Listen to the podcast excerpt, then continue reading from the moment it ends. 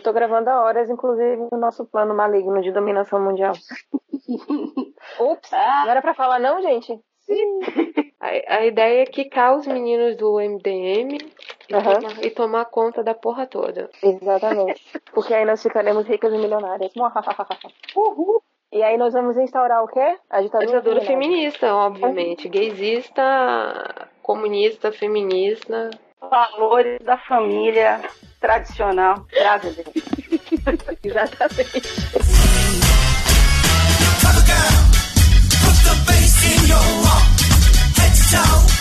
Let your whole body talk. Walk.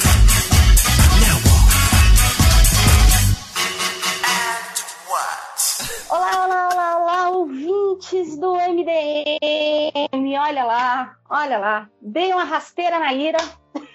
Um chega pra lá. Não, tô zoando. A Ira é uma fofa. E assim, como não tinha como ela gravar, ai meu Deus, no pressure, eu sou a host hoje. o, que, o, que, facilita um pouquinho o meu trabalho são os três expressos que eu tomei na última hora, então por isso que eu tô quicando nas paredes. E além disso, o tema o tema. Vamos falar de RuPaul's Drag Race.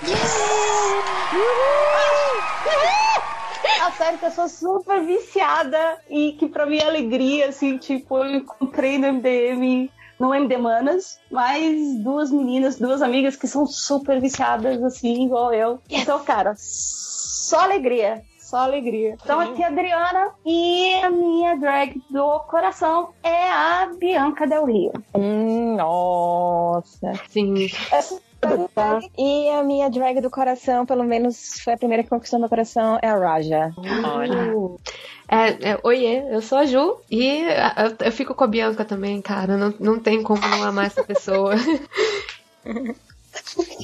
Só falta eu?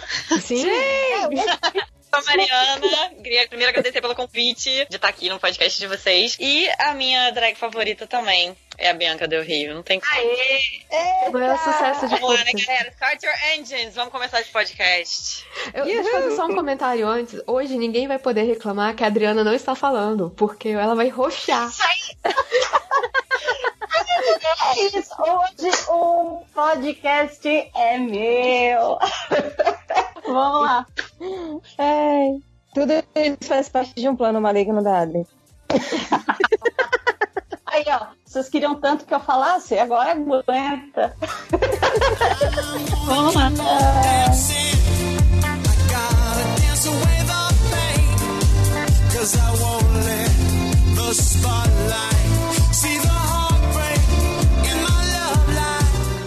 Então, para quem de repente está caindo aqui de né, de paraquedas e não faz ideia do que a gente está comentando. A gente está falando do reality show do RuPaul's Drag Race, que para mim eu chamo de uh, a, a, versão divertida de America's Next Top Model. Sim, que, sim. Assim, eu vi, a, eu, eu sempre achei American Next Top Model, assim, intragável. Eu achava programa mala demais e de repente eu fui assistir RuPaul e eu falei, caraca, ela tá fazendo uma paródia e deixando divertido tudo que eu detesto no outro programa, cara. Então, explicando basicamente para quem não conhece, RuPaul's Drag Race, exatamente isso é um reality show onde cerca de mais ou menos 12 drag queens, elas competem pelo posto de drag queen número um dos Estados Unidos. Um seriado que tem por volta ali dos seus 10 episódios, mais ou menos. E cada episódio tem aquele formatinho de um mini desafio no começo e o grande desafio ou a passarela no final, né? Aonde sempre vai ser escolhida a vencedora do episódio, desse grande, né, do, do desafio maior da noite e, né, as duas que, enfim, são as perdedoras da noite, elas vão disputar quem fica e quem é eliminada no Lip Sync for Your Life. E a vencedora ganha 100,000 dólares.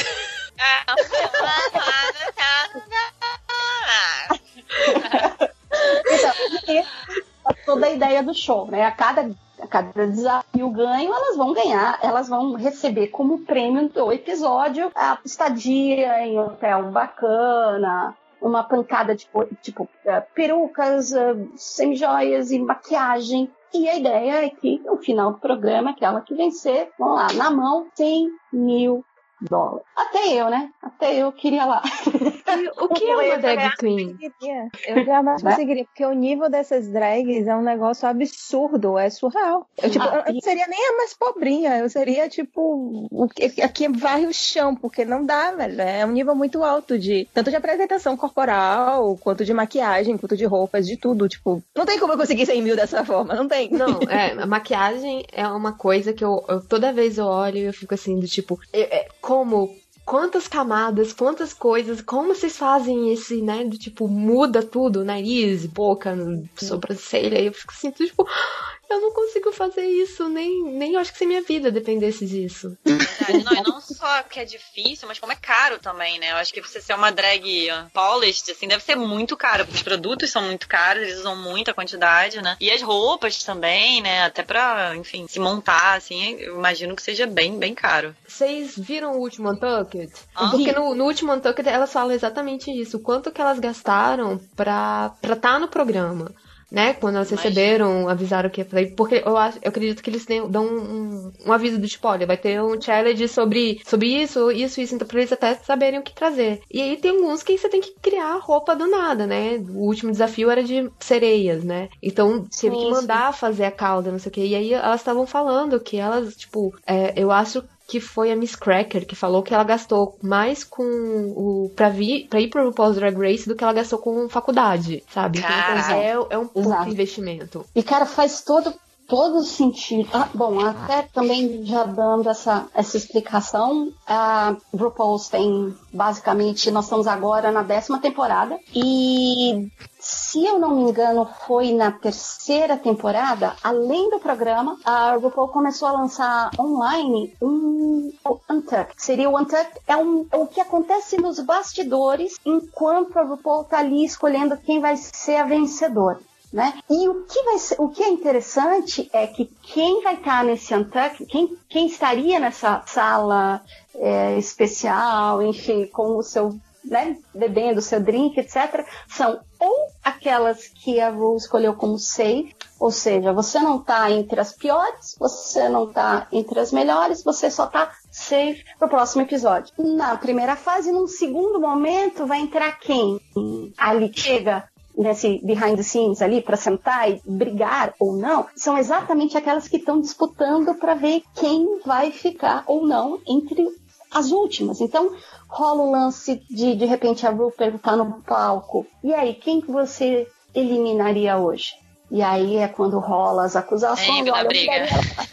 E aí é quando, né, o glitter vai voar, a purpurina vai voar. E... Barra. Barraco, barraco, barraco. E, e, e é muito isso no, no, no último, né? Porque a gente tá na décima temporada, acho que isso aí não chega nem a ser um spoiler. É, dois, um deles foi a Miss Cracker e o outro, a outra, putz, grilo, eu não consigo lembrar. Mas eles estavam exatamente falando isso, fazendo a, Morgan, comparação de gasto Michael. É, não, não, não, não é a Morgan, não. É, Não, é não, a eu, outra, eu, agora é porque eu esqueci o nome dela. Vou lembrar. E sim. no Untucked ante- no Untucked anterior, tinha, enfim, duas delas estavam discutindo, porque realmente a roupa tava. Ela, assim, é uma das drags que não sabe costurar. Ela já compra, costumava comprar os vestidos, as roupas, tal, que ela se apresentava todos prontos. E é uma das coisas que pra mim é, é, um- é fantástico no, no, no formato do seriado. É, não é só pelo drama, não é só pela discussão, não é só para fazer duas pessoas colocarem um dedo na cara da outra e o barraco. Tem muito lance de criatividade, os desafios. Então, entre os desafios já teve coisas do tipo, olha, tá aqui ó, uma pilha de livros, pronto, agora eu quero um vestido de noite feito com o papel desses livros. Que Que eles é- tiveram que se fazer É porque eu acho que isso reflete, porque eu acho que reflete muita filosofia da vida que o RuPaul teve.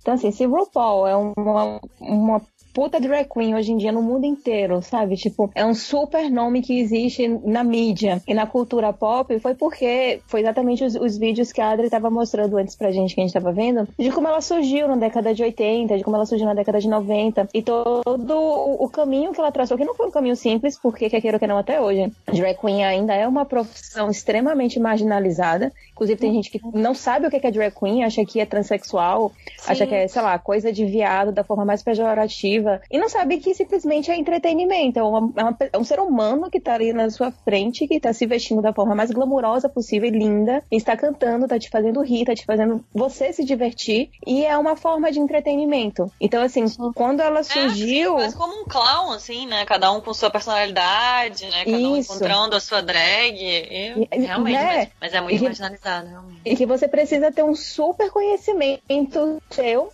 e de segurança daquilo que Exato. você pode brincar com você mesmo e dar risada, ou não dar risada, ou simplesmente se montar mesmo, e conseguir uhum. expor isso de uma forma que as pessoas fiquem mesmerizadas. Então não é algo fácil, é, é algo que uhum. demanda muito tempo, muito dinheiro, muita energia, e é lindo. E, uhum. e, foi, e foi um percalço muito bizarro que a RuPaul teve que passar. Então envolve Sim. muita droga, envolve a questão de você não ter dinheiro, ou de você ter que se virar para fazer uma puta roupa, para você fazer uma puta maquiagem. Então não dá para você simplesmente chegar e querer ser a nova RuPaul Drag Race Sim. só com dinheiro, só com pessoas fazendo o seu vestido. Tipo, ah, ia ser muito fácil, né? Não é simples assim você ser uma drag.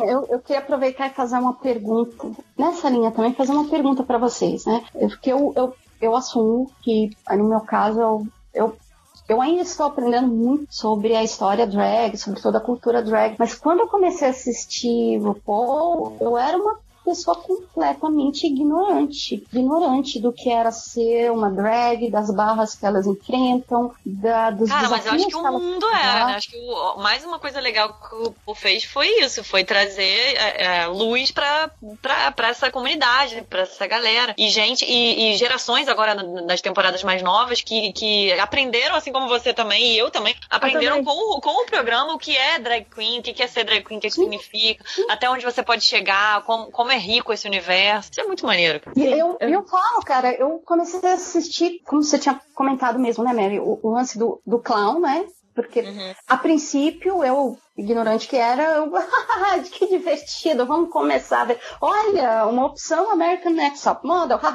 E cara, conforme você vai assistindo e aquela imagem que você vê começa a ser desconstruída e você começa a aprender o histórico de cada uma das drags, o que elas passaram e tem histórico de abuso, preconceito, um, depressão, apanhar no meio da rua e, e, e elas assim são cara, são guerreiras, cara. São guerreiras. É, a alegria quase que vem dessa, dessa dificuldade, né? Assim, parece que é. Sim, sim. E, e e aí, quando, por meio dessa desconstrução, por meio dessa surpresa, dessa coisa de me pegar completamente despreparada, é que eu passei a assistir aí já a terceira, quarta, quinta temporada já com outro olhar, a cabeça mais. Aí eu, eu, eu, conseguia ver mentalmente as portinhas se abrindo aqui dentro da minha cabeça. Eu, ah, ok. Aí você passa a ter um respeito maior até por entender a luta que elas passam, né?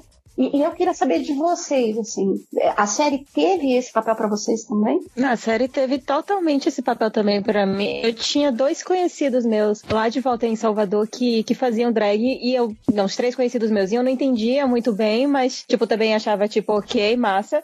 E, sei lá, através dele talvez eu venha até a saber mais sobre isso. Teve até um conhecido meu que chegou a ganhar um prêmio lá em Salvador como tipo drag revelação, uma coisa assim. Um desses outros meu conhecido foi fazer drag no, na Coreia e é um negócio lindo. Ele fazia umas máscaras com papel velho, era surreal de tão incrível, tão bem elaborado e, e, e, foda. Era, era muito, muito. E eu vi as apresentações dele, achava lindas. E aí depois eu fui conhecer mais com o RuPaul. Mas antes eu também não tinha super conhecimento nem nada, não. É, ah, legal. Assim, eu, eu, eu tinha pouco, eu sabia o que, que era uma drag, pelo menos, porque assim, é, lá em Fortaleza, você tinha algumas que, né, literalmente, homens vestidos de mulheres que fazem shows de humor, né? Drag queens. Só que eu nunca tinha associado o que isso era. Eu achava que era, tipo, um um personagem. O que, que é um personagem, né? Tipo, mas eu nunca tinha feito essa conexão. E eu tenho muito amigo homossexual. Então eu ia com eles pra, pra, pra boate, esse tipo de coisa, e sempre tinha apresentação. Só que a gente vê, via normalmente só o lado glamuroso, né? Do tipo lá, já linda, no palco, fazendo apresentação. Foi também é, assistindo que mostra o outro lado, porque a gente vê até parece glamuroso, assim, só vê o lado bom, só vê o lado divertido. E eu lembro que eu tava, a primeira vez que eu assisti, eu,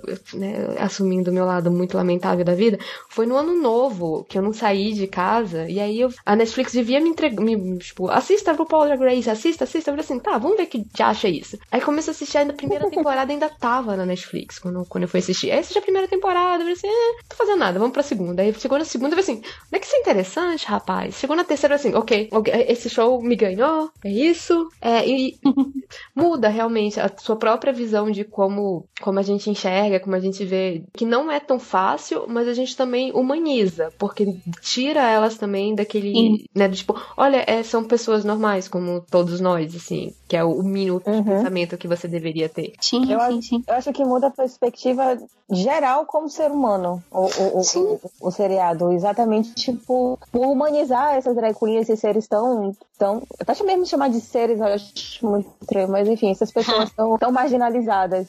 É, eu, eu- acho que repenso muita coisa como, como ser humano, assim, sabe?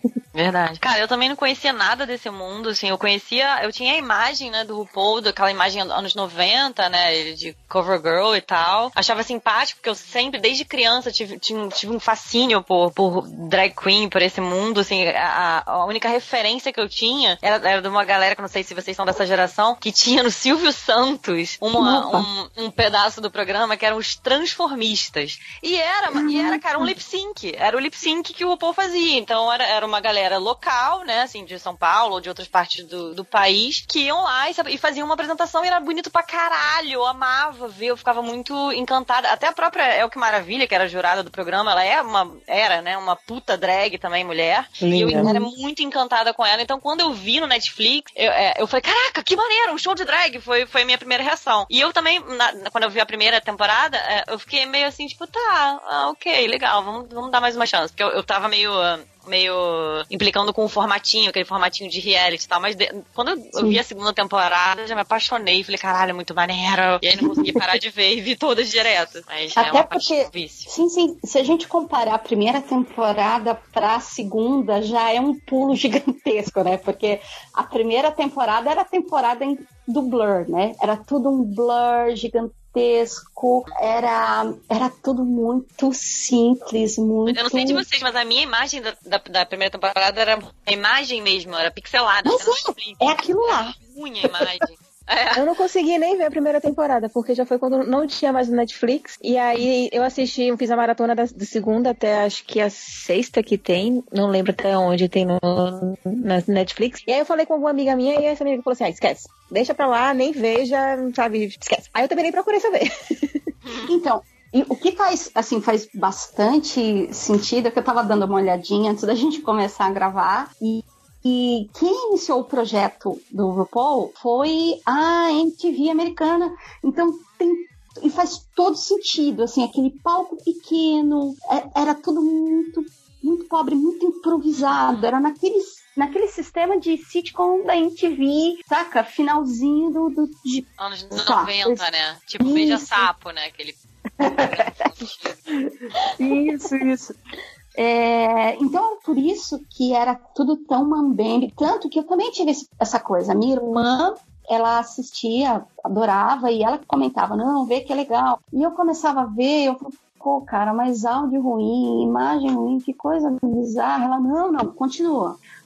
Você vai chegar na segunda, na terceira, você vai mudar a opinião. E Poxa, realmente, mas se, se começou na MTV dessa forma É, Mambembe sabia. tem tipo, e tem 10 anos, é porque a MTV também não investiu muito, porque nessa época a MTV já era, principalmente americana, é, já é bem grandinha, ela podia investir numa produção né? mais... É, mas é, eu acho que também era, deveria ser muita aposta também, né, cara? Porque assim, você tá É. apostando uma grana num, num programa que, assim, que é pra 10 anos atrás, assim, não, não que o mundo seja desconstruidão, tá passando um avião, gente, desculpa.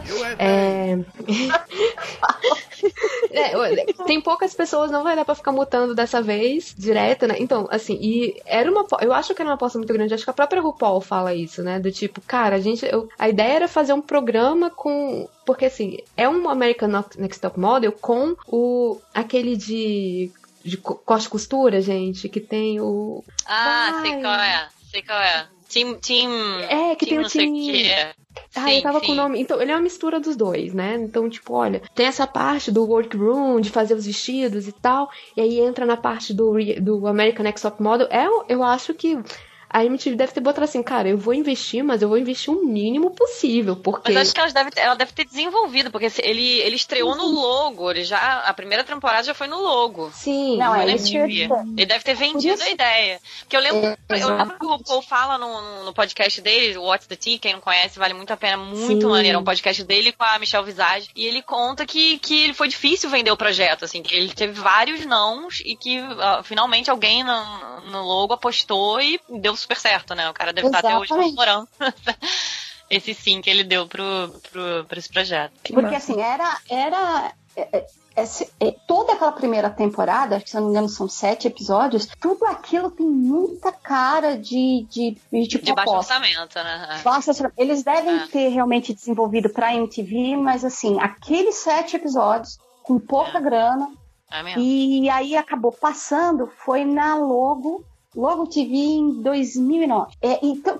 então, toda aquela primeira temporada tá escrito aposta, aposta, aposta, de ponta a ponta. Você viu que ninguém. que- Como funcionou muito bem. Né, e deu um retorno muito legal para Logo. Aí a gente vê na segunda temporada já que aí tem o palco, aí tem né, a Tá passarela, toda bacana.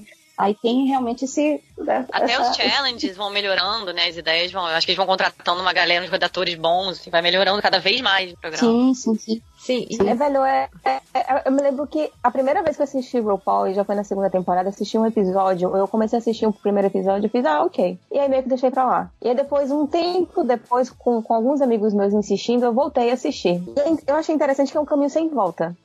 sim. Você termina de assistir pelo menos uns dois episódios, já era. Você quer acompanhar a vida daquelas Lógico, pessoas. sim. Você sabe que você tá sendo manipulado, mas foda-se. É, exatamente. lindo. É lindo demais. Nossa, e, e mesmo que você, você vai rir, você vai fazer. Você acaba entrando nas piadas da Ru, porque a Ru é Ele é muito fantástica. maravilhoso. Nossa. Não, e depois de um tempo você tá usando os mesmos jargões, você responde todo mundo com algum gif de drag queen no Twitter, porque Sim. sempre existe um gif, alguma, alguma frasezinha de efeito que alguém soltou em algum episódio que você, tipo, pra que que eu vou, tipo, faço, pra que que eu vou me estender se eu posso mandar um not today, Satan, not today. Nossa, melhor GIF, melhor meme, bom, not melhor today status. Sim, então, é, você acaba meio que viciando, assim. Ele te pega, ele te pega muito fácil na, na festa. Ou, fácil. E, e- e aí eu acho que, que entra a questão de que o RuPaul tá há anos na merda desse mercado de produção cultural pop. E ele sabe o que, é que ele tá fazendo, ele sabe o que, é que as pessoas gostam, ele sabe o que as pessoas não gostam, ele conhece o público dele. Então ele já faz o negócio de certo. Vou fazer uma porra de reality show de drag queen, porque reality show tá em alta, porque as meninas são incríveis e todo mundo vai amar. Bum. Exato, exato. Não, e a coisa mais incrível, uma das coisas mais incríveis também da Ru é quando ela percebeu o impacto que, que o seriado estava tendo e quantas pessoas novas, assim, como a gente mesmo, começou a consumir esse, esse mercado e começou a se interessar não só pelas queens, mas por ela também. Caramba, mas Claro. quem é a Ru, né? E aí ela Muita começou, gente que não eu acho, conhecia a história da rua, né, cara? Sim. E Sim. quando ela começa a criar os produtos, as- seja música, livro, etc. E Maquiagem, eu fazer- quero a maquiagem da RuPaul, Nossa, eu gente. também. O livro, Alguém cara. Eu traz. comprei o livro. Pra, eu comprei o livro de- do Rui e da- e da Michelle Visage. Eu leio, tipo, Oh, que fantástico! calma, programa. Eu queria comprar, cara, incrível. O livro, o livro eu, tava super, né, com uma expectativa, porque eu amo. Só que assim, eu fiquei com a sensação, porque eu amo as coisas que ele fala no podcast dele, que é uma maneira de conhecer ele melhor, né? Porque no programa, Uhum. né, ele é a Ru, né? E, e eu, eu amei, assim, amei conhecer ele mais escutando o podcast. Mas o livro é uma. É, uma, é uma- um apanhado, assim, de, de mesmices, assim, de que, coisas que ele até fala no, no programa e tal, mas tem uma cara assim, parece até que não foi escrito muito por ele, sabe? Não tem, você não vê a personalidade dele no. É, você não vê a personalidade dele ali. E até as fotos que eu achei. Bom, eu falei, bom, qualquer coisa, se não, não, não for bom, pelo menos vai ter. Vai ser visual, né? Porque o, o RuPaul é um cara extremamente ligado em, em estética, né? Então vai ser um livro bonito. E as fotos que tem lá são fotos, assim, muito... Eu fiquei muito decepcionada porque as fo... com as fotos, sabe? Principalmente também porque as fotos, assim, eram muito de, de, de, de Photoshop, aquelas mesmas fotos que a gente vê também online, sabe? Não tem nenhuma foto dele, dele fora de drag, ou uma foto dele em drag, mas, sabe, assim, mais relaxado. São aquelas mesmas fotos, tipo, tipo capa de, de, de single dele, sabe? Sim, Uhum. sim. Aquelas mesmas fotos e tal. Aí, aí eu fiquei meio. Não tem nada assim de diferente de quem, de quem conhece o Ru nas, out- em outras plataformas, sabe? O livro não acrescentou nenhuma informação e nenhuma imagem ao que eu já tinha visto. Nesse ponto eu Ah. fiquei meio decepcionada. E o da Michelle Visa- Visage é, é, é maneirinho também. É tipo, Diva Rules. Ela, ela tipo, te ajuda a ser uma diva, sabe? eu acho que ele é, ele é um livro mais adolescente, mas eu acho que, que tem um conteúdo mais interessante até do que o do o, livro do Ru. É, o Ru, às vezes ele sofre uma certa crítica que o pessoal diz assim, ah, ele criou um, um- um reality show só pra vender os, os produtos dele. E, tipo, talvez seja verdade, né? A questão desse- agora que você deu esse parecer sobre o livro, que, pelo que você falou, claramente foi feito por um ghostwriter. Então, talvez realmente seja só uma plataforma, mas tudo bem, pelo menos tá disseminando um outro tipo de... É, não, e a mensagem é tão legal, assim, que, Ah. tipo, eu não fiquei puta, assim, de ter comprado o livro. Só falei, ah, é um bom, foda-se, sabe? Eu amo ele. Fez tanta coisa, ele faz tanta coisa legal, sabe? Foda. E acho que, cara, é, isso- sabe, tanta, tanta gente que vê o programa dele que, e que se transforma realmente, sabe? A quantidade de, de depoimento que a gente vê de meninos que, né, que estavam ou no armário, ou que estavam sofrendo, ou passando por uma situação difícil e que o programa ajudou eles a se encontrarem e tal. Eu acho que isso acontece tanto, sabe? Eu, eu conheço gente assim, sabe? Então acho que tudo bem se ele vender os, os produtos dele, sabe? Ah, eu, Tá eu, certo. Mari, eu penso assim, eu penso assim, tá valendo, tá valendo, tá valendo. É, sabe? a eu mensagem é tão maneira, pô, assim- if you don't love yourself, how the hell are you gonna love somebody else? Essa mensagem é tão maneira. Amen. Compra o livro do cara, foda-se que é uma merda o livro. Você sabe, você sabe que eu, assim, isso foi um dos ganchos que me pegou no comecinho, assim, também, saca? Porque, assim, eu, eu tava numa fase não muito legal, e aí eu comecei a ouvir, cara, essa frase, assim, parece que, Cara, cara, é e aí, você não precisa ser drag, você não precisa ser nada, você não precisa... Cara, fala com a pessoa, é uma frase Sim. simples, mas que pega em você. E, e você sabe que eu me divirto, né, com esse lance da, da- da- dos produtos, do, do, do product eh, placement, o inglês. Cara, é genial, porque ela faz de propósito, ela pega o livro e dá aquela É, fica piscada, a, a piscada pra câmera É. tal. A mãozinha, gente. Aquela pose, mãozinha na cintura, outra de misa ali, daquela. Genial. Sim, É É genial. Inclusive, é um, é um vídeo que eu tava até mostrando pras meninas, e aí depois eu vou pedir pra colocar na postagem do podcast, cara. É um vídeo curtinho, deve ter uns quatro minutos, gravado. É um vídeo gravado em 1988. A Ru ainda, tipo, desconhecida e fazendo show, sabe, em Pardieiro, uns lugares bem, bem bizarros em Nova York, tipo, e, e, e contando. Ela falou, pô, tive cantar aqui e tal, nesse lugar, pô, um cara me deu um beijo, cadê meu batom? Preciso passar o batom. E, e é ela no, no, no- backstage, né, do, do show que ela tava fazendo, e ela, pô, mas saco, né? Eu quero postar em mim, mas fazer o quê? Eu tenho conta pra pagar, tenho um apartamento. pra E, é um vídeo curto, cara, mas pra mim, pelo menos, foi tão impactante, porque você compara a Ru com a vida que ela teve, com o dia a dia de drag na década de 80, para o que ela construiu do nada, para ver aonde ela tá. Enfim, se você parar pra pensar, ainda mais nos Estados Unidos, com, com tudo que a gente tá vendo no dia a dia, cara, a RuPaul ganhou Emmy, ganhou prêmios, sabe, de melhor host, ganhou. É um seriado que tá ganhando prêmios, enfim, e ela tem o império dela de produtos, ela tem todo esse trabalho com né? Como, como a gente estava falando, né? Aquele jovem que está perdido, aquele jovem que ainda, o adolescente que, pô, mas, que precisa de uma orientação, que precisa de uma, precisa de um ídolo gay de sucesso. Eu não diria nem só que, que, tipo, foi década de 80. Eu acho que é mais a questão de que, novamente, a gente volta é, à questão de que é uma profissão marginalizada. E é muito surreal quando a gente para e pensa que é uma, uma, uma profissão marginalizada porque são homens se fazendo de mulher. E, tipo, a coisa mais baixa que um homem pode fazer é se vestir de mulher. Tipo, vamos refletir sobre isso. E, e isso envolve muita droga, porque é um ambiente novamente marginalizado, então envolve termina infelizmente envolvendo algumas drogas muito pesadas, porque são pessoas que muitas vezes têm aquela Vem de histórias felicidade. difíceis, né? É, não, vem- exato. Vem de histórias difíceis e aí tem aqueles seus 15 minutos de fama durante aquele palco, mas o resto da vida deles é uma droga, porque eles não podem ser gays, porque eles foram expulsos de casa, porque eles apanharam feito um caralho. E aí, pra eles conseguirem ter esses 15 minutos de felicidade, eles terminam também se drogando pra conseguir aguentar todo o resto da vida deles. Sim. Então, quando você vê um cara que mostra que, tipo, ok, eu entendo o que é que você tá passando, não vou condenar você por você estar fazendo isso, mas olha, continua que você consegue. é, nós temos aqui uma família que você vai criar com isso daí, e você pode vir a se tornar um puta profissional, mesmo que não seja na área de drag queen, mesmo que seja em alguma outra área, mas continua fazendo esse entretenimento. A vida tem mais coisas pra mostrar do que só isso, então vamos lá continuar, continuar com, com esse trabalho, bota os reis no, no rosto, bota a maquiagem e segue. É uma mensagem incrível. É uma mensagem Exato, exato, exato. foda. Foda, simplesmente, tipo, muito foda.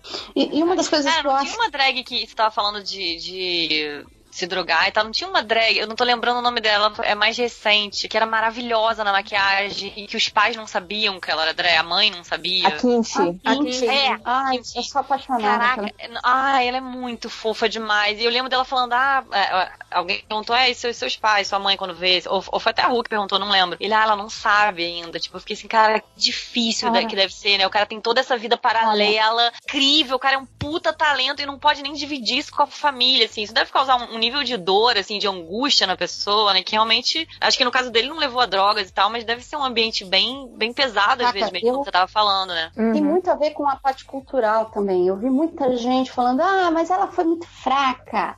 A Kinti tinha que ter contado para pai, para mãe. Ela, ela não. é, Foi uma fraqueza da parte. Cara, você não faz ideia do que é a cultura A cultura asiática. asiática, é, não faz ideia. É, é a- a- Não, às vezes Na- a cultura não precisa nem, nem ser de outro continente, assim, às vezes na tua casa é, um, é diferente da, da minha, sabe? Às vezes pros, pros teus pais pode ser tranquilo contar e pros meus são ser uma coisa absurda, sabe? Existe, inclusive, matéria no BuzzFeed. Assim, a, a faca do cocô dentro do banheiro.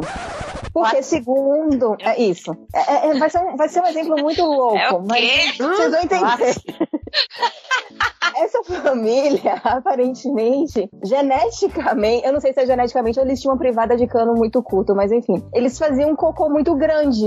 Então, quando dava descarga, o cocô não descia. Então, eles Hum. precisavam da faca do cocô. E aí, teve uma vez que o, o- um desses, um cara, tava na casa de um amigo, e aí, por uma casa, ele fez cocô, porque fazer cocô é algo natural. E aí, não desceu, e ele pediu pro brother: véi, me arranja a faca do cocô.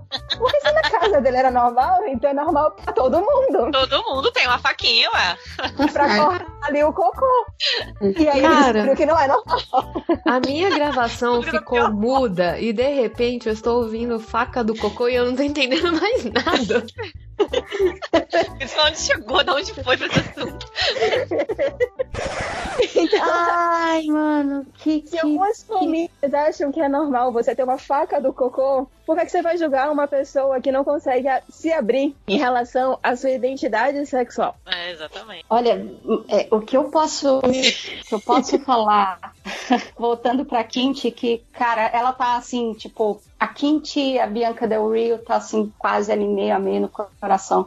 É, é muito maluco isso. O, o coreano, ele prefere dizer que gays? Não, não, não, que isso não, não, não existe, que isso não. Não, mas como? Vocês têm clubes, vocês... Não, não, é, é que não. Não, até existe, mas aí eles, eles falam que, pelo menos isso foi o que eu ouvi lá. Ah, não, não, ah, alguém 100% coreano, não. Só gay mesmo quem vai morar, assim, nos Estados Unidos, quem vai pro exterior, ou filhos de japonês. Eu ouvi, eu ouvi... Nível de preconceito que a gente não tá nem acostumado. né? Não, e por, olha, por muito menos o, a, a mãe e o pai param de, de, de- de falar com o filho, cortam, que, ah, não, meu filho morreu. É, não, é um. Então, quando eu vejo a Kinty falar, não, Bru, eu não contei pra minha mãe. No último episódio, É, bizarro. Não, e ela tão talentosa, isso que é tão surreal, assim, como eu, eu, eu ia ficar tão orgulhosa, sabe, se eu tivesse um filho talentoso nesse integral, sabe? E ele não poder dividir isso, nossa, dá- realmente dá muita dor de assistir, né? Você fica, caraca, você ficou com muita peninha dela. É, e assim, a Kimchi ela era famosa antes de entrar no, no RuPaul. Porque ela já tinha um Instagram que tinha um milhão de, de, de seguidores lá. Caraca, E por causa disso que ela entrou no RuPaul. maneiro. É, é muito foda.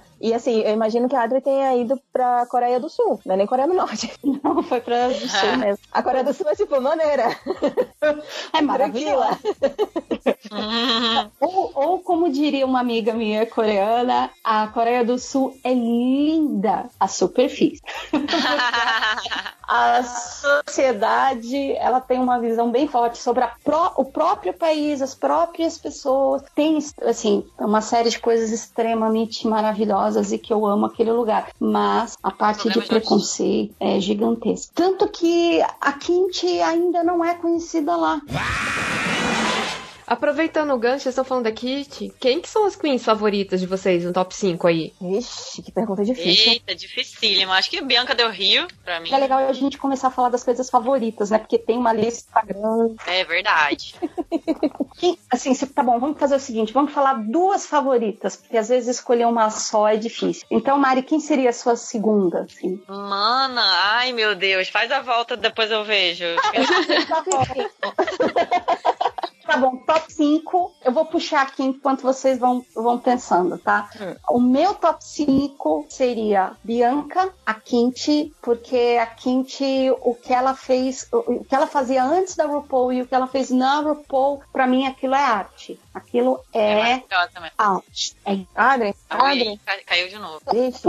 Todo o visual seguia. Adri, volta tudo. É, É, parou. Você travou. Travou? Tá. É, Então, falando da Kinti, né, que junto com a Bianca da Rio tá ali no top, a Kinti, tudo que ela fazia pra mim antes e durante, antes no Instagram e durante no- o programa da RuPaul, cara, aquilo era arte. Ela escolhia um tema e ela pensava a maquiagem em volta daquilo e todo o cabelo, toda a produção, roupa. Ela não era só transformar o rosto e ficar fiche, ficar uma mulher. Não, tinha todo o conceito de de um personagem, de uma imagem. E eu era do cara, aquilo lá, eu tenho, eu tenho várias fotos da Kinti salvas, várias, pra usar como referência, sabe? Até em pintura mesmo. E tirando, né, Bianca e Kinti, cara, eu sou apaixonada pela, pela Trixie e pela Katia juntas, cara, naquele programa do YouTube delas. Não sei se vocês vocês Ah, assistiram. eu nunca vi, mas já ouvi falar. E. Cara. É maneiro? Cara, é uma Assim- viagem completamente. Porque elas estão soltas ali, sabe? soltas, soltas. São 12 minutinhos. Cada programa é o seguinte, pra quem não, não conhece, no, no, no canalzinho do WoW, né? World of Wonder, eh, elas tinham um, um seriadinho delas, que acho que teve pelo menos uns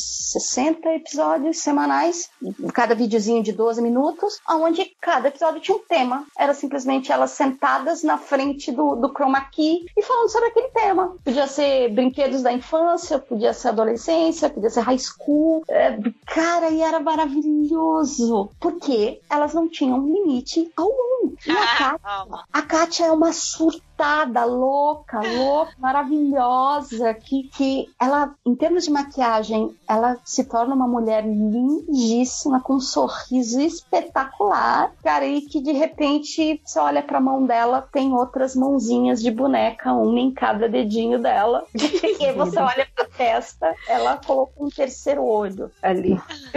Não, a, a Kátia, é, assim, é, você assiste no, no programa, é, você percebe que ela, ela é um pouco, vamos botar assim, não. É performer, né? É, e aí você vai assistir ela no, no vídeo e assim, ela é completamente maluca, sabe? Assim, é, é, o, o mundo, tipo, ela tá num, num ponto, de repente ela vai pra outro, e você fala assim, o que que aconteceu aqui? é, eu tava até falando com a Adriana antes que- no, no WhatsApp que eu tenho, eu tenho meio preguiça da, da Kátia, assim, eu entendo que as pessoas gostem dela, porque ela- eu acho ela muito carismática, mas ela, eu também tinha essa impressão, assim, meio de tipo, ai, tá trying too hard, sabe? Mas então, pelo visto, pelo que vocês estão falando, é, é a personalidade dela mesmo, né? Ela é bem. Não, cara, Sim. ela, ela, teve, sim, ela teve, eu acho que isso, espero que tenha ficado ano passado, mas ela teve problemas sérios de bebida, de droga. Ela mesma fala que já quase teve algumas, over, algumas overdoses na vida dela e que ela é, tipo, uma sobrevivente, que ela não entende como ela ela hoje chegou aos 30 e poucos anos, entendeu? Uhum. E além dela, eu gosto muito da Trixie. Aí eu quero Sério? colocar uns 40. Ah, eu só- All Star, All Star meio que acabou com a Trixie pra mim. Como assim, Vocês viram? Ai, ela. Hum, tá, é que eu não sei se eu vou deixar as fãs. Ah, cara, Ai, não. a- a- a- como é que é? Como é que a- ela fala? Gente, eu esqueci. No shade, no tea, no. Ah, esqueci. No pink lemonade. Perdi a rima, droga. é, né? No tea, no shade, no pink lemonade. Que basicamente ela, no te- ela nesse programinha dela com a Kátia tava fantástica. E tanto que quando eu fiquei sabendo que ela ia pro All Star 3, eu, cara, ela vai ganhar, ela vai dar show. E não, ela não deu show. Não, foi, teve, ela, ah, foi, ela teve, eu não entendo ainda como ela ganhou da Change. Ah, mas Ah. acho que era. Ela, foi foi, carregada, ela tipo, só não foi mais carregada do É. que a Bibi. Ah, nossa senhora. Que, é, eu não sei o que, que ela tava fazendo lá. Eu ju- Depois de um tempo, sei lá, depois da eliminação da Milk, eu falei assim: ok, Bibi, já deu. Já deu, já deu. Não, esse, esse, esse, esse All-Star daí foi muito bizarro. Era pra ter ganhado a Ben Della Creme e, Foi. e todo o resto era muito ok. E eu, eu, eu só queria, assim, terminar ó, meu top 5 com a Ben. A Ben dela, ela Dela! já foi- Gente, eu não Ah. chama ela de Ah. bem, é dela! De novo, vou passar o Ai. videozinho de novo pra todo mundo assistir ela cantando a diferença entre o Ben e a dela. Mas qual é a diferença? Eu não sei qual é a diferença. O Ben é, É o, é o menino e a dela é a menina. Ah, eu não sabia que existia isso. Sim, é, tem um. Ai, cara, deixa eu, deixa eu já Eu procurar. sabia. Ela na temporada dela tinha sido uma fofa, maravilhosa. E, e cara, aí quando chegou no All Star, quem ganha seis desafios em seguida? Cara, Sim. ninguém nunca tinha feito isso, cara. Tipo, ela foi a primeira a ganhar. E, e além de ganhar seis desafios em seguida, ela ganhou o Snatch Game também, duas vezes seguidas. Duas, dois Então, cara, Snatch Games, cara. Não faz sentido, cara. A dela, tipo, ela engoliu todo mundo. Ela, ela, em termos de personagem, comédia, interpretação, as roupas, cara, não tinha pra ninguém. Então, Mas sabe o que eu achei foda a postura dela? Que assim, ela, ela, ela foi a, a, a, a, pessoa que resolveu sair do programa porque aquilo ali estava consumindo muito dela. E, tipo, ela gostava muito de fazer as roupas, ela gostava muito de fazer a parte de entretenimento, mas a parte de você ser escrota com outras pessoas, e isso eu também não gosto muito em reality shows, e é algo que eu também não gosto muito no All Star, que é exatamente tipo, ah, então é você que vai ser, você que vai ser o júri, eu achei isso bem escroto. E, e ela chegou e falou assim, velho, eu não preciso disso. Ok, eu já entendi, eu sou foda, eu sou incrível, mas eu não preciso ficar sofrendo porque essa é a regra da brincadeira. Então, tchau, beijos. Eu achei incrível. Achei muito, muito foda. Sim, sim. E, e vocês, meninas? Júlia chegou à Tá, conclusão é, não, eu- é, o meu top 5 meio que já tava pronto. É, é a, a Bianca Del Rio, porque, cara, o meu trauma. Não um trauma, né? Mas eu fiquei bem chateada de não poder ir ao show dela, que deve ser maravilhoso. É, aí, em segundo lugar, pra mim é Ben Delacrane, porque eu acho ela um amor, super simpática, super talentosa. É, e o, o próprio senso de humor dela eu, eu acho, nossa, fantástico. Katia, que eu gosto, tipo, eu gosto do jeito maluco dela. Bob, the Drag Queen, que pessoa maravilhosa, cara. E eu gosto muito da Ginger Mint, pra terminar aqui a, a- o meu top ela- 5. Eu gosto de fun- funny queens, eu gosto de, de drag queens, tipo, Ai, engraçadinhas. ela é engraçada mesmo. Sabe, assim, eu gosto de que. Eu, o pacote completo, porque eu acho todas elas, assim, super talentosas, mas além de tudo, elas conseguem ser engraçadas. O que eu, né, do tipo, alguém me faz rir, por favor. E você, Belly? Tá, eu tô com um problema no quinto, mas enfim. Primeiro, eu, eu vou botar a Raja, mas por uma questão de que foi a primeira drag que realmente me fez, tipo, caralho. Olha esse, tipo, alta cultura, sabe? Tipo, foda que essa pessoa está colocando na, na drag, tá fazendo. Ela tá se montando de uma forma, tipo, ela é clown, mas ela é um clown, tipo. Classuda, né? É, Sim. é linda. Aquele, Mas aquela passarela dela, que ela tá do tipo meio índia, com uma saia escocesa, cara. eu olho aquele livro assim. Aquilo é Não, toda a runway da, Raj era tipo, caraca, eu sempre ficava assim, caralho, agora vem a Raj, agora vem a Raj. Que era- Isso! cara, era, tipo, dava um negocinho de ver, assim, tipo, ficava Gente, o ansiosa pra ver. vestido de peruca que ela fez. Ela é cabelos. referência. Referências e referências. Ela tem Sim. conteúdo para um Exatamente. caralho. Exatamente. Tem uma postura linda, é linda demais. E aí, tipo, ok, Roger. Aí depois vem a Bianca, porque é muito difícil não amar Bianca. É, é aquela pessoa que joga a verdade na tua cara, faz piada ao mesmo tempo, faz a roupa dela, faz piadas incríveis Te ajuda e traz depois. as melhores mensagens. Isso, é. E ajuda as pessoas. Bianca é incrível. Aí depois, e tipo assim, é tudo muito, muito um próximo do outro. Eu tô falando aqui primeiro, segundo, terceiro, quarto, quinto lugar, só simplesmente porque existe essa regra. Mas assim, na realidade, todo mundo mora no mesmo lugar no coraçãozinho. Depois vem a Sharon Needles, porque Ah, ela apareceu na Runway. Sério? Tá. Dando sangue, só assim, com aqueles olhinhos branquinhos, zumbi, tipo, a cultura zumbi, sim, muito É, sim. não, ela foi precursora de uma geração aí que depois ficou imitando ela. Exa- A, É, a palavra Sim, não, não, não, mas é, te- não, teve pessoas que foram ali muito, muito na imitação, mais do que. Sim. Teve, ah, teve, tem uns lances meio bizarros.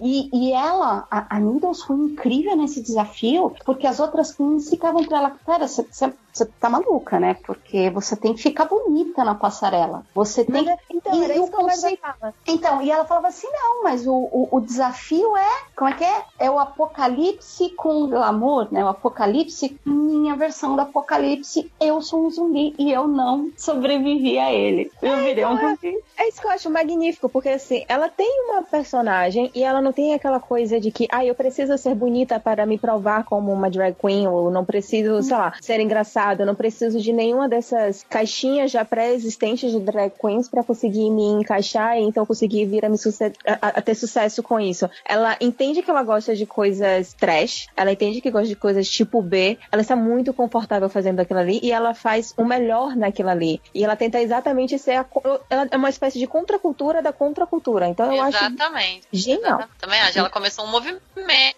Exato. Aí o que- Aí em quarto lugar, eu vou ser bem do contra. E vou botar uma drag que veio ganhando espaço comigo com o tempo, que é a Dor Delano. Que eu achava ela super perdidinha, mas ela dava certo. E aí hoje você vê toda uma mudança que ela faz dela mesma. E É. que ela começou um negócio bem tinha, e ela agora tá um pouco mais rock. Você vê que ela tá, sabe, ela tá sempre naquela transformação ali. Porque ela é uma jovem, millennial, tem tempo, não sei. Ela vai party. Ah, é? Casa uma Libra. Nossa. Maravilhosa. Ela é engraçadinha. E aí, em quinto lugar, eu realmente não sei quem é que eu boto, mas vai, eu vou chutar a Alaska, porque a Alaska Caraca. fez aquela música do maravilhosa. Brasil. Ela tem aquela música, ela tem a boca mole que é muito engraçada. Ai. Ah, não, gente, não. Mas eu, eu peguei meio que abuso um dela hit no último. maravilhoso, Your makeup is terrible. É muito bom. Sim, exato. Então pronto. Foi meu top 5. Bom, meu Mari? é Bianca, obviamente, em primeiro lugar. Depois vem Latrice, não sei como ela não foi men- mencionada, ele pra mim ela é muito. Latrice, tipo, cara, ela tem um poder, assim, que eu acho que ela, ela tem. Porque a Bianca, ela, ela é uma drag. É uma, uma drag. Como é que é que eles chamam que é drag engra- engraçada? Porque é clown. Tem um termo que eles usam, tipo, pra, pra drag que é engraçada. A Bianca é, é uma drag engraçada, comedy queen, é uma comedy queen, mas ela é cerebral, ela é, ela pensa, vê que ela, que ela tem um set, que ela preparou, que, que vem de uma experiência de palco que ela tem de anos e anos de noite e tal. E ela sabe criar piada e tal. Até nos- teve challenges que ela, que ela soube criar e, e- e como, como mesmo um, um, um, um comediante stand-up, né? Ela tem, tem esse lado. E a Latrice, eu já acho que ela tem uma, uma potência, assim, de, de performer mesmo. Ela, é- ela é meio que um furacão é, é, em cena, sabe? Ela não tem tanto a, a, a comédia cerebral da, da Bianca, mas ela tem uma, uma, uma, uma potência mesmo de, de, de comédia de sendo ela mesma, sabe? Ela é tudo que ela fala, eu achava engraçado. Quando ela entrava, então, naquele personagem, assim, bem gueto, nossa, morri de qualquer palavra que saía da boca dela. Eu achava hilário, eu acho ela um talento incrível. Eu acho ela, inclusive, até com presença, assim, de palco, eu acho que ela até tem até mais do que a Bianca.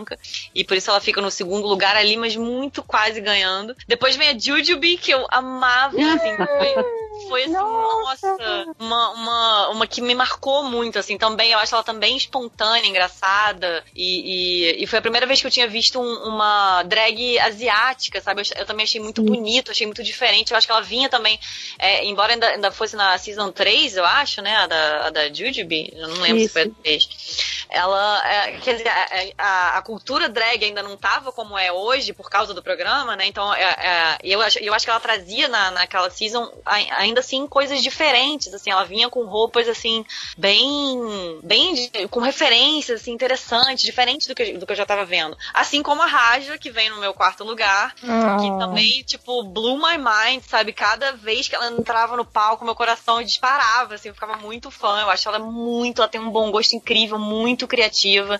E acho que é uma das drags mais, mais inventivas, assim, de- que já teve no programa. E no quinto lugar, o meu lado sapatão vai voltar, voltar na Tatiana, que eu acho muito gata. Eu um crush na ficava assim, Caralho, essa mulher é muito gata, cara. Cara, como é linda! Tatiana, o Nossa sorriso Senhora. da Tatiana. Nossa, assim, Tatiana, eu caralho, maluco, é muito Tatiana. gata. É da segunda temporada. É, a Jujubee é da segunda. A Ju- a Jujubee e a Tatiana são da segunda Jujubee temporada. segunda, exatamente, exatamente. Jujubee e Tatiana, exatamente. Gente, mas peraí, no quesito mulher, que você olha assim, não, se me botar do lado e botar a Courtney Act e perguntar qual das duas é uma drag queen, o pessoal vai dizer assim, a Júlia, né, cara? cara. O Courtney Act é carro, cara. Não, porque realmente ela é É trouxa. deixava... Pô, É, é, quando ela chega com aquelas asas, cara, tipo assim, eu parei. Nossa, o que que é aquilo? Ah, e ela ainda sabe cantar, e ela é engraçada. E eu falei assim, não, não, não pode. Tá. Tá, deixa, então aproveitando assim que a gente tá falando da Tatiana, deixa eu, deixa eu perguntar uma outra coisa pra vocês. The Shade. Não. Não, Primeiro nessa linha, drag queen que me- se me colocar do lado, as pessoas vão achar que a drag sou eu, porque, cara, elas são lindas, lindas, lindas. Quem seria top pra vocês em termos de fishness? Assim, em termos de. Ah. Caramba, Tatiana, I love you. Cara, eu fico entre a Raja e a Courtney. A É. Courtney é demais. É, então ela, ela nem parece que é. uma- Ela realmente não parece, é um negócio, tipo, assustador. Ela. Cara, é- eu acho que é um motivo de desespero de tantos homens héteros com, com, com a masculinidade É, extremamente verdade. Sim. frágil. É, pelo que viu esse, esse, programa. Aí eu acho começa a ter legal ter esse programa, né? Porque já é um avanço, mas eu acho que eles devem ter ficado preocupados de ter visto a, a Courtney, cara. Porque realmente ela, é- ela é bem impressionante. Sim. Surreal. E, e ela não faz a maquiagem de clown, né? Ela faz a maquiagem, mas na, tanto é que ela sofria crítica. É, O pessoal não gostava porque ela não fazia aquela maquiagem com a sobrancelha mais exagerada, nem nada do gênero. Ela fazia.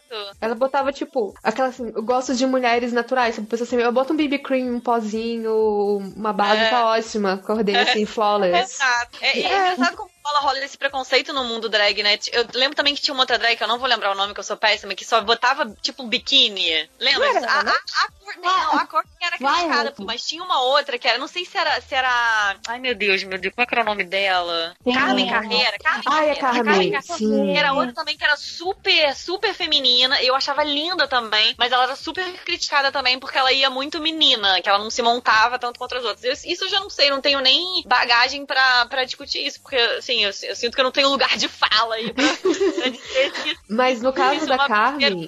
Mas no caso da Carmen, isso foi tão, tão forte que ela, ela fez a mudança, né? Hoje em dia ela é uma Sim, mulher, mulher, mesmo. Exatamente. Mas, é, mas, mas aí que tá, eu não tenho, eu não tenho, eu, não- eu fico meio, meio receosa de, de, de comentar sobre isso, porque eu não sei se isso é, se isso, se essa discussão ela é válida ou não, se as drags realmente acham que essas muito femininas, como a Carmen Carreira ou a Courtney, ficam em, é, em uma, com uma certa vantagem sobre elas, ou se, ou se de fato isso é uma besteira, assim, eu, eu de fora vendo, né, O do meu- show, pelo, pela edição, vamos botar desse, vamos botar a culpa na edição. É, exatamente, pela edição. fora, E não, é, e não vivendo a- a- o dia a dia delas, eu, eu acho que, que era meio preconceito com elas, sabe? Com a Carmen Carreira e com a, e com a Courtney. Não sei, o que, que vocês acham? Não, eu, eu Ah, acho eu- Que, elas, que elas rolavam um shadezinho também, porque assim, era muito, era muito fácil pra elas, né? Do tipo, o pessoal falava assim, ah, mas rolou até uma, um- uma brigazinha com a Courtney por conta disso, né? Do tipo, ah, você não Sim. põe maquiagem, você coloca aí um, um brilhozinho, um- uma sombra, não sei o que, e você acha que tá maquiada, sabe? Tanto que eu acho que teve um naquele desafio que você tinha que fazer a drag mother e não sei o que, que ele, ela não sabia como. É, realmente maquiar uma, um homem, porque pra ela era muito fácil, né? Do, tipo, os traços dela já eram muito, muito finos. Então ela, então ela não precisava botar, tipo, base, Mas será contorno. que isso não é drag? É isso que eu não sei dizer, eu não sei responder isso. isso Hum, você acha, Ai, vocês acham que não é drag isso? Não, eu sou acho que é drag, mas eu acho que pra você chegar ao ponto de ser a vencedora de RuPaul's Drag Race, eu acho que exige mais coisas, além de você fazer uma boa maquiagem. Então eu entendi o questionamento delas quando a Courtney chegou tão longe, porque eu, eu entendi que, tipo, eu também acho que aquilo ali era o limite dela. Acho que ela chegou até a quarta ou até a quinta, em quinto lugar. Não, mas, assim, ela foi ela foi, foi terceira. É, ela é finalista. Foi ela foi top ela, 3. É. mas eu acho que Ela, assim, e, e a Bianca. Mas eu acho que, por exemplo, dessas três, ela não tinha como passar porque ela ainda tinha problemas de performance Ah, mesmo, não, porque sim. ela fazia mais do Ah, mesmo. sim, sim. Não, mas isso beleza, isso no show, beleza, eu até concordo que ela não que tem que ter muito mais do que uma maquiagem, mas eu digo mesmo no conceito de drag mesmo. Vocês vocês acham que é que é a Carmen Carreira, Courtney, etc, é tipo é drag é considerada drag? Eu acho Entendeu? que sim, porque eu acho, acho que, que drag sim. queen depende de você ser homem ou você ser mulher. Eu acho que, inclusive, o, o, o, RuPaul, acho que ele já chegou a falar sobre isso, que existem drags que são mulheres. Eu acho que não é algo tão comum, mas é uma questão de você ser um, um profissional de entretenimento que você bota ali uma personagem que é uma mulher. Então você Sim, pode aliás, ter uma tem uma drag... brasileira maravilhosa, Paloma Maremoto. Ai, que é mulher. Maravilhosa. E a mulher, Então, mulher. e- é, Antigamente então- ela falava folk queen, mas eu acho que nem as, nem as meninas estão querendo mais usar esse termo. Agora eu não sei qual é o termo que, que se usa. É.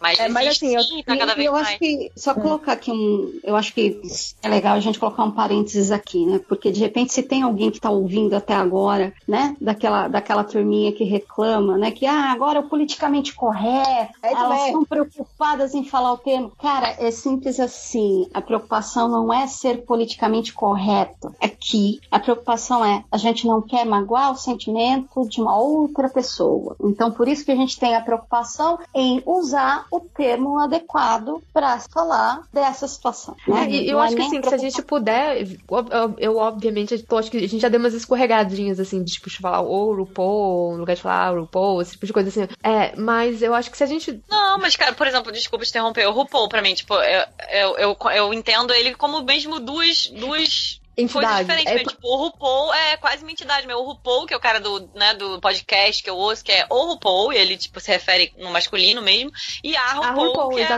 exatamente. drag, né? É, depende se a gente tá falando dela com vestido ou se tá falando de com um terno. Mas assim, a gente às vezes vai dar uma escorregadinha, mas eu acho que se a gente se esforçar o máximo possível pra o que a gente souber falar correto, falar correto, né? Uhum. Não, não machuca ninguém, sabe? Sim, sim, É. sim. E, e esse, esse é um. A, a gente percebe, assim, mesmo a minha impressão, mesmo a estando de fora, né? Que é algo muito delicado até na, na própria comunidade drag, né? Porque vocês vão lembrar, tem um episódio específico, eu não sei dizer, eu, eu creio que é terceira ou quarta temporada. É, depois de um desafio, uma das meninas começa a chorar no palco, chorar, chorar, chorar, e ela fala: Olha, eu tenho um segredo pra contar e eu não consigo mais segurar e eu vou contar aqui no palco. Ah, lembro muito, lembro, sim. E aí ela fala: Olha, eu não sou drag, na verdade eu sou trans. Eu fiz a cirurgia ainda esse ano, mas eu não tinha comentado com ninguém porque eu tinha medo de ser ostracizada ou sofrer algum tipo de preconceito. E ela chora, chora, chora e fala: Desculpa, mas eu não aguento mais, eu tenho que contar pra vocês o que eu sou. E aí a Ru tem assim um discurso maravilhoso e, cara, que eu agora não vou conseguir fazer justiça, mas ela diz alguma coisa: olha, o importante aqui é, é o sentimento de família, independente do que da operação que você fez, de como você se enxerga, somos todos uma família e você não precisava ter nenhum tipo de preocupação aqui de- entre a gente de sofrer preconceito ou ser ostracizada, nada do tipo. Então, Posso fazer a contrapartida a esse, a, a esse discurso bonitinho? então exatamente. É, caraca. Não, não é isso. É porque esse ano, no início do ano, ela, The library is open. ela se envolveu numa, numa uma discussão por conta disso. Porque assim, o que é, se eu não me engano, essa, ela tava fazendo tratamento, mas ainda não tinha feito a operação. E eu acho que tava sentindo falta dos hormônios e por conta de toda a pressão. O que, e aí o que, que a RuPaul falou? Que, tipo assim, que ela não tem nada contra transexuais antes de fazer a operação. Então tá tomando os hormônios, esse tipo de coisa. Mas que quando elas tomam a. a- quando elas fazem a operação, elas estariam no- sobre sobre uma vantagem acima das outras, né, do- das outras drag queens, porque então e ele É que aí a tomou gente- um puta, tomou um puta backlash por conta disso, né? O pessoal caiu matando em cima dele, achando, dizendo que ele foi transfóbico, não sei o quê. E depois ele teve que, que recuar, pedir desculpa, que não foi isso que ele quis dizer, e, e lá se foi. Mas que merda, RuPaul? Putz, grila, né? Precisava ter dito uma porcaria. Caraca, meu. Eu não fazia ideia. Mas eu só É queria porque colocar teve isso. uma. Vale reforçar que, que, como você falou mesmo, vale reforçar como você tinha comentado mesmo, né? É um discurso fofinho. O que ela deu ali foi o discurso bonitinho do programa, né? Somos todos uma família, quando a gente sabe que não, não é uma família, ali é uma competição, né? E, enfim, é, é como você falou. É, é, cara, mas que, que, que absurdo que ela falou, caramba. Sim, é. Assim, ah, não vou passar o pano, também não vou dizer que, tipo, não vou demonizar, também não vou passar pano. Falou merda, pediu desculpa e aí seguiu, seguiu o bonde. Até porque uma das, das competidoras do ano passado, a Peppermint, ela, ela é tr- trans, não é? Se não me engano. É porque a única temporada que eu não assisti foi a nona. Eu assisti também. Nossa, a, putz, grila, foi muito ruim. Eu tô tentando lembrar. Gente, eu não lembro quem é Peppermint. Eu, eu também tô catando quem é a Peppermint, mas quem ganhou foi a Sasha e a Sasha é muito legal. Porra, eu não vi a temporada Sim, ainda, ela é uma cara. trans woman. A Peppermint, Desculpa! Desculpa, caralho, nossa, desculpa. Ah, não, pera. Tudo bem, minha memória é péssima, vou esquecer com certeza. Mas peraí, é porque em algum momento a gente vai falar da décima temporada. Só eu e a Adri que estamos assistindo a décima temporada. Estou zoando. Eu não vi, eu não vi nem a nona nem a décima. Ai, a décima tá de morrer de boa, cara. Tá assim. A décima Ai, eu comecei a assistir ontem, mas aí eu parei. E, e realmente a Peppermint era completamente esquecível, mas. É só porque teve, teve essa, essa polêmica em relação a ela. Ah, entendi, entendi. Deixa, deixa eu Caraca. puxar o bonde. E falando em barraco, quais são os favoritos de vocês? Vai. Ai, como não? Cocomon Trees versus Alyssa Edwards. É. Orange look. Isso pra mim, não, nenhum barra. Nenhum Ó, barra. deixa eu aproveitar. Alguém me explica. Eu, eu sei que elas foram tretadas. Eu sei que, que tipo, a Alicia tinha ganho um patent, certo? Aí, Sim. esse prêmio dela passou pra Coco Montrese. Isso. Acho que foi uma parada Foi. Ela, ela recebeu, acho que foi Miss, Miss Gay América, alguma coisa assim. Foi um, um, um- um prêmio importante. E, e aí eu acho que denunciaram ela, não sei o que aconteceu. Ela não pôde, ela não conseguia cumprir com as obrigações do. Da, né, que ela tinha que fazer. Era basicamente isso. E aí foi o. o a coroa foi pra Coco. E parece que elas eram amigas antes, né? De, disso acontecer. E aí, por conta disso, elas pararam de se falar e juntou. Aí, obviamente, a, a, A rivalidade do programa. Aí a produção vira assim, por que não colocar as duas no mesmo programa, né? Demônios. e aí rolou, aí tem essa treta toda, assim, mas é, a, ela é muito engraçada, cara. Eu, eu acho que é uma das, das drags mais engraçadas que, que tem. É muito maravilhosa, é mesmo. E, e, assim, ela, ela é muito, muito divertida fora do programa também. Você assistindo os videozinhos dela, como é que é? Alicia, Alicia Edwards, Alicia Secrets. House, Secret. Secret. Cara, aquilo é divertidíssimo, divertidíssimo. É um misto de personagem e do temperamento dela. E, e, e, assim, ela é o tipo de pessoa que você, eu pelo menos, podia passar uma tarde inteira só com ela conversando e contando as histórias e daquele jeito dela. Girl, aquelas unhas gigantes. Cara, ela é E aquela estalada de mas- boca dela, É. que é, que é fantástica. Ai, É, foi exatamente isso. Ela, ela ganhou Miss América, Miss Gay América, e aí ela tinha ela, obrigações, né, de trabalho, alguma coisa assim, que ela não podia é, lidar com as obrigações, acho que aparecer em festas, esse tipo de coisa. E aí foi pro, pra Coco Montrese a coroa, e aí ela ficou meio... E aí rolou as tretas todas que a gente, a gente assistiu. A gente ama.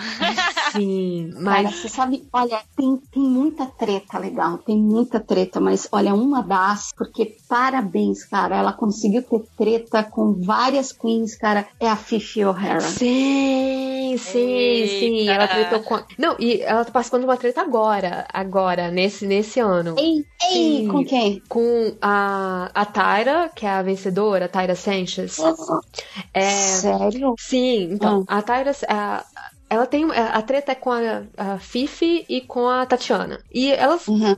indireta, indireta, não sei o quê, que eu acho que. a- acho que a Tatiana e a Fifi falaram que ela. que a segunda temporada foi injustiçada, quem merecia, que não, quem não era ela. A, a coroa não era da, da Tyra, era. Eu esqueci o nome dela, que bosta. Peraí, deixa eu pegar o nome. Tatiana? Não, da Raven, que deveria ter sido a Raven, que deveria ter ganho a segunda temporada. E aí a Tyra botou alguma coisa do tipo, Nossa. se, ou se alguma delas aparecer morta, alguma coisa assim, tipo, meio que ameaçou. Nossa. E a Tyra foi banida da RuPaul, da, da, da Ru- a Comic Con da, da RuPaul. Eu não sei qual, qual falar o nome.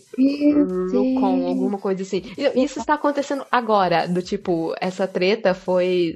tá acontecendo. Tanto que o pessoal tá fazendo uma, é, uma petição para que a coroa dela seja tomada. Quer dizer, que é- tá bem aqui. Em abril de 2018, foi anunciado que a Tara Sanchez foi banida da DragCon por ter feito é, ameaças públicas e on- online e públicas, né, contra a Fifi O'Hara e a Tatiana, É, tanto no Twitter quanto no, no Instagram. E, e ela também foi, e ela foi suspensa, desculpa, ela foi suspensa do Twitter e do Instagram- por encora- encorajar fãs de cometer suicídio. Meu Deus! A Tyra Sanchez? Sim. Ai, mas ela é insuportável, eu tô vendo aqui cara. um, um tweet da, da Tatiana, tipo falou assim, ó, Tyra works at the fucking MC escrota. I it, my shit bitch. Caraca, não sabia que tava Sim, sim, tá tô olhando rolando aqui agora no... Caramba, E não sabia que a Tara San- Sanchez trabalhava no, no warehouse do- da Amazon. Sim, é, então. E aí e, e tem várias outras queens que falaram que tentaram ajudar ela, porque, né, tipo, tem. Ela, quando ela venceu, o, o prêmio era de 25 mil, né? E agora o prêmio é de 100 mil dólares. E além de tudo, essas as queens das últimas temporadas, elas estão ganhando. Tem muito mais visibilidade, né? Que as pessoas Com lembram. certeza. A própria Michelle fala que, tipo assim, ah, elas não ganharam um prêmio de 100 mil, mas, pô, elas fazem o tour com, com ela, né? E eles tiram uma Sim. grana absurda. Então, assim, que não é só uma questão de grana, é Sim. muita visibilidade. E que a, a Tyra seria meio que ressentida por conta disso, né? Porque a segunda temporada ganhou pouco. Mas ela... a Tyra, gente, cara, ela é muito sem gracinha. Ela, ela- é bonita, ela fazia uma e drag ela é linda, né? gostável, cara. Ela, ela é, É, exatamente. Ela era, exatamente, muito antipática. Era linda, ficava. Ela, eu acho que ela tinha muito bom gosto fazendo a drag dela. E ainda mais nas primeiras temporadas, né? Que ainda não era uma coisa tão, tão comum, assim, de ver. Mas, cara, ela é muito, muito sem sal. Muito sem E sal. sim, e ela também é responsável por um barraco na temporada dela, né? Que tem naquele barraco das noivas e não sei é, o que. foi mesmo barraco? É, rolou, rolou, isso mesmo. Rolou um barraco nessa temporada. É porque tem um. tem- eu acho que é na quinta temporada que o- um dos primeiros é, challenges é refazer esses, esses barracos. Ah, mentira! Sim, eu, eu acho que é logo no início, na quinta, se eu não me engano, assim. É, porque eu acho que até que quem faz a. A Alaska faz a Fifi, né? No, naquele barraco da Fifi com a. Gente, eu esqueci o nome dela. A Needles. É, com, essa, com, a com a. Sharon. Então, tipo assim, eles vão refazendo. E aí tem o, o- Tem esse barraco da Tatiana e também tem aquele quando falam que a, a Shangela tem um. Ai, qual que é o nome? Tem um Sugar Daddy, sabe? É, A gente, Cara, barraco mas- é a melhor coisa que tem.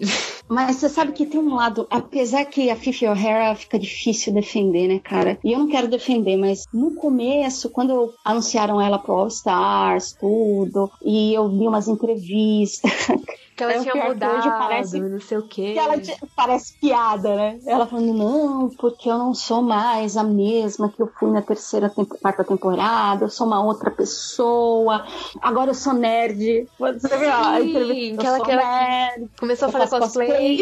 Eu faço um cosplay, sei lá, por semana, diferente. Eu, eu sei que tinha, assim, uma pancada de, de cosplays e eu sou nerd. Aí eu, tá, ok, pode ser, né, que de repente, né, se passaram vários anos, ela refletiu. Ah, aí chega no All Stars, cara, ela começa, assim, cara, ela enfiou o pé na jaca, assim, de um jeito, cara, mas de um jeito que tem aquela cena assim que agora já ficou até icônica, né? Que ela tá falando mal da- das queens que foram que foram Eliminadas. eliminadas, né? E aí principalmente da Alice, porque a Alice é isso, Alice, Alice, Alice, Alice pá. aí de repente, pá, acende a luz, atrás delas tinha um espelho e atrás do espelho estavam todas as queens Fifi O'Hara estava falando mal. Sim, não, é, é, é, muito. É, essa imagem é maravilhosa, cara. Ah, mas... e, aí, cara, não tem, não tem como você defender depois, cara. E aí, finalmente, assim, só pra, pra encerrar, quando ela foi eliminada no palco, a Alissa foi dar um abraço, porque todas as queens estavam dando um abraço e despedindo. Ela olhou pra Alissa e não, não, não, não, você não, tchau. Sim. E saiu. Cara, aquilo foi muito, como eles falam, cringe worthy, sabe? Aquele negócio, cara, que vergonha alheia, mano. Então, pra mim, a Fifi O'Hara, em termos de, de, de barraco, cara, parabéns pra ela. E você, Ju? Ah, cara, então, é, tem, tem, acho que tem muitos. Eu, eu gosto muito, assim, não é um barraco que eu gosto, mas é porque foi uma que chega e me deu, me deu, tipo, nojinho dela, que é a, a Rox contra a Jinx. Ai, que é... Ai, odiava essa Rox. Que, que pessoa odiável, cara. assim. Muito. E Cara, a, a Jinx dormindo, cara, cochilando, e elas apontando e dando risada. Ah, Sim, sabe? E, sei lá, não, não bacana. E chega no final mesmo, ela começa a ser odiosa mesmo. Mas eu, eu Nossa, acho que odiava. o melhor barraco que tem, é tipo top 5, top, meu top 3, na verdade, é a Laganja dando chilique, não sei o quê. Por conta de uma piadinha, sabe? E assim, vocês estão roubando meu momento. E na verdade, assim, não chegam a ser muito. Porque esse foi barraco mesmo, mas todas as shades que, que elas davam na Laganja era, era ótimo, né? Porque ou ser insuportável. Sim, sim. E como até a própria Dor Delano falou, né? Virou pra ela e falou: Cara, por que, que você age desse jeito aqui? Se nos clubes, nos shows, você é uma pessoa completamente diferente. normal, né? É, é mesmo. Você não, você não é afetada, você não tem esses lances de on mama, aquele jeito maluco. Ela ficava tentando é, é, emplacar uns bordões dela, né? Era insuportável. Sim. Nossa. Sim, yes, mamá. Ai, posso É. falar mais um? Mas esse é bem novo, Fala, tá? É The Vixen, que é agora da décima temporada, Ai, meu Deus. versus Muito. Aquária, Aqua- Aquária primeiro, e depois agora contra a...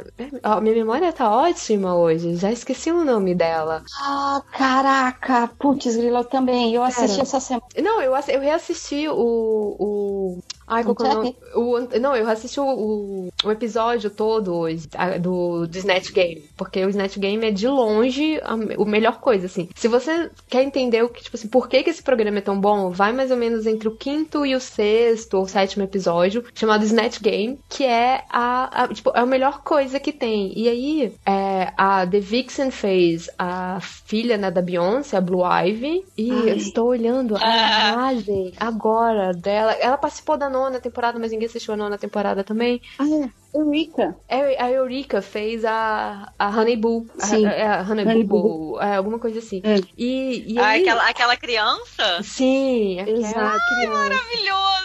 Ai, já quero ver essa temporada. Sim, e aí, assim, e, cara, ela deu um show de, de, de Honey Boo Boo. E a, e a The Vixen ficou extremamente mordida. E já tinha rolado um barraco anterior com elas no Untucked. E, e aí, essa semana rolou outro. E aí a The Vixen fez um momento Laganja estranho. Tipo, tava Oh. falando, ah, porque ninguém gosta de você e não sei o que. E as outras assim, né? Eu não disse isso. Não falei isso em momento nenhum. E aí toda puta, não sei o que, não sei o que. De repente mostrou aquele vídeo. Ela começou a chorar. E eu falei assim, ah! Eu estou vivendo pra ver a eliminação do The Vixen, porque eu não tenho graça, eu já assisti, tipo, to- eu toda vez eu acabo vendo os, os- os spoilers de quem vai sair, de quem não vai sair. Então, assim, Olha, a décima temporada, sério, termina de assistir e corre pra assistir o Untucked, porque é, tá maravilhoso os Untucked. Incrível. É, o, o Mari, só pra, pra assim, explicar um pouquinho mais, a- o que, o que rolou foi mais ou menos o seguinte: a Vixen, ela é extremamente geniosa, ela tem. Ela é uma série de coisas, mas eu acho que, como é que eu poderia dizer? Em termos de preparar o próprio figurino, ela não é tão boa. Tanto que as roupas dela, pra mim, pelo menos, sempre deixam a desejar. E nesse programa em específico, juntou a parte do visual dela, que tava todo zoado. É, por exemplo, o tema era sereia. Cara, você é uma drag queen, queen é um- você é uma sereia, você vai, você vai caprichar no quê? Você vai fazer um peito, você vai fazer ali, pelo menos criar ilusão. Cara, ela colocou uma concha de um lado, uma concha do outro, ficou tipo 10 centímetros. Tipo, você viu o corpo boy ali, sacou? Hum, sei. E ficou muito zoado. E o Snatch Game dela foi péssimo, foi péssimo. Então a, a Ru fez aquela pergunta: quem vocês acham que tinha que ir embora? Todo mundo. Bom, olha, pelo programa de hoje, a Vixen, a Vixen, a Vixen. Chegou no Untucked, ela tava possessa. ela tava possessa. Vocês, suas traíras. Nossa. Aquela Tem que ver isso. vocês achavam que vocês eram minhas amigas. Aí ela xinga, xinga, xinga. Fala, vocês todas aí estavam falando mal da Eureka. E elas, imagina, nunca. Aí corta. Olha, tem um vídeo aqui, um recado. Aí, obviamente, né, pelos views, pra dar um, um boost, assim, no, no barraco, era a mãe da Vixen. Falando, ai, filho, eu queria mandar um recado. Você é maravilhosa. Olha, eu te amo. Você luta pelo que você quer. E eu tenho orgulho. E aí, a Vixen chorando.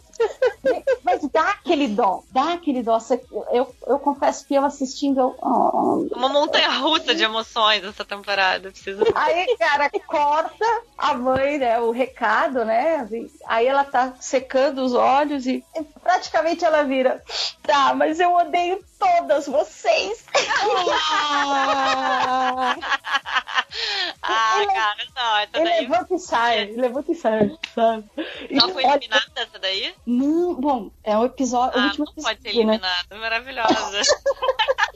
Mari, pergunta que eu nem sei se a gente vai poder usar, porque eu não sei se tem como falar isso. Onde é que vocês assistem os, os Untucked? eu Vocês tenho baixam? Não, eu assisto no Dailymotion. Dailymotion tem alguns upados ali. Ah, eles, eles disponibilizam lá? Não, é pirata, né? Assim. Ah, tá. Você, tipo, baixa. Não, eu nem baixo, é, eu assisto Tá, é via streaming. Dailymotion mesmo, no É streaming. Entendi. É, então, eu tentei ontem o Dailymotion e, e eu, eu sofri miseravelmente. E, e assim, eu, o que eu faço geralmente é, é bem na pegada: boto no Google RuPaul's Drag Race Season, aí eu boto o número, e aí eu boto streaming, eu watch online ou qualquer coisa assim do gênero. Tem vezes que eu simplesmente baixo o torrent no, no Cat e Sim. muitas vezes já rola o, o Untucked, mas eu tinha preguiça um pouco do Untucked, porque eu tenho um pouco de preguiça de drama demais, gente. Desculpa. É, eu também, eu também. Eu tentei assistir, eu tentei baixar um- alguns Untucked, os primeiros, e assim, a imagem era ruim do que eu consegui ver. E eu Aham. fiquei também com essa sensação de leve de preguiça, de ai, gente, para, sabe? É, eu gosto da parte divertida, da arte, da leveza. Sim, sim, Então. eu também tenho, tenho de leve uma preguiça de. Ó, mas eu vou falar uma coisa. Nesse caso aqui, a gente tá falando do barraco da, da Vixen, né? E, Ah. abri- e- vale ressaltar, até falei pra Júlia, cara, faltou, faltou uma Bianca Del Rio ali pra zoar a Vixen, sabe? Quando ela cala a boca, pra jogar Sim. real. Aham, Tem, não tem ninguém ainda, não tem lá alguém com esse perfil, sabe? sei. Pra real. Mas, ó, real- claro, eles vão forçar, em termos, o Untucked, eles forçam de todas as formas rolar os stress, porque eles vão colocar, né, as pessoas que se acusaram, eles falaram, olha, fulano podia sair, Beltra- vão colocar no mesmo espaço? Vão. Mas, ao mesmo tempo... Tem te momentos falar, lindos, cara. Quando Tem a. momentos lindos. Só cortando. Acabei de voltar, já tô cortando. É, Desculpa. É, tem um momento que a, a, a Trix. a- não, a, Bo- Kenny- ai, a, Bonet, eu esqueci o nome dela. do- Trinity K. Bonet? Isso, A que ela, quando ela assume que ela é HIV positivo, foi no Untucked. Ai, E, nossa. cara, foi um momento marcante, de né? você, tipo, querer chorar. Então, assim, há essa tentativa de pesar a mão pra barraco? Ah, mas tem um momento também em que elas mostram mais vulnerabilidade. Porque aí que é o momento que elas vão falar do tipo. Porque principalmente no início, que, que vão as safes, né? Quem tá salvo, que vai, tipo, é um grupo maior. E aí elas ficam conversando mesmo da vida, esse tipo de coisa. Então tem momentos. É mais que- leve. É, que, que é mais leve. Óbvio, tem. Ou quando tem pra ter barraco, tem barraco. Mas tem momentos que são muito bacanas também de dela se abrindo. De conhecer o lado mais humano delas, Sim, né? e aí aparece, tipo, às vezes pais dela do- mandando recados, que também é bacana. Teve uma vez que apareceu a. Ai, a- não é filha da, da Bianca, né? Mas é uma. Afilhada? Ah, é, É, tipo sim. filhada dela, sobrinha. Que apareceu também, que foi, tipo, super fofo, porque aí mostrou esse lado, né? Do tipo, ela não é só uma beatzinha, mas tipo, uma beatzona, né? Mas ela tem, um lado fofo também, assim, do tipo, crianças gostam da Bianca, olha só que coisa bonitinha. Então tem É, é legal ver elas desarmadas, porque elas estão sempre muito armadas ali por ser um reality, né? Então é legal ver esses momentinhos, assim, que a produção consegue muito malandramente desarmar elas de uma, de uma forma. Tipo, aí tem frases desse tipo aí que vocês, que vocês relataram, tipo, ah, I hate you all, I still hate everybody e tal. Tipo, isso é muito legal de ver mesmo. Sim, então eu acho bacana de assistir.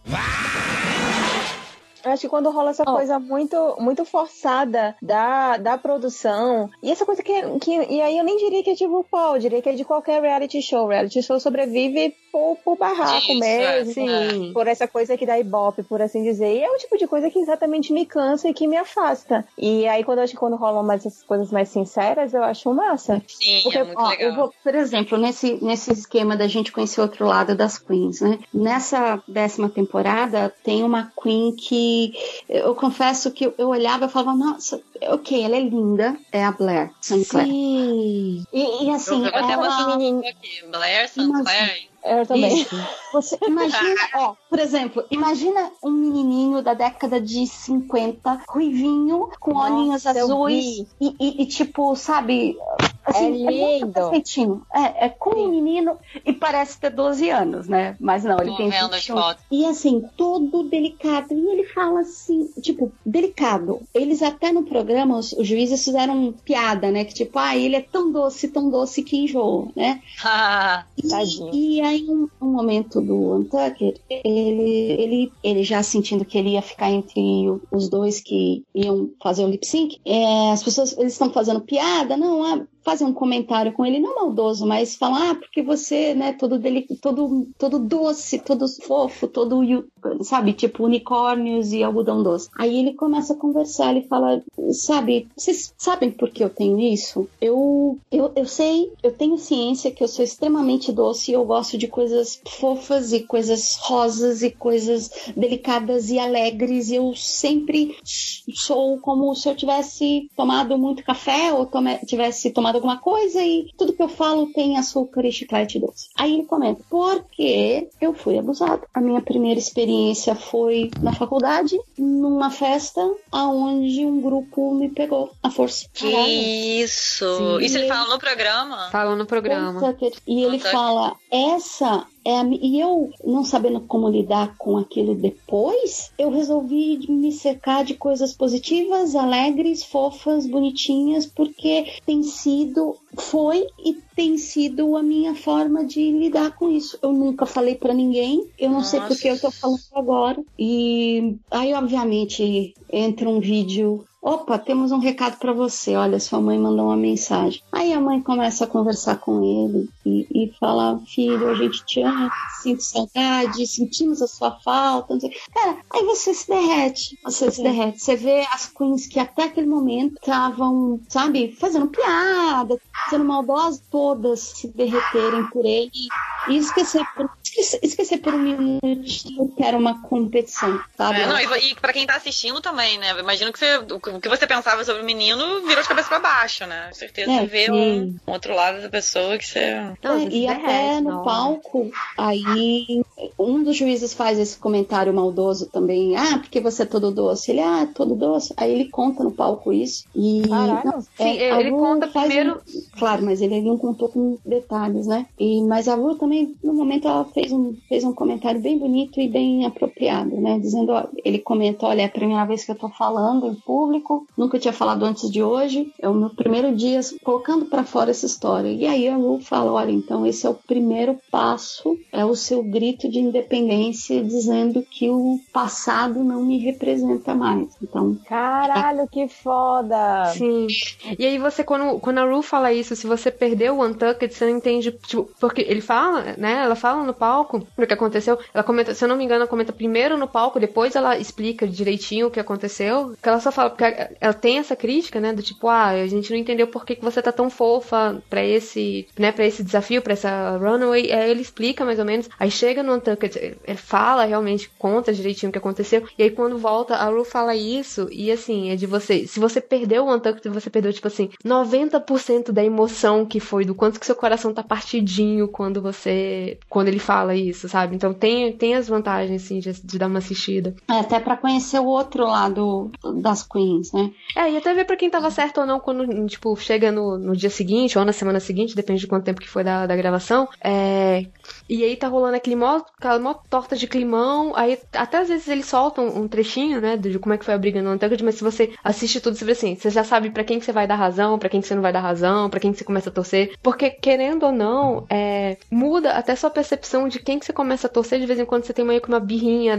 de uma Queen, e aí depois chega no Untucked você vê que assim, não, mas ela é legal. Ou tem umas que você acha massa, e depois você pensa, não, cara, não, que preguiça que eu tenho de você, não dá. Porque a gente acaba pegando muito pela personalidade delas, né? Tipo, não, não tem como. É, acaba virando. É. É, ou confirma aquilo que você já achava, ou muda completamente a tua visão, né? É, teve uma que eu fiquei meio chocada e, e que nem foi com a Tucket, e eu vou realmente tentar limitar ao máximo aqui em relação de spoilers, porque é a nona temporada, que foi a Valentina. Mas aí eu não, eu não assisti nenhuma Tucket dela, mas aí já depois, quando elas têm aquela reunião, aquele reunion delas, e aí o pessoal falava quão tóxico era o, o fandom da Valentina, que eu fiquei chocadíssima com a, hum. a postura dela. Hum. Que a hum. Valentina, tipo, pós-programa, pós pessoas que ganharam, é, rolou uma outra treta entre, entre as queens do, do, do, do nono. E, e, e, o fandom dela, tipo, meteu o pau em uma das queens e ela ficou, tipo, super quieta. Saiu super a francesa, não defendeu a queen, não falou nada. E, tipo, o fandom tava sendo muito escroto, muito, muito tóxico. E aí o pessoal depois jogou na cara dela, falando assim: você é escrota, você é duas caras, você se faz de linda, maravilhosa na frente das câmeras, mas por trás você é, é, você é um plástico, você tá ali só pela fama e você não abraça sua família. E, e, o mais bizarro foi que ela continuou fazendo a cara de plástico lá dela, continuou linda, mas não, não falou nada, e ficou meio que se defendendo, falando tipo, ai, não é nada disso, e vocês estão só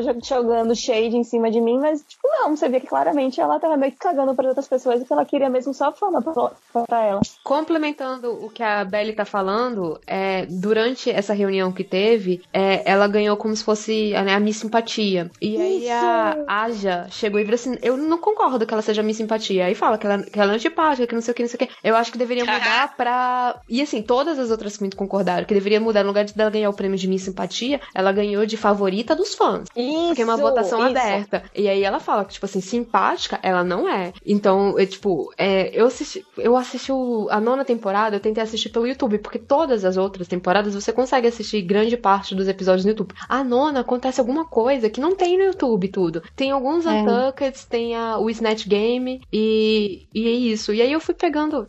Cara, eu, sou um verme mesmo. E aí eu fui assistindo coisas, tipo, completamente desconexas, sabe? Assim, aí eu vi esse, esse, todo esse, esse drama e eu falei assim, agora eu quero assistir essa nona temporada, mas eu não consegui assistir, não consegui baixar, e eu falei assim, ah, então eu fico só com. Então, é isso, eu não eu... sei se tem nos Untuckeds, porque eu não assisti, mas durante o programa não tem nada disso disso. E aí foi um tapa na é. minha cara que eu fiquei tipo, caralho. É... Gente, eu, eu fiz um desenho da Valentina, tá no meu Instagram, é porque é, é assim, uns lances do tipo, cara, você é tão linda, tão linda que eu quero te desenhar. E tipo, isso rola com várias queens. Eu já desenhei a Miss Fame, assim, sketch, né? Eu já fiz uhum. a, a Miss Fame, fiz a Valentina, queria fazer alguma, mas enfim. E eu postei, né, falando, ah, pra mim você é vencedora, porque eu desenhei no dia que ela acho que não, duas semanas depois que ela saiu. E fiz, tipo, aquele, aquele vestido vermelho dela com uma rosa. Ai, ela é linda, ela é linda, linda, ela sabe ela se é muito bonita mesmo. E no programa, ela fala o quê? Que ela tem 10 meses de experiência como drag queen. Então, no começo, eu fazia muita piada. Ah, você não sabe de nada, você só tem 10 meses, você tá como modinha. Então, aquilo me fez torcer pela Valentina e ficar sacaneada com as outras. Hum. E aí eu lembro eu postei o desenho no Instagram, teve o pessoal que falou, pô, ó, legal, legal, legal, mas eu, aí eu já comecei a receber mensagem, é, isso em inglês mesmo, né? O pessoal, não é nem o pessoal do Brasil, o pessoal fala, é, mas você sabe que ela é uma baita de uma falsa? Nossa, é, mas você sabe. É. Mas você sabia que ela pode ser linda, mas a personalidade dela é um lixo? E eu assim, caraca, o que que eu perdi em duas semanas que eu não assisto o programa? Caralho. É, não muito. Eu acho que o, lan- o lance tóxico. Bom, fã tóxico tem em todos os campos, né? E RuPaul, uma das coisas inovadoras aí, a gente tá falando de coisas inovadoras, pronto. RuPaul criou os fãs tóxicos de drag. Sim, Queen. cara. O pessoal leva muito a sério. Muito, muito, muito a sério. É, mas na internet, né, a pessoa leva tudo a sério. Acho que não é, não é só Drag Race. Então, A gente é, bem é, sabe. É, vocês. Na discussão que a gente teve hoje, vai ser, foi tipo, é exatamente isso aí.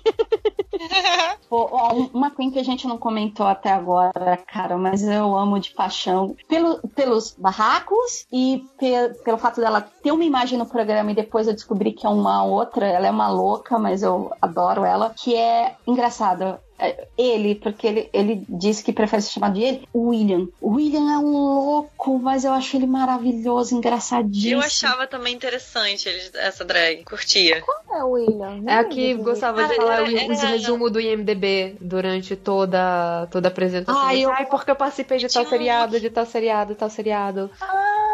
É, ficava dropping name. E- Era da e- Season 4. Isso, e que foi eliminada. E Foi eliminada. no palco. Sim! Ele se achava maravilhoso. Ele se achava meio Britney. Ele fazia uma coisa que meio Britney, assim. Mas, mas ele tinha uma cara de homem, né? Ele, Ele não conseguia tirar a- aquela, aquela barbinha, né? a Aquela... barba dele é um azulado, né? É, ficava, por mais que, tipo, ficava sempre aquela coisa de, tipo, tirei, mas tá marcado. É, exatamente.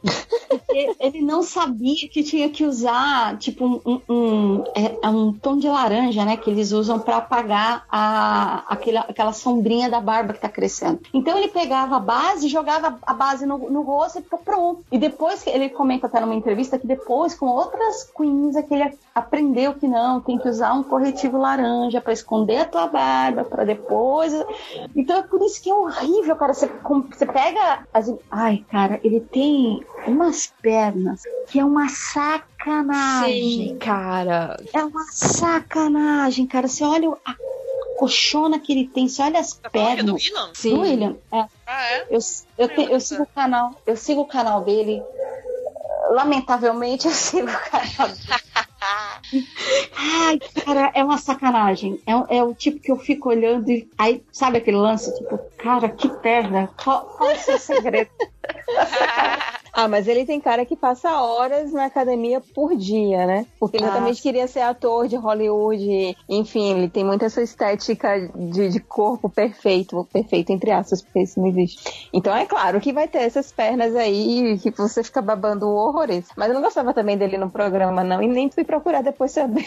Nossa, não, eu meio que tinha meio que rançozinho no, no programa, porque se achava muito. Aí apareceu aquela cena que foi, né, que tipo, quando foi eliminada, que eu falei assim, Google, why we...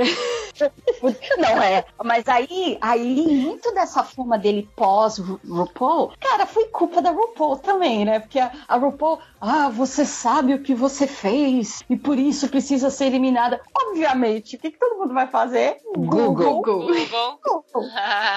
Sim. O que que o William fez? E aí eu. é, Não, e tem um detalhe também, né? Quantas vezes a gente viu uma drag vomitar no palco? Ele deu uma, Nossa, é verdade. ele, ele deu uma Gente, eu tinha entrevista. apagado da minha cabeça. Aí, só momento. essa informação extra só para ajudar a pintar a personalidade do William. Ele diz que ele foi avisado, ele já sabia que ele ia ser eliminado, porque e ele foi eliminado basicamente porque ele levou alguém pro hotel, o marido ou namorado à Ai, ai. época, e sendo que elas eram proibidas, né? E ele ah, que se dane, dane as regras e o marido tava ficando com ele no hotel. E aí, obviamente, a Ru descobriu e falou: "Bom, então meu bem, você tá eliminado porque você não Eu cumpriu não sei se a Rue descobriu ou se foi ele que abriu o jogo. Eu acho que foi ele que abriu o jogo, não? Não, alguém deve ter descoberto, né? Não faz Não, mas não, eu- estoy Eu acho, eu, eu não lembro, assim, eu também não lembro, mas eu acho acho que foi ele mesmo que chegou e falou: olha, não tá certo, vou aqui ser sincerão com vocês tal. Não, ele foi eliminado no programa. A minha lembrança que eu tenho era essa. Não, ele foi eliminado no programa, mas eu acho que foi ele que falou: estou recebendo, porque eu acho que o cara ele fazia de tipo entregador de pizza, essas coisas assim. Ah, Hum, Posso estar errada, mas eu acho que foi um negócio assim super bem tramado e ele teve uma hora que ele caiu a ficha e fez tipo, poxa, eu tô sendo escroto com essas outras pessoas que estão aqui super querendo ganhar, porque enfim, isso é muito importante pra elas e eu tô meio que sacaneando.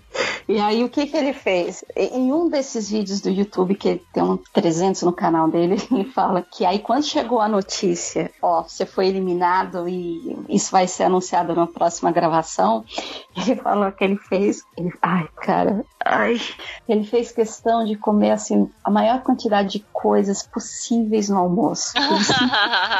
E que ele usou o corpete mais apertado que ele tinha. Porque Ai, ele falou assim: já que eu vou sair do programa, Eu vou sair com eu estilo. vou sair com estilo. E de uma forma inesquecível pra essa bitch.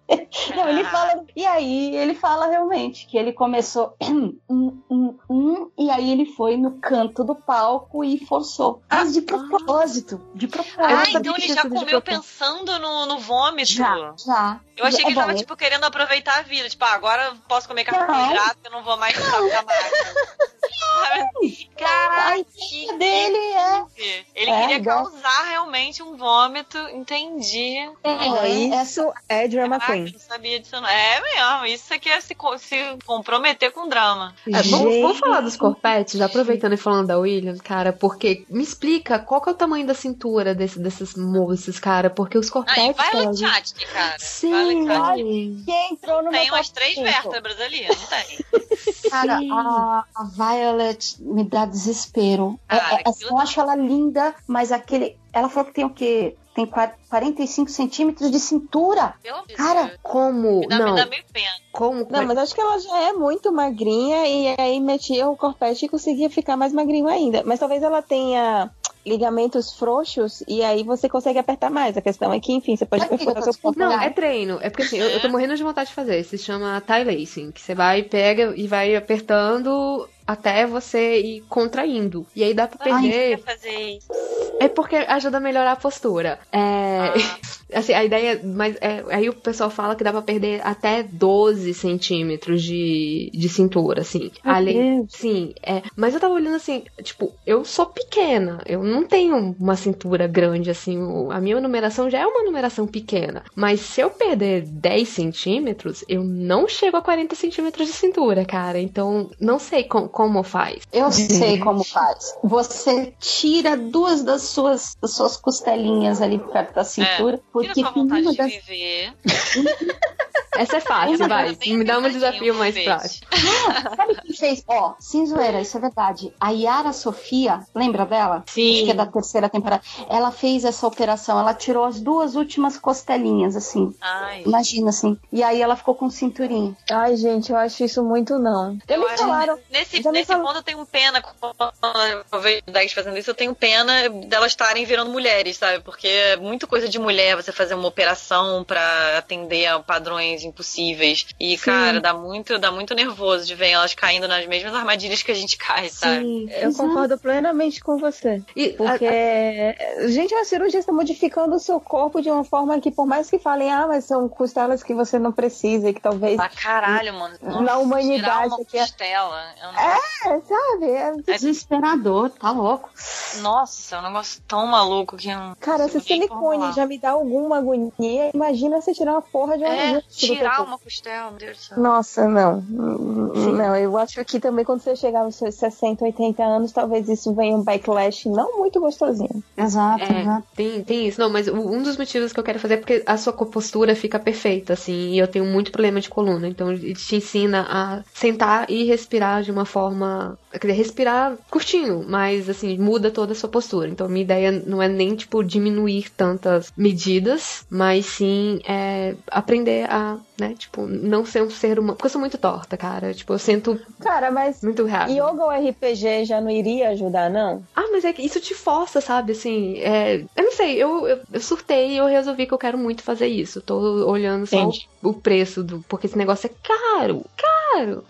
Mas é tipo um corpete que você compra, é isso? É, você compra, só que no lugar de ser aquele que vai até em cima, né? Que, que vai até o, o cima, que o pessoal chama de overbust, ele vai, fica embaixo. E aí você Ah. vai apertando. Tá desde a lombar, é isso? É, então. Ah, e fica só na região da lombar. Isso, ele fica só, tipo, entre, acima da bacia e abaixo do seio. Aí ele, É. você vai apertando, pra quem quer fazer isso, né, pra diminuir, você vai, com o tempo, vai apertando. Você passa o primeiro dia, você fica, tipo, quatro horas. Você vai se acostumando, e aí depois você vai diminuindo, você vai apertando ele, sabe? Uma coisa meio... Nossa, é como um colete de coluna mesmo, né? Tem, É, tem- é, só que mais arrum- arrumadinho. É, na real, ele, ele entra no, no quesito de body modification. E assim, geralmente os médicos especialistas eles não recomendam. Porque. E também eu acho que. Eu acho que a própria questão, acho que a gente volta à questão de você ser mulher e de que, ah, ok, pra você ficar com sua coluna reta, então você precisa ficar presa durante horas do seu dia e todos os dias você precisa fazer isso. Sabe? Eu acho que exercícios físicos, e aí eu volto para o yoga e pro RPG, porque eu sei que eles fazem esse tipo de, de movimento e de postura, porque o yoga tem muita questão de, da resistência. Então, de você ficar 3 minutos, 5 minutos, 10 minutos, 15 minutos naquela determinada posição e que vai realinhar a sua musculatura, vai realinhar os seus, os seus ossos, sua postura e ainda vai trazer um equilíbrio interno seu, uma paz transcendental maravilhosa. Então, vai trazer várias coisas maravilhosas para sua vida que eu acredito que um corset não, não vai trazer. E é algo que a gente se livrou em- no século XVIII que eu acho que poderia ficar por lá mesmo. Ah, eu, eu, eu gente, eu, eu, eu sou historiadora e aí eu, eu assisto séries e fico assim, esse corset tá errado, essa construção tá errada, essa peruca tá errada.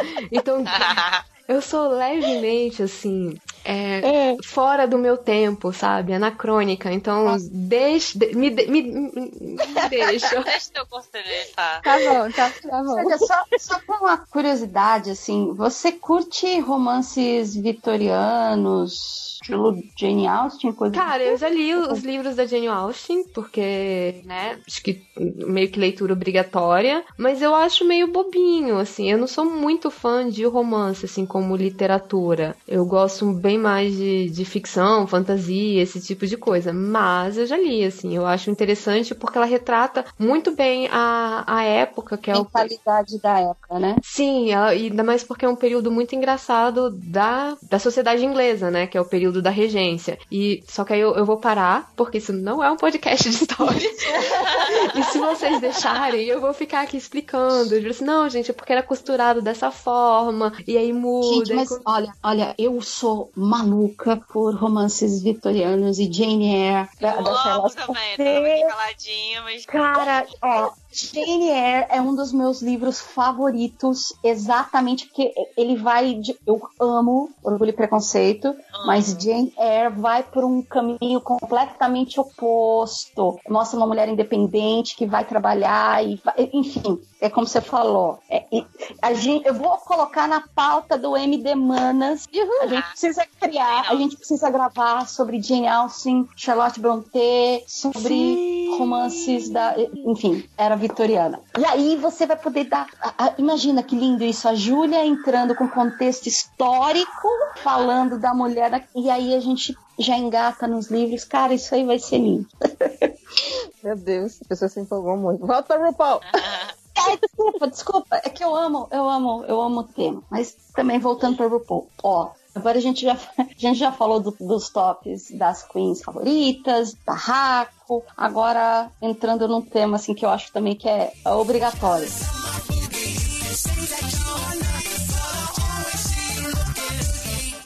Agora eu queria saber de vocês, assim, os tops de os drags mais bonitos, né? Fora do drag. Quem são a versão boy? Quem são os favoritos? Assim, os caras que você fala, putz, como Nossa, você é pra lindo, mim, cara. o mais, mais, mais é Pearl. Ah, É, nossa nossa senhora, eu, ti- eu senhora. tive um crush sério quando eu vi ele fora de drag. Eu achei ele, eu, a primeira a drag dele é maravilhosa e ele fora de drag, cara. Eu acho, eu ficava assim, eu ficava, eu ficava imaginando, cara, o quanto esse cara não, não foi cantado babado pós o programa. Eu ficava muito imaginando, cara, imagina esse cara solto na night. Tipo assim, nossa, os homens devem ficar loucos em cima dele. Assim, eu acho ele muito gato. E ele tem uma coisa assim de uma timidez, Blazer. um mistério, exatamente, uma coisa meio blazer, que eu achava muito, muito charmoso. Eu acho ele, assim, o campeão. Não sei essas temporadas novas que eu não vi, a 9 nem a 10. Mas a, a Pearl, pra mim, nossa. Cara, eu também achava a Pearl muito linda, só que ele abria a boca e eu vi que, tipo, n- não tinha conhecimento das coisas e falava um monte de besteira. Isso pra mim é um, é um- grande turn-off. E Ah, bom, não, tava falando só da parte mesmo fisicamente. Estamos Não, então- objetificando, gente. É, exatamente, exatamente. Eu não lembro do, do- da- Mas ele no programa, ele era, ele era idiota, eu não lembro das coisas dele. Eu achava ele tão incrível que eu não. Não, Ah, ele tem, ele, tem, ele tem uma frase icônica. Qual, Vocês.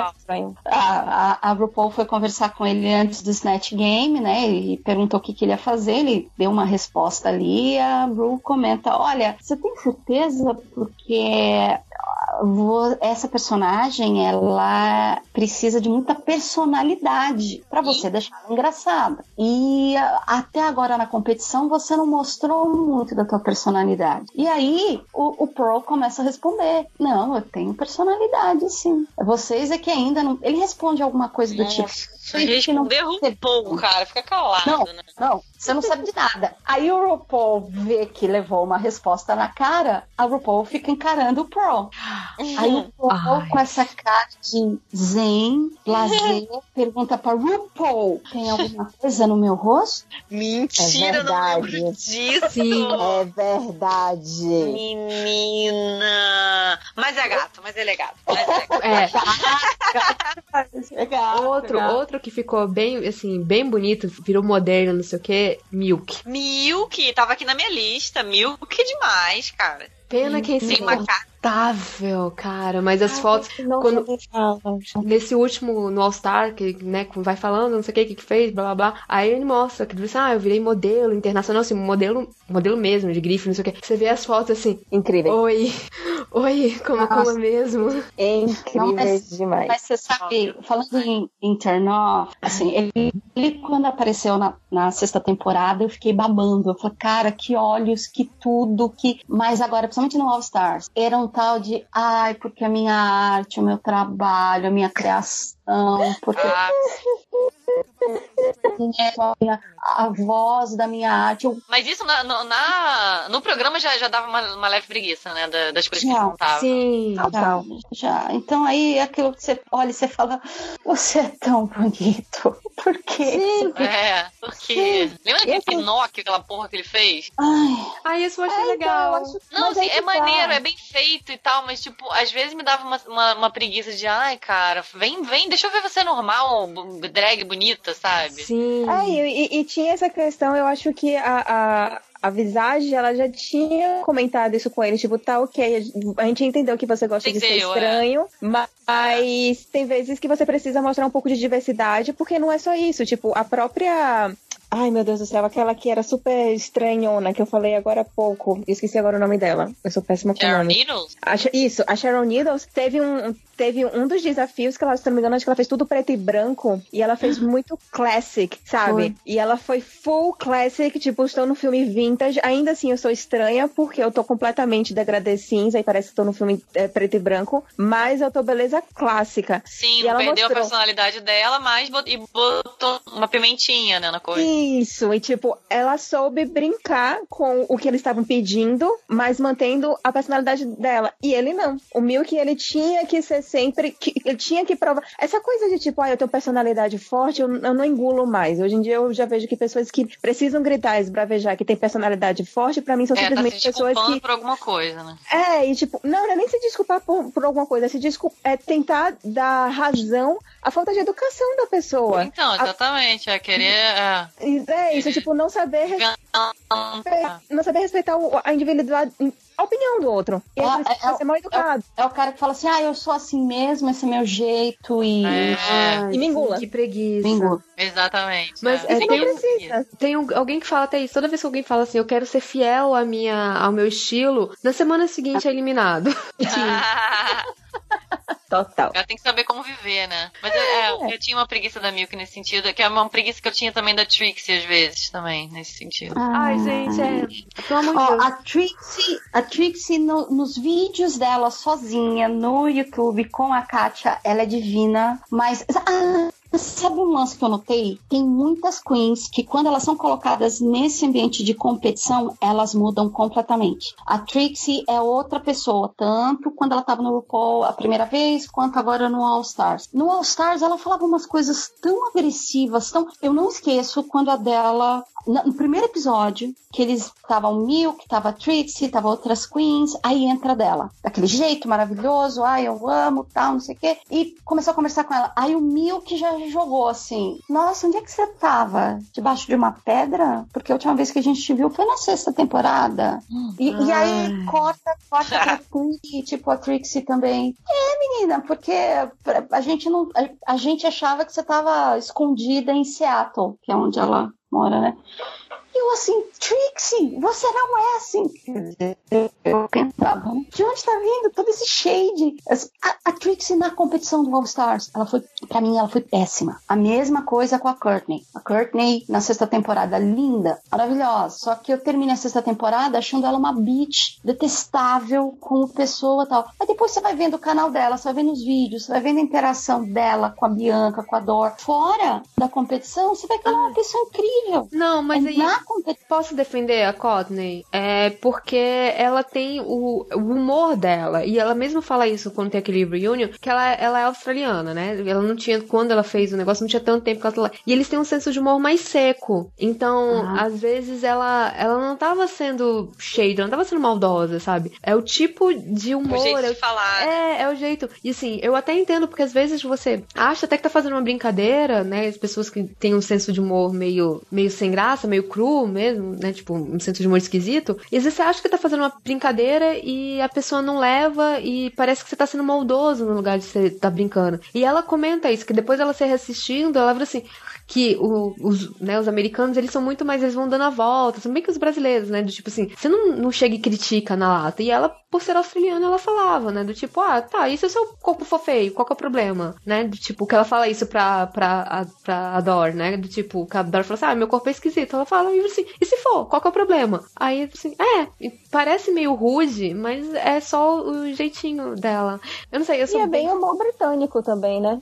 Os outra- australianos tiveram lá, foram colônia brit- até hoje, na verdade, né? É, Eles- eles- Commonwealth eles seguem- ainda. Isso. Então eles terminam tendo esse humor britânico. E assim, acho que também tem a questão da, da edição. É, é Big Brother, boninho todo. Eles Sim. às vezes fazem uma narrativa ali pra criar uma pessoa pra você não gostar e uma outra pessoa pra você Exatamente. gostar. Então, é É complicado. o que, Ah, o que a O'Hara fala até hoje, né? Que ela foi prejudicada pela edição e tal. Ah, Sim, mas não, aí, aí ela, ela voltou pro All Stars, que não ajudou em nada. Tipo, Confirmou, né?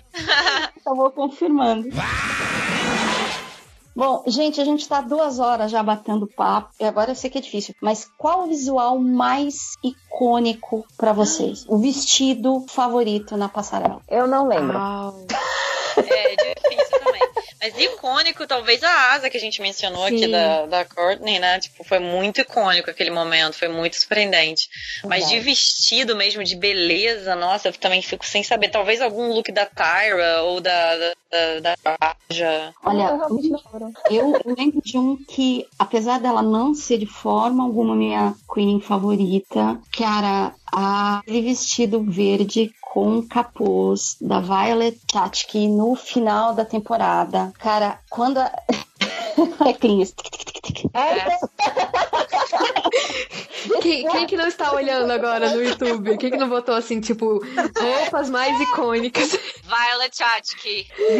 Pesquisa assim, Violet Chachki, vestido verde.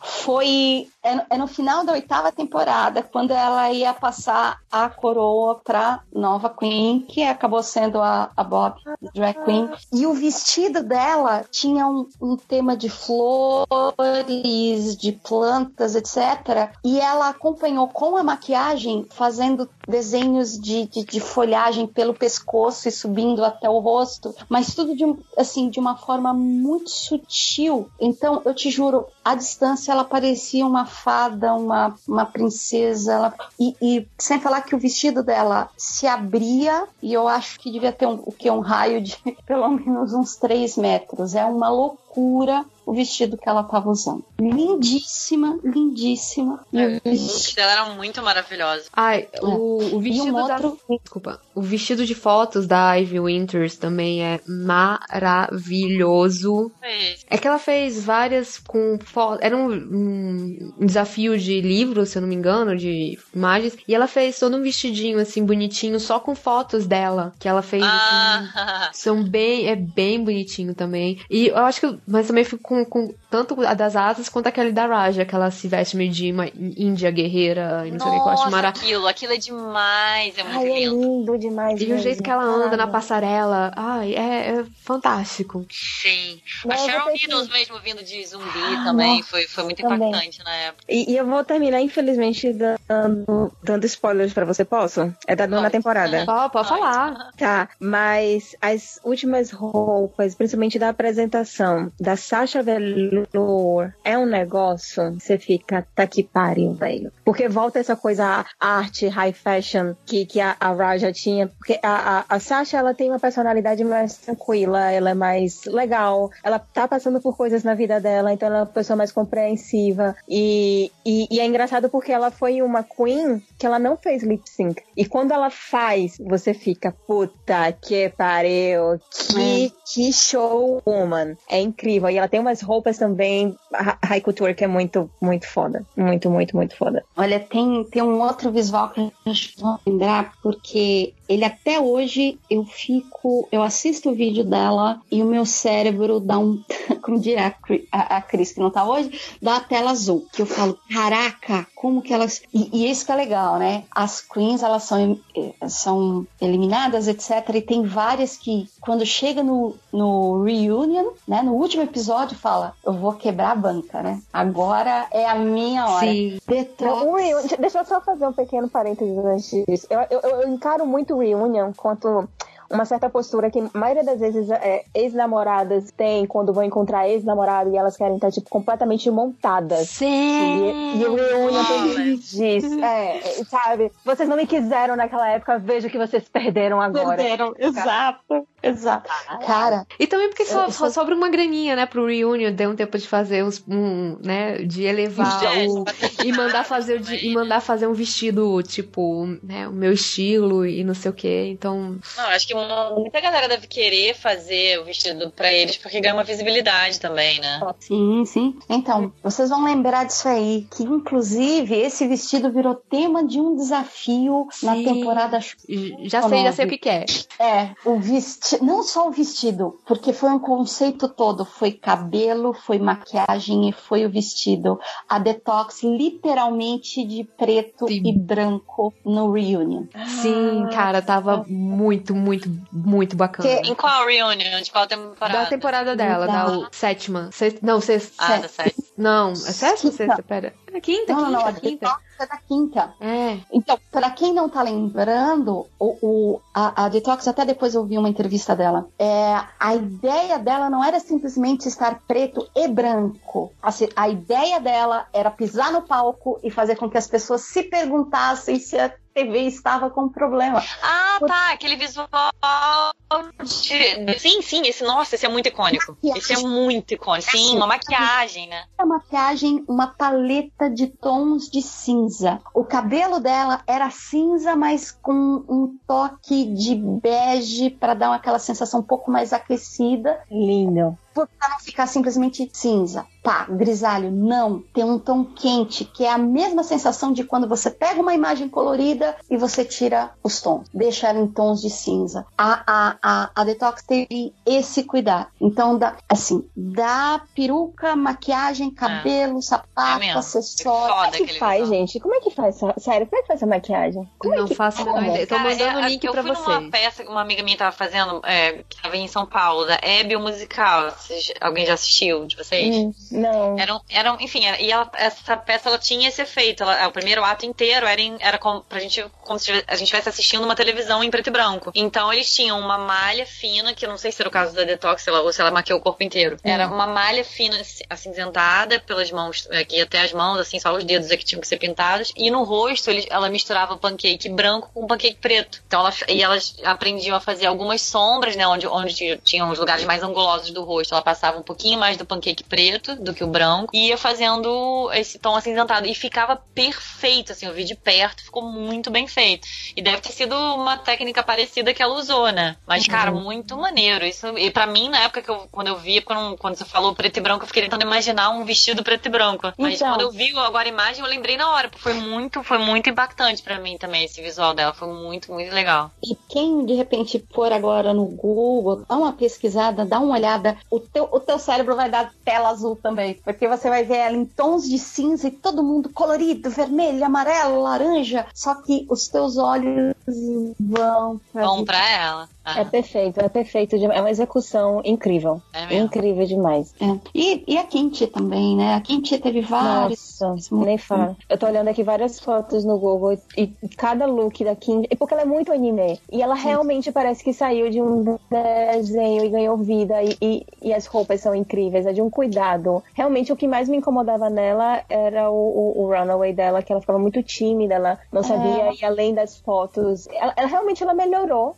a- da temporada, né? Do início até o final. Ela melhorou bastante, mas ainda assim, infelizmente, não, não foi bastante. Mas as roupas delas eram incríveis demais. Ah, ela. Ah, maravilha. O vestido, o vestido dela de, de livro, literalmente feito com, com, com páginas de livro. Aquilo, cara, é, é. Enfim, lindo, lindo demais.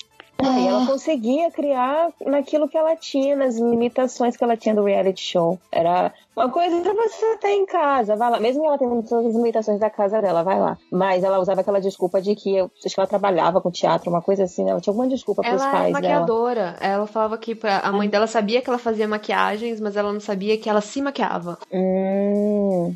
E, e, aí- e com as limitações que ela tinha para o que ela conseguia fazer no programa, realmente era. Ah, isso. Cara, é- são artistas que não consigo ter nada além de respeito, porque é, é, é- vai a- acima do, do nível humano, porque é muito incrível. É muito lindo.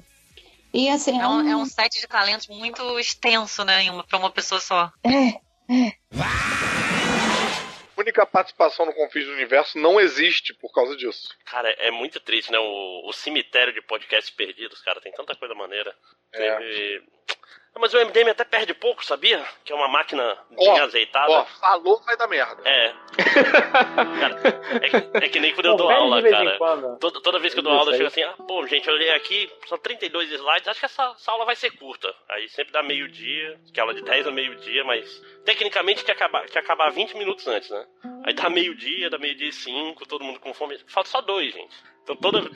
Geralmente quando eu falo que vai demorar, que eu, eu faço, tipo, psicologia reversa comigo mesmo, saca? Então, porra, essa aula Aham. vai ser longa. Aí termina meia hora antes. Mas isso não importa, né? Então, todo mundo pronto? Façam silêncio. Pronto, pronto. Pronto, então faça o silêncio que. Bem-vindos ao MDM Mangá!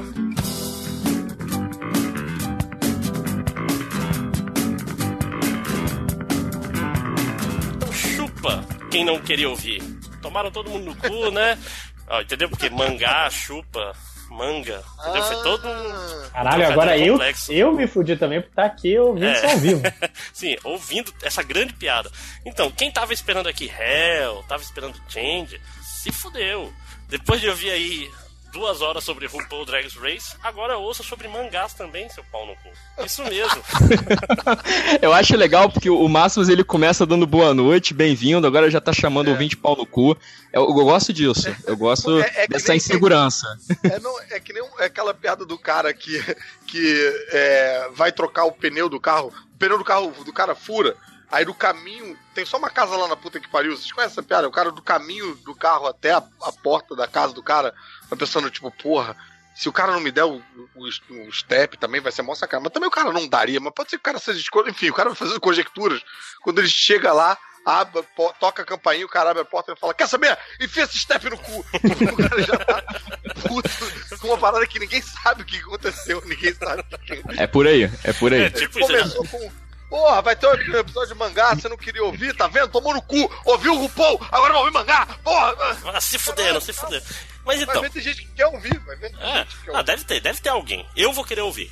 Então, juntamos aqui a grande equipe de mangás do MDM, que é os estagiários, e eu, A Marco, editoria de mangá do É, MDM. conhecido como o que tinha. o que tinha, né? Que tem eu, o Máximos.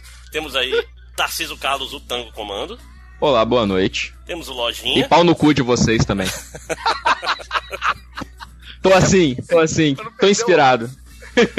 Temos o Lojinha. Fala, Lojinha. O cara, o cara acabou de chegar e já tava pulando. né? E temos o nosso convidado especial, tipo, autoridade, autarquia, esse grande nome do humor brasileiro, Fernando Caruso. Olha, e muito obrigado, gente. Boa noite. Pau no cu de todos vocês. É um prazer estar aqui. Ah, poder falar de mangá, que é uma coisa que eu acho que é uma oportunidade que eu nunca tenho no MDM. Então, tô achando mágico isso que tá acontecendo aqui E agora. nunca tem mesmo. E duvidar desse podcast, Você e todo mundo. Cara, e no episódio de RuPaul, aqui do lado, né, nesse pedaço de RuPaul, minha patroa tá nesse episódio, falando de RuPaul. Olha aí, rapaz. Olha só, Olha então, só. Programa em família. Sim. É, duas vezes Caruso. né? Então, nesse primeiro podcast de mangás, primeiro de muitos, eu espero, o que, que a gente vai fazer? A gente vai falar um pouco sobre nós mesmos enquanto leitores de mangá. Como assim, Máximos? Que porra é essa? A gente vai basicamente falar um pouco sobre a nossa experiência com mangá, respondendo várias pequenas perguntas sobre o nosso gosto da nona arte japonesa. Olha que bonito, né?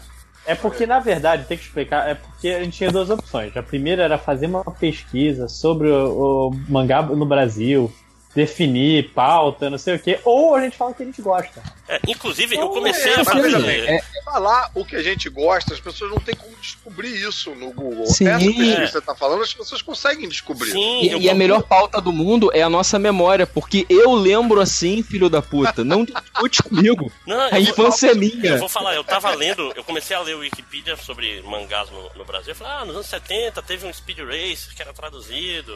Nos anos 80 tinha versão de Jasper, não sei o que. Mas, porra, vai, vai, vai ficar eu lendo Wikipedia no podcast todo? Não, né? É.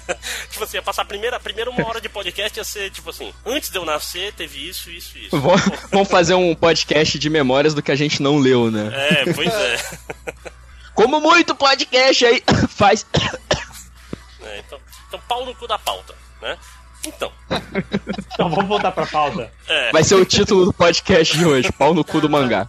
Vai ter muito cu nesse. Não, hoje, estamos pistola, não tem chefe, isso aí. Acabou a civilidade, né? É, eu acho que tem que ter, né? Porque, enfim, é todo mundo otaku, né? Então Sim, é sim. pau no, pau no otaku. É, assim. E isso porque eu ouvi de uma pessoa nessa gravação antes que falou: não, vai ser um podcast safe space, segunda pessoa. Sim. Sem sentimentos ruins nem agressividade. É. É. ideia. Não, o espírito ragatanga do MDM bate muito rápido. É, É, não, mas não, mas é um cu do amor, não é um É. cu da raiva.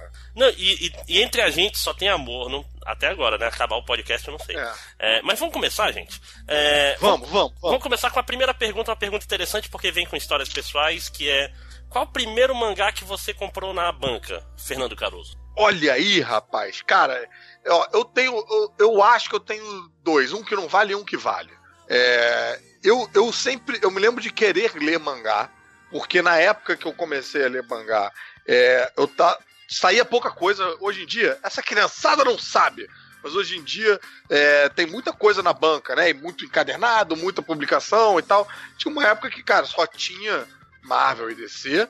E, pô, a gente não lia tudo. Eu não lia tudo dos dois títulos. Eu li o que eu gostava e tal. Então, assim, as leituras acabavam. E eu pensava, cara, porrada de mangá na banca aí, eu tô marcando bobeira de não estar lendo isso. Então, eu queria ler, porque se eu gostasse de mangá, ia abrir mais um leque né, de coisas para ler mensalmente. Eu tenho uma lembrança da minha primeira tentativa ter sido com Eden, Olha aí, que saiu pela eu Conrad, acho né? é um, um- um fininho assim, mas que não rolou, cara. Eu fiquei com muito sono, não consegui e tal. E aí eu pensei equivocadamente que mangá não era pra mim, porque aquele mangá não rolou, sabe? Aí eu pensei tipo, ah, acho que não é pra mim. Aí o, o primeiro mangá que eu comprei, esse Eden, eu acho que não tava nem na leitura oriental, eu acho. Eu acho que tava na leitura ocidental, não sei se é possível isso. O primeiro que eu li, que eu falei, Muita cara, não. força de vontade de foder o mangá, você consegue. Na edição, você... É, eu, aí o primeiro que eu comprei, que assim, eu falei, cara, não, agora não tem jeito. Era uma parada que eu sempre quis ler. Saiu em mangá, no formato, na leitura oriental. Eu falei que se foda, vou ter que ler. Foi Lobo Solitário. Quando o Panini Você publicou a começou primeira bem. vez. Mas, Cara, mas e isso aí- já é bem mais recente, né? Porque, tipo. Comparado Foi, com o que, eu, 2006. o que eu vou falar. Cara, é, eu- mas eu comecei muito tarde, cara, porque eu acho que esse, a tentativa de ler Eden deve ter sido 2000. Não, acho que é e- 98, 99, assim, que saiu o Eden, cara. Pode ser, pode ser, pode ser. E, e esse Lobo Solitário eu lembro de ter sido 2005, 2006. É, eu classifico pela, pela namorada da época, né? Então era 2005. Cara, esse, esse é o problema, de- tipo assim, tudo depois de 2005, eu acho, é tudo a mesma coisa porque eu tô com minha esposa há muito tempo. Aí. Ah, e toda a minha adolescência foi a mesma coisa, porque eu não tinha ninguém. Oh! Tem, tem- tem quem você não estava comendo na época, né? Mas, Claro. cara, o Lobo Solitário foi muito maneiro porque eu, como eu tenho, pelo menos eu tenho essa lembrança, ter sido a primeira coisa que eu li na leitura oriental. é, Eu já tinha lido Akira, mas Akira eu li ocidental, colorido, aquele que foi publicado pela Marvel, tá Vamos, ligado? vamos, vamos tirar a Akira dessa daí, porque ele É. foi publicado como se fosse É. comics na época, né? Então não conta Exatamente. Akira. Não conta, não conta. Akira é fácil, porra. É, senão fica sem graça essa parte, só tá da Akira. Não conta Akira, aquela merda. Inclusive, pra Ninguém mim, gosta de Akira. Sai daqui, Akira. Pra mim também não vai contar o, o Lobo Solitário velho lá que eu comprei em Seba, mas vamos lá. Aí você comprou então, o. O, o- o Lobo Solitário foi uma experiência muito bacana, porque assim, ao mesmo tempo que eu tava descobrindo o Lobo Solitário, eu tava descobrindo o formato mangá. E aí, eu, pô, você lê a parada na leitura oriental. Hoje é fácil, né? Mas na, quando você vai ler a primeira vez, você fica, nossa, estou indo para um país exótico. Você fica se achando, Não, e- des- desbravador. E Lobo. Solitário é cheio dos meus onde? fumados, é cheio de umas paradas estranhas, né, cara? Não, e, e- e fica aquela coisa, né? Tipo, pra onde que eu olho agora? Pra onde é que eu ba- pro- pra onde que esse balão vai? Eu- Às vezes, eu- quando eu comecei a ler, eu meio que me perdi, assim, às vezes, na página, sabe? Não, e outra, ele também tá, é, ao mesmo tempo que o formato né, tem a coisa do- da cultura japonesa, o conteúdo também tinha, porque ele tava falando de como era o Japão antigamente, os hábitos e palavras e, e expressões, o caminho da meio fumador, os olhos de. é, Tu, tu, tu falava meio Shoshigami. fumador, tu, tu lia meio fumador, porque eu sempre li meio fumado.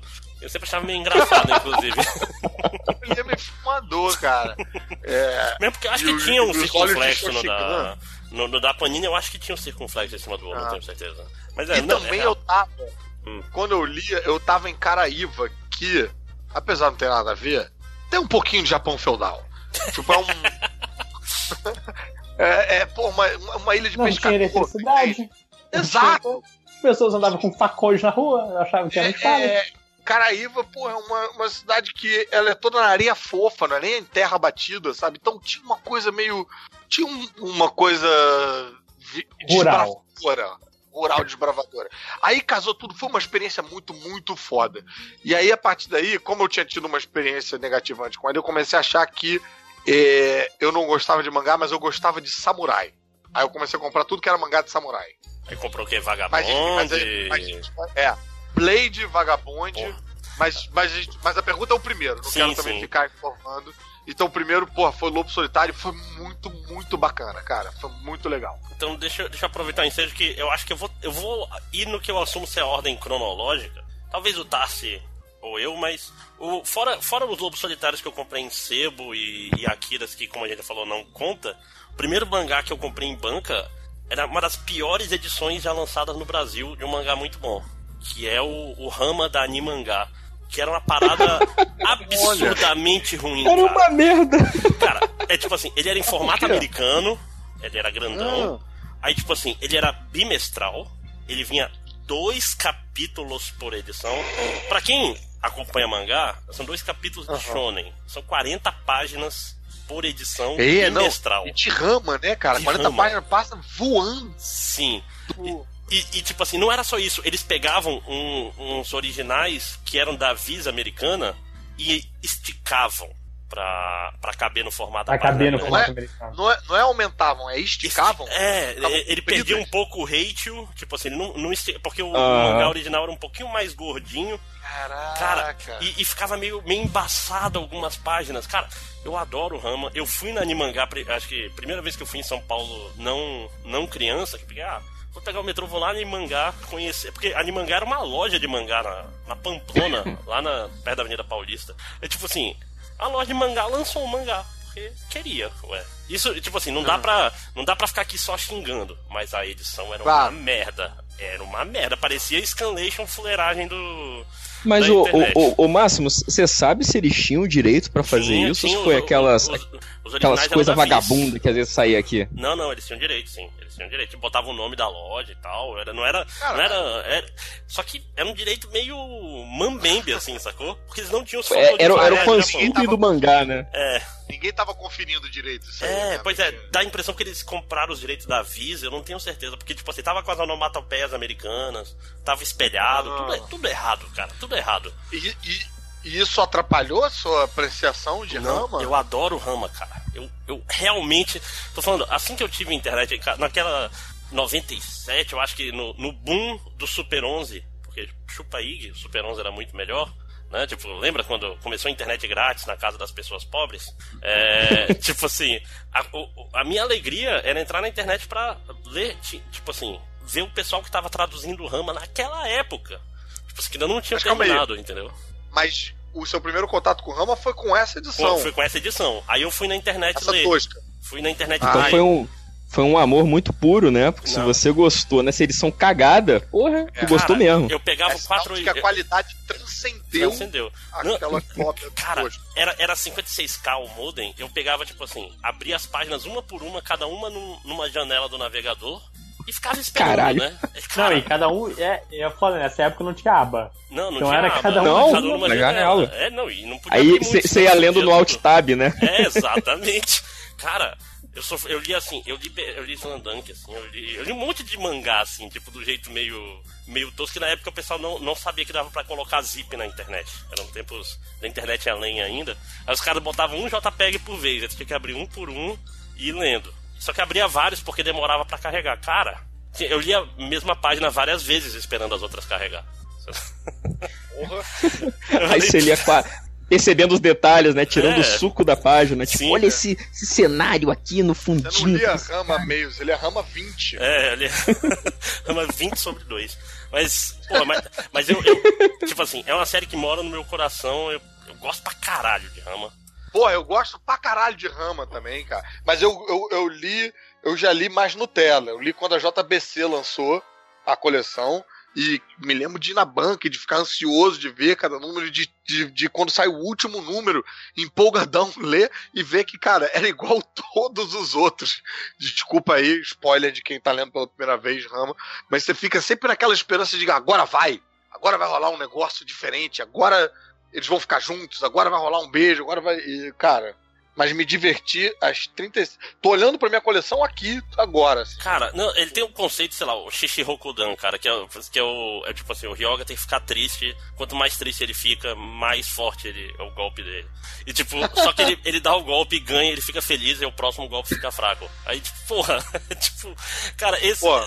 é, é fantástico, cara. Eu, mora no meu coração. Pra quem não conhece, Rama é a história. Não sei se alguém que tá ouvindo isso não vai conhecer Rama, mas por acaso pode ser que você seja essa pessoa. É a história de um, um menino que caiu numa uma poça mágica, num lago mágico na China. E aí a pessoa que cai naquele lago, ela vira a última criatura que morreu naquele lago.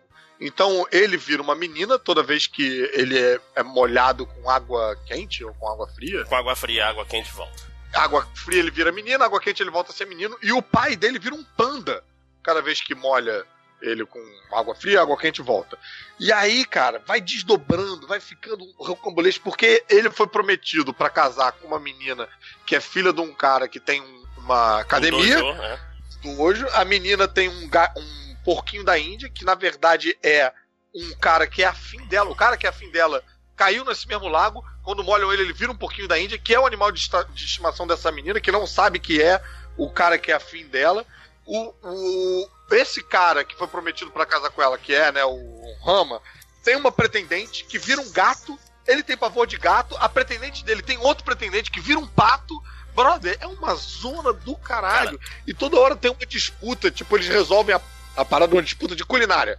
Mas é culinária. Marcial. Sempre tem marcial no nome. É Marcial. basicamente. Tem Com mar- porrada. Cara, Café é, com porrada. é, é muito bom. cara. balé marcial, culinária marcial, natação marcial. E, a- e as fontes vão marcial. ficando cada vez mais bizarras. Acho que a, a, a, a mais incrível é, tipo, é o Yeti que caiu, que tava montado num touro segurando uma, uma ave numa mão e uma cobra na outra. Aí o cara vira um bicho que mistura isso tudo. Porque sim. É muito, muito engraçado. Se você gosta de Monty Python, acho que a chance de você gostar de Rama é muito grande. É como se. É como se o Maurício de Souza tivesse tomado um ácido numa suruba e resolvesse. Quer saber? Eu vou escrever isso aqui agora. Cara, Você, você tá dizendo que o Monty Python caiu na fonte e virou rama. Quase, quase. Entrei, Chegou entrei Léo só pra falar e senhores. Então, eu cheguei aqui, na verdade, pra spoiler Deadpool, que eu acabei de ver. Quem quer spoiler? Ó, pode falar. Pô, eu já vi já. Tô zoando, tô zoando, não vou spoiler não. Mas pode, se quiser. Se quiser, Boa! pode. Isso aqui é um rapaz honrado. Isso aqui é Eu um vou deixar de o réu chegar aí pra ele spoiler tudo. É, não, e outra, é, duas coisas sobre Rama pra gente fechar ele. Isso aqui é. Essa é uma área livre de réu, ele não chega aqui, tem uma redoma protetora. É, o réu não? É o réu não. Mas, mas pera, deixa, eu- deixa eu fechar a Rama. Du- duas coisas pra fechar a Rama. Primeiro, é da mesma autora do Inuyasha, né? Eu quero ler, porque eu gostei tanto de tanto, cara, que eu quero ler e não acho. O problema do Inuyasha é que ele não acaba. Ele, ele tipo Sim, assim, tem, ele, tem, ele- tem esse pequeno ponto. ele tem uns 20 E- anos a mais do que Além de, não, além de não acaba, ele se repete. Se repete muito. Mas ele continua sendo publicado, não, né? Não, não, já Não. acabou. Só Mas ele durou, final. ele durou uns 10 anos a mais do que devia. Mas. E eu não tô brincando. Quantos, quantos volumes? Bom? Cara, Inuyasha é muito grande. Mas. Cara, 70 pra cima. Caralho. Ah, mas é. O One Piece tá aí fazendo a mesma coisa. mas, mas só que. Inuyasha ficava repetitivo mesmo, assim. Tipo, a É, o One Piece tem Cara, mais ele- fôlego, né? No Yasha acabou em 2008, em 2009. Que Porra, é essa? né? Não, e ela começou em Inuyasha assim que acabou o Rama, vocês não estão entendendo. Mas sim, e outra coisa sobre Rama interessante é que ele é o avô dos, dos animes de, de harem, né? Que é, tipo, é um cara com todas as meninas são afim dele. Tipo, ele é meio que o. O, o avô O- disso tudo. Que esse, esse Então, é, é eu um entrei gênero gênero, eu não sabia que existia esse gênero. Eu entrei, eu entrei agora, não existe. sei do que vocês já falaram, mas Harem, o Love Hina seria Harem? Sim, Love Hina. Love Sim. Hina é um rama, é um rama sem porrada. Tá, e sem pessoas se transformando em animais. Isso. Até É, onde eu li. tirando tudo isso, é igual, Rama. É, não, Rama, Rama, é- é quem, É, quem tem criou os clichês, vamos dizer É, assim. porque eu não falei que era. Eu não falei que era igual ao Rama. Não, eu falei que. Perguntei se era um harem. O Pois é. Máximo que é burro e falou o que ele quis. Não, não, mas é, é um harem. É porque tem toda uma linhagem que saiu de Rama, foi pra Tenshimuyo e chega em Love Hina. Tipo, numa, numa linha reta quase. Mas vamos continuar. Você É, fala harem, você tá falando uma expressão japonesa? não, tá não, é um, é um harem. é É um harem que eu estou falando de um jeito Harem mesmo. É. Tá. É, é que eu estou falando em inglês. Estou falando em English, que também não fala harem, mas ok. É, é, Tango, qual foi o seu primeiro mangá comprado em banca? Então, cara, é, não foi o primeiro mangá que eu li, com certeza, porque volta e meia apareciam uns mangás meio escrotos assim no Brasil, né? Tipo, misturado com outras coisas, aquelas revistas que tem quadrinhos pra caralho, um, um, um calotor diferente. de- Tinha uns mangás aí. Mas que eu comprei em banca, sabendo que era um mangá com a, a leitura no sentido certo, tudo bonitinho, etc., foi o Dragon Ball da Conrad. Olha, muito bom. Caramba, todos vocês estão começando coisa boa, porra, vou chegar em mim. Caralho. A ideia é- lembro muito carinhosa desse Dragon Ball da Conrad. A edição definitiva? Não, a Não, primeira, não, a primeira era mesmo, meio- a fininha. Era me- meio tanco, né? Que é meio Era meio tampo, exatamente. É, Era meio tanco ou meio tango? Desculpa. Foi pior do que o Fiorito É. agora? Eu, eu- É, nem sabia, deixa. eu, nem sabia, eu nem sei o sentido, eu só fiz. Porque eu sou Eu, gostei que todos nós ficamos em silêncio. É, a gente Foi, tá muito foi. parabéns. Eu achei muito Eu bom. acho, que, eu acho que na edição deveria aumentar esse silêncio com uns 10 minutos. É, Fa- faz, não que, não. faz não que acontece. esse, esse Dragon Ball, ele era com cortes ou sem cortes? Cara, eu lembro de. Não, não, não tinha cortes, não, porque eu lembro que tinha uns peitinhos aqui e ali. Mas tinha outras coisas que eles cortaram que não tinha muito motivo do tipo, ah, pode mostrar os peitos da Buma, mas não pode sugerir de que ela faria brincadeiras com o Mestre Kami, etc. Mas eu lembro que ele era. Eu lembro que assim, tinha bem pouco corte, porque.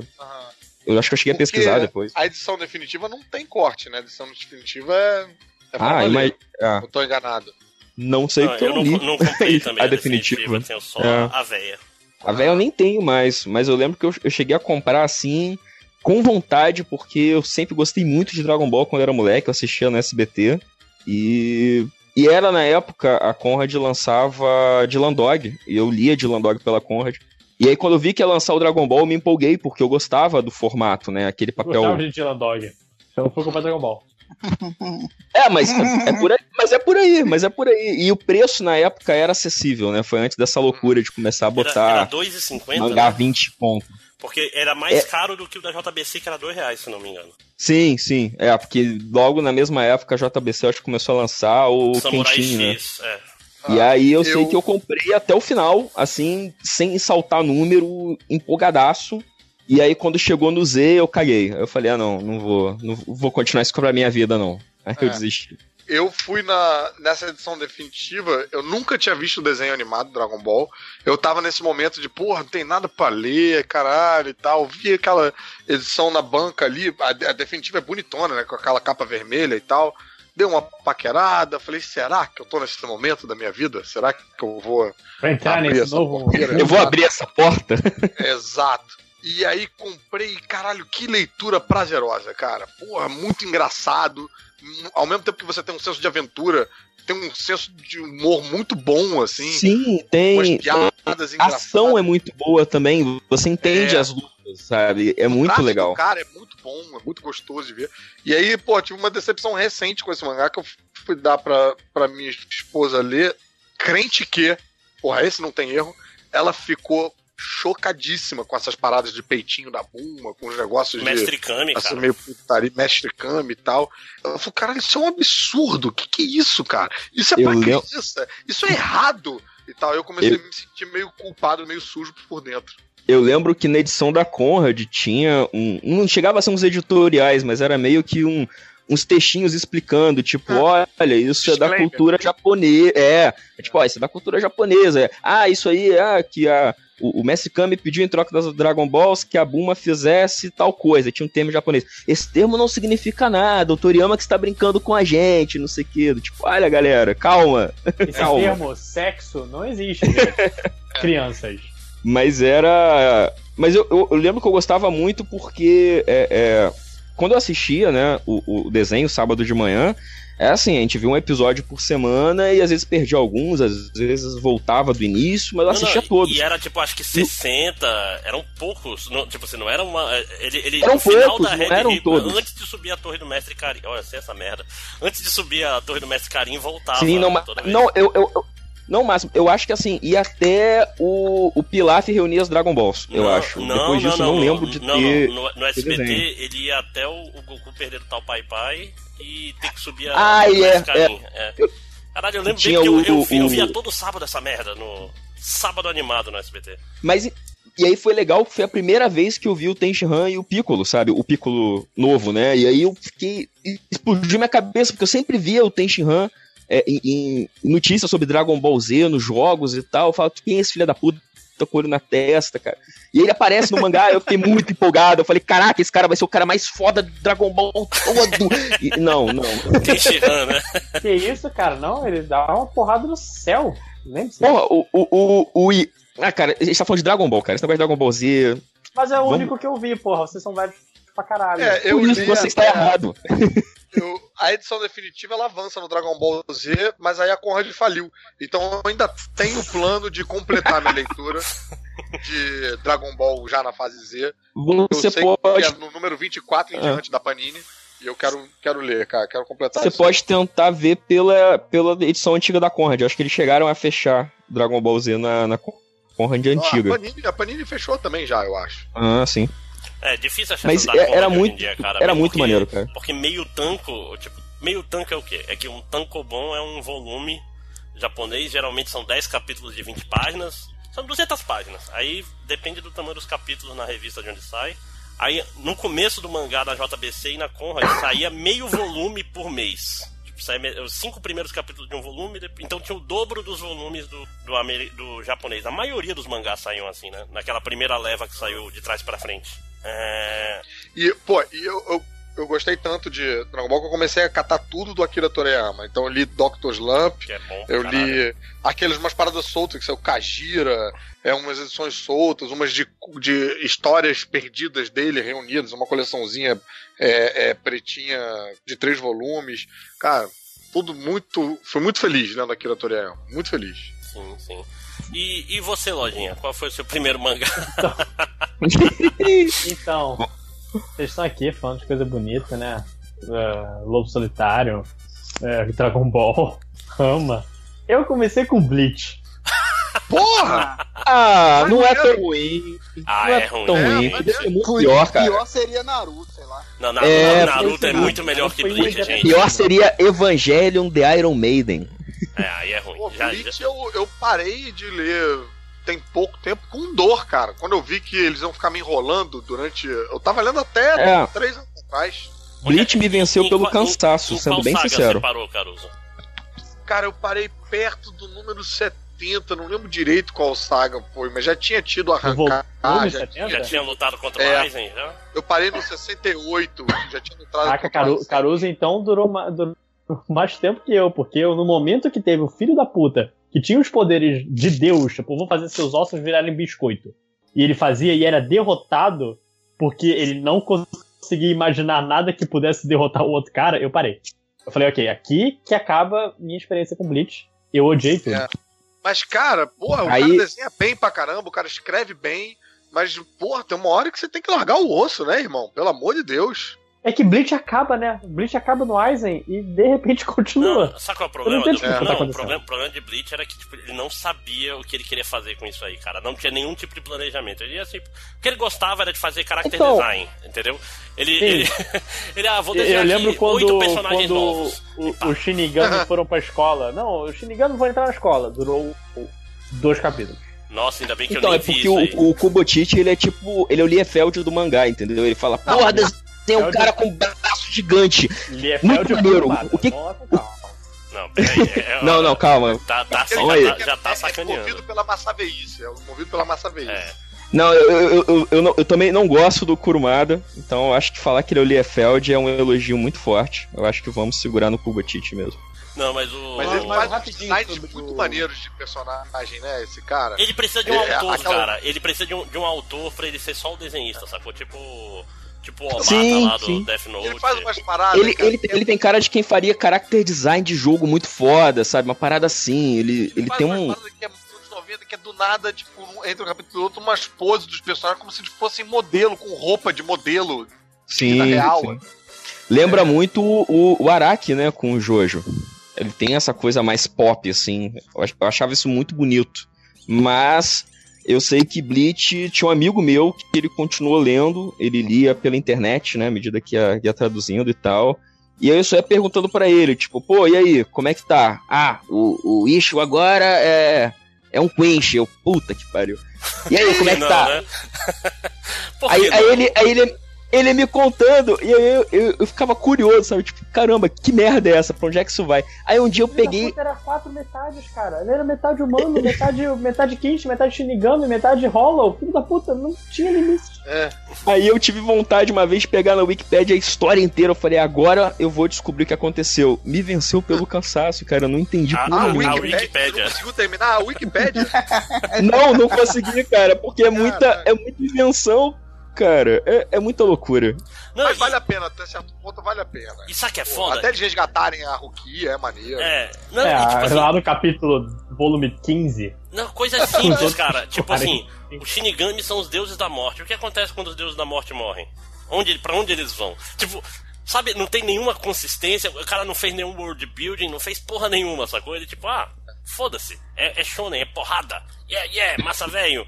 Porra, bicho, eu tô falando, o pessoal falou aí Não. de Naruto, pode reclamar muita coisa de Naruto, mas era, é, é um, é um anime muito mais. É um mangá muito mais consistente que Bleach. Não, mas o lance, Agora, o o anime todo de do Bleach é maneiro, né? Não, mas o, o anime de Bleach é maneiro Não, mas tem o- que pegar o guia pra tu pular o- os fillers pra tu não perder O- todo os fillers, então, porque os fillers do anime do Bleach são de cair o cu da bunda. Foram eles que me protegeram do mangá. Porque eu vi aqueles fillers, aí eu fui pro mangá muito empolgado. Aí eu perdi o fôlego, entendeu? Aí eu, ah, foda-se, não vou comprar mais isso não. Salvo pelo filler. Ok. mas- mas só, só terminando minha história com Bleach, Bleach eu comecei, na verdade, só no volume 9, já tava rolando. Eu não sei o que me fez é, comprar. Era uma garota sem braço no meio do, do, do mangá. Eu falei, que que é isso? Deixa eu ver. Eu lembro que o segundo mangá, que também é uma história um pouco válida, é porque eu tava viajando lá pra Balneário Camboriú, e minha mãe, com. Eu tinha 9 anos, ela me largou no meio da cidade e falou: Você quer comprar seu gibizinho? A banca é lá longe. Você consegue comprar sozinho? Eu, não, mãe, consigo. E andei na cidade que eu não conhecia. Olha aí, rapaz. Foi, foi uma, bela, foi uma bela emoção. Virou um Pra adultinho. comprar né? Naruto. É. Pra comprar Mas Naruto. Mas e aí, e você, Não, Léo? eu- Qual, qual foi o eu seu. entendi. a- depois dessa história da infância do, do Match, qual É. foi, a- qual, foi o seu Melhor que primeiro mangá? só do, do, do e-mail. A lojinha era apenas uma pequena barraca. É, então, eu, eu li muito mangá emprestado. Quando começou a sair um milhão de mangás aqui, eu comecei a ler tudo emprestado dos outros. Porque tinha gente que comprava tudo e eu não ia ficar gastando dinheiro com tudo. E aí o primeiro que eu efetivamente comprei foi One Piece. Olha aí, Quero- rapaz. De, de Começou todos bem. que é de todos que eu tava lendo e tava lendo tudo, praticamente tudo que saía, era o que eu mais gostava, que eu achava mais engraçado, Esse que era mais esse eu quero ter. retardado. É, os personagens eram mais. Mas eu comecei a comprar no. Sei lá, eu nem lembro que fase tá. Deve estar aqui dentro do meu armário, eu não, não sei em que fase do One Piece estava agora. Ah, e aí eu fui comprando até chegar na parte do céu.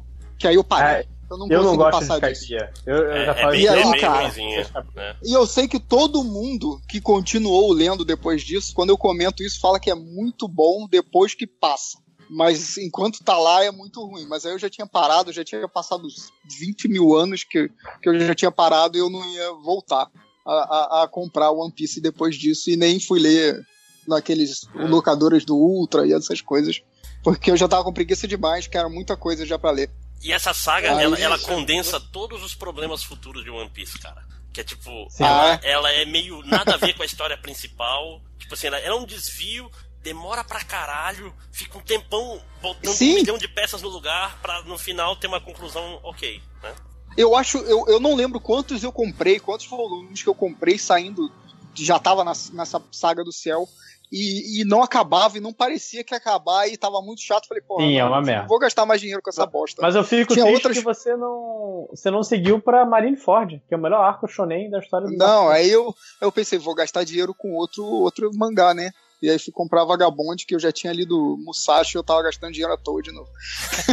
Não, mas eu, eu gosto de Vagabundo que é diferente o suficiente do mundo. Tipo assim, nem parece que é a mesma pessoa, né, cara? Tu olha assim, É, exato. cadê, E, cadê e o desenho do Vagabond é lindo, né, cara? Então, Cara, assim, É foda pra caralho. Vale, vale você, sei lá, arrancar as páginas, colar na parede e ficar olhando de Cara. Vagabond é, é, é tipo. É quase Sandman dos mangás, cara. De viagem espiritual.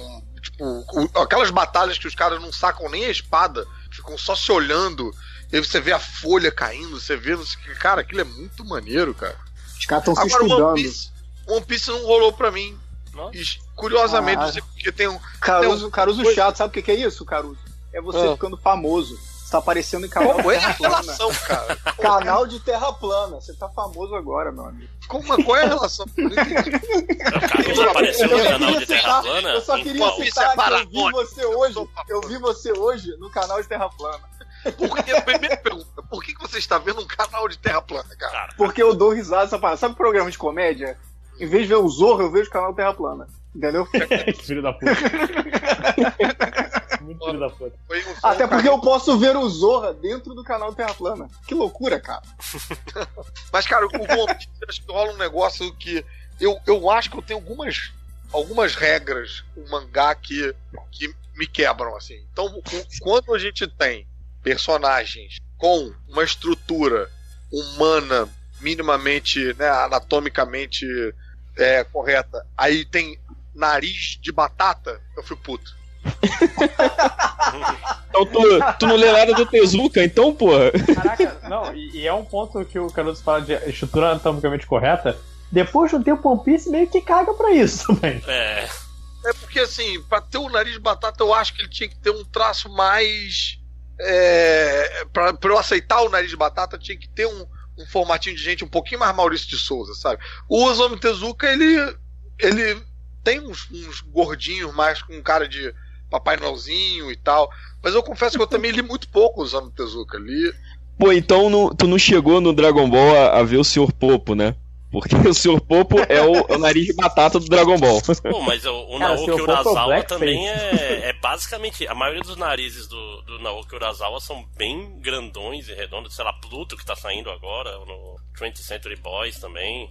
Né? São os, narizões. É, mas são. Já, são já os saiu. que eu compro ali. É, tem, tem uma narina que, que compõe aquele nariz redondo. Que Já nariz saiu redondo sem narina irrita mais. Pergunta, já saiu dois do Pluto? Eu acho que não. Não, tá. Não, Pluto é do caralho, cara. Porra, Naoki É, eu, eu comprei o primeiro Quero e, ler, eu, cara. E não vi o dois até agora, por isso eu tô perguntando. Inclusive é um dos raros muito. mangás que o Naoki Urasawa termina direito. Porque o filho da Pois puta pra é, terminar ruim, bicho. Porra, o Tony Century Boys, cara, começa bem pra caralho, depois ele dá uma, uma cagada naquela saída ali, cara, que porra. Em qual delas? Porque tem mais de uma, né? Tipo, e- e- o 20th É. Century Boys ele acaba umas três vezes, cara. Tipo assim, Do tem uma hora 15 em que. diante, cara, é só ladeira abaixo escorrendo na merda. Tu sabe que tem um 21st Century Boys? Sei, mas não. não Pois é, que é, que é tipo assim, tem outro friend, outro friend, é porque eu li inglês, desculpa, mas tem outro amigo, Aham. tem outra, eles chamam de amigo, eles chamam de Tomodachi na, na tradução da... Amigo. Ah, tá, menos mal. Muito feio se falasse Tomodachi. Chama de Friend, chama de Iron Man. Não, é porque eu li em inglês mesmo, o, 20th Century Boys. Boa, boa, tudo que. Esfregou na cara pela segunda vez. Sim, não, mas, não, tá mas é, é, é- é tudo, é tudo pirataria, cara. Olha, não pode falar disso. isso não, rapaz. Não, mas li antes de Ô. sair no Brasil, tá de boa. Ô, André, Hum. é, o Monster você leu até o final? Ele Li caga até o de final. Monster? Acho que foi a primeira, o primeiro mangá dele que eu li foi Monster. Mas ele caga o final ou o final Ca- é, assim, é bacana? ele caga, Caga, menos. Menos do que Ah. 20th Century Boys. Mas 20th ele, ele. Não, ele dá, dá uma. Dá, ele suja, né, cara? É, é tipo assim, tem uns 5 volumes ali que não precisava. E acho que tem 30, Sei. né? É tipo. Não, cara, porque Tony Century Boys tem uns 10 que não precisava. é. Acabado é o no 14, sei Cara, lá, 13. Pluto não. Pluto é meio que contagem regressiva, porque tipo, tem todos os robôs lá que são do Astro Boy, que. tem- tipo, ele tem, ele tem um- uma hora pra acabar e ele acaba quando ele tem que acabar, sacou? Aham. Tipo, ele é uma história fechada. Porque, porra, e é foda porque ele desenha muito bem esse filho da puta. É um dos É. raros caras que, tipo assim, tu consegue reconhecer os personagens pelo rosto. É, isso em mangá é raro, né, né? cara? Não, em comics também, né? Veja o- os É. caras loiros, né? É, total. Não, ele, ele, ele é um. Até a A. Jones ficou gostosa nos comics. É, né? É, então vamos continuar, que essa é a primeira pergunta. Eita, cara. Faltou alguém? Então Fal- passa pra última logo e aí, pô, acabou. É, né? Eu vou, eu vou pular algumas aqui, depois a gente vai. Pular, acho que pular é o primeiro mangá que a gente deu, porque ele praticamente. É, a gente acabou coisa, falando, é, né? é, é. Mas Você vamos... queria comentar, perguntar uma coisa. Ho- Holy Avenger conta como mangá? Não. Ah, Ok, não. Ro- Roger Avenger é quadrinho nacional. Isso aí. Você tem uma lista de perguntas aí? Tem, É, tem, tá aqui no, tá no chat, Ah, cara. Vocês estão malucos? Vocês têm pauta agora? O que, que aconteceu? Aqui é profissionalismo. Cara, Aqui- não, aqui não- aqui não é raiz, seu que MDM. de- Rapaz, aqui Não, é, é porque esse podcast ele, ele, ele quase saiu umas 30 vezes já, então. A gente já discutiu um bocado sobre ele. estagiário organizando Pode. a parada. Tu não pode querer MDM raiz e mangá no mesmo. Entendeu? Não rola, Eu essas vou- coisas são Eu excludentes. vou, no, eu vou no RH, hein? Eu vim aqui só pra tomar conta das crianças. Eu É, já percebi. No podcast que a gente grava aparece um membro sênior, assim, pra dar uma pra dar uma olhada. olhada, ver se tá tudo Ô, bem, ver, tá ver se a casa ainda bem. tá em ordem. Quem não né? quer nada, né? Tem muita tipo- cara de que o réu essa- mandou. Vai lá É, dar uma olhada ali naquilo ali rapidinho. Deixa eu mandar, vai. manda de novo aí É, pra ele. manda essa pauta aí de novo aí que não tá pra mim no chat, É. não, porque eu entrei depois, né, Mas, mas, mas essa, essa história É. do, do, do cara vir dar uma olhada é tipo festa de adolescente, né? Sabe que os pais abrem a porta, Sim. né? tá tudo bem, meus filhos? Querem alguma coisa? Querem um refrigerante? É, É, Eu vim aqui só passar um pano aqui no chão. Continuem conversando, continuem Acho festejando. é por, puxa. né, por sentimentos bacanas, mas não, é só O desculpa. que é isso na mesa? Farinha? É. Deixa, deixa eu ir pra uma pergunta interessante aqui, mais, mais, mais ratinho. É, um mangá aí que vocês desistiram de comprar porque tava foda, mesmo porque a gente já começou esse assunto falando dos 20th Century Boys, né? Então, que outros mangás vocês pararam de comprar Cara, no Bleach. meio? Bleach não tem opção, cara. É. Bleach, É, nossa. Pô, o Brigitte falou, cara, pra mim foi, foi Ataque de Titãs. Ataque de Titãs eu tava É lendo, tava gostando. Mas, cara, eu vi o que, que eles estavam indo fazer, eu já tava, eu já tava descolado de de Bleach já, entendeu? Eu falei, eu não vou cair. Quando eu cheguei na ponte HQ, que o Tassius lá falou, tipo, olha, Eita, pera que tem alguém pegando uma água. Ah, sabe por que o, o Léo entrou na pia? tá, tá na banheira, né? Sou eu, eu tô na cozinha. Eu tô no furô. bota no mute aí, cara. Não, eu tô pegando, tô pegando água aqui, foi mal, eu esqueci de botar Pegando no água do, É. Cérbero que Isso tá é- aqui guardando. Isso é tática de eh, advogado da oposição, né? Mas deixa, deixa eu entender. Em, em qual momento você parou, Caruso? Exatamente. Foi no 15. Como eu tenho problema com 15. Não, não, mas Eu o não que lembro que tava ah, acontecendo, qual assim? momento da história.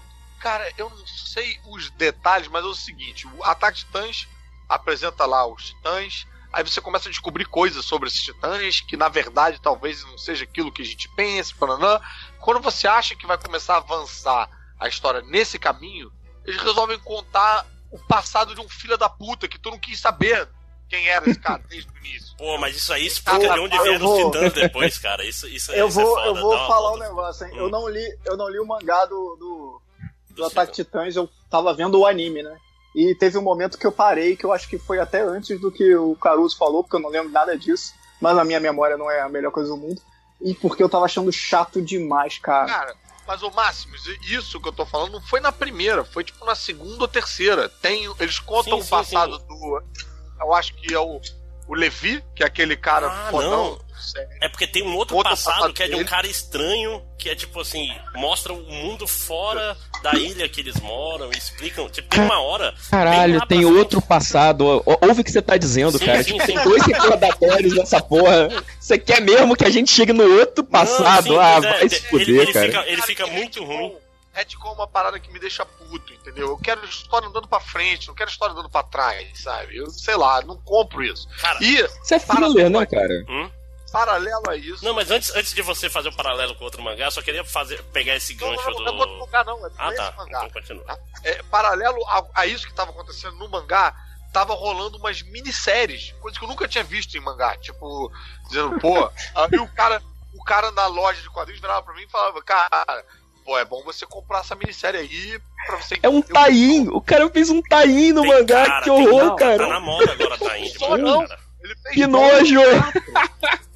Fizeram uns quatro, Aí cara. eu falei, é, é não, não, não. Aí, aí eu vi que esse cara tava querendo me enganar, eu não caí nessa, fiquei puto e parei no meio. Mas comprei o jogo de tabuleiro, o jogo de tabuleiro era muito bom. E tá acabando, inclusive. Parece brincadeira. Attack on Titans eu tô lendo no, no Crunchyroll mangá, tô lendo legalmente, então posso falar. É, tá Dá um acabando. spoiler aí, por favor, que eu tô, eu tô, eu tô sem paciência pra. Ah, na verdade, eles estão numa ilha e tem um outro país que meio que joga os titãs lá e tá querendo dominar as pessoas. É, tipo assim, o Eren tem o poder de dominar os titãs, blá blá blá blá blá blá. Acontece um monte de coisa. É, mas o, o Caruso falou assim de mangá que vai tendo flashback de flashback. Cara, tem um. Tenju Teng. Alguém chegou a ler que saiu aqui no Brasil? Ah, eu também? cheguei a ler. Não. Tô ligado, Ele tô tem um ligado. flashback de 10 volumes, cara. Que, Caralho. que, que é foda, é um flashback muito É. bom. Só que os personagens principais cu, param né? de aparecer no. E quando voltam, Ah, ele tem não. uma coisa foda. Que, que é o Dragon Ball Reverso, cara. É, eu nunca tinha visto isso, porque o personagem principal, ele é louro de cabelo em pé. Aí acontece um negócio louco lá, ele fica super poderoso e o cabelo dele fica preto e pra baixo. Eu não tô brincando. Ele vira o, o, o anti-Super Saiyajin. Aí, eu, ah, aí começa o negócio. Tipo assim, no começo é muito legal o Tenjo Teng, cara.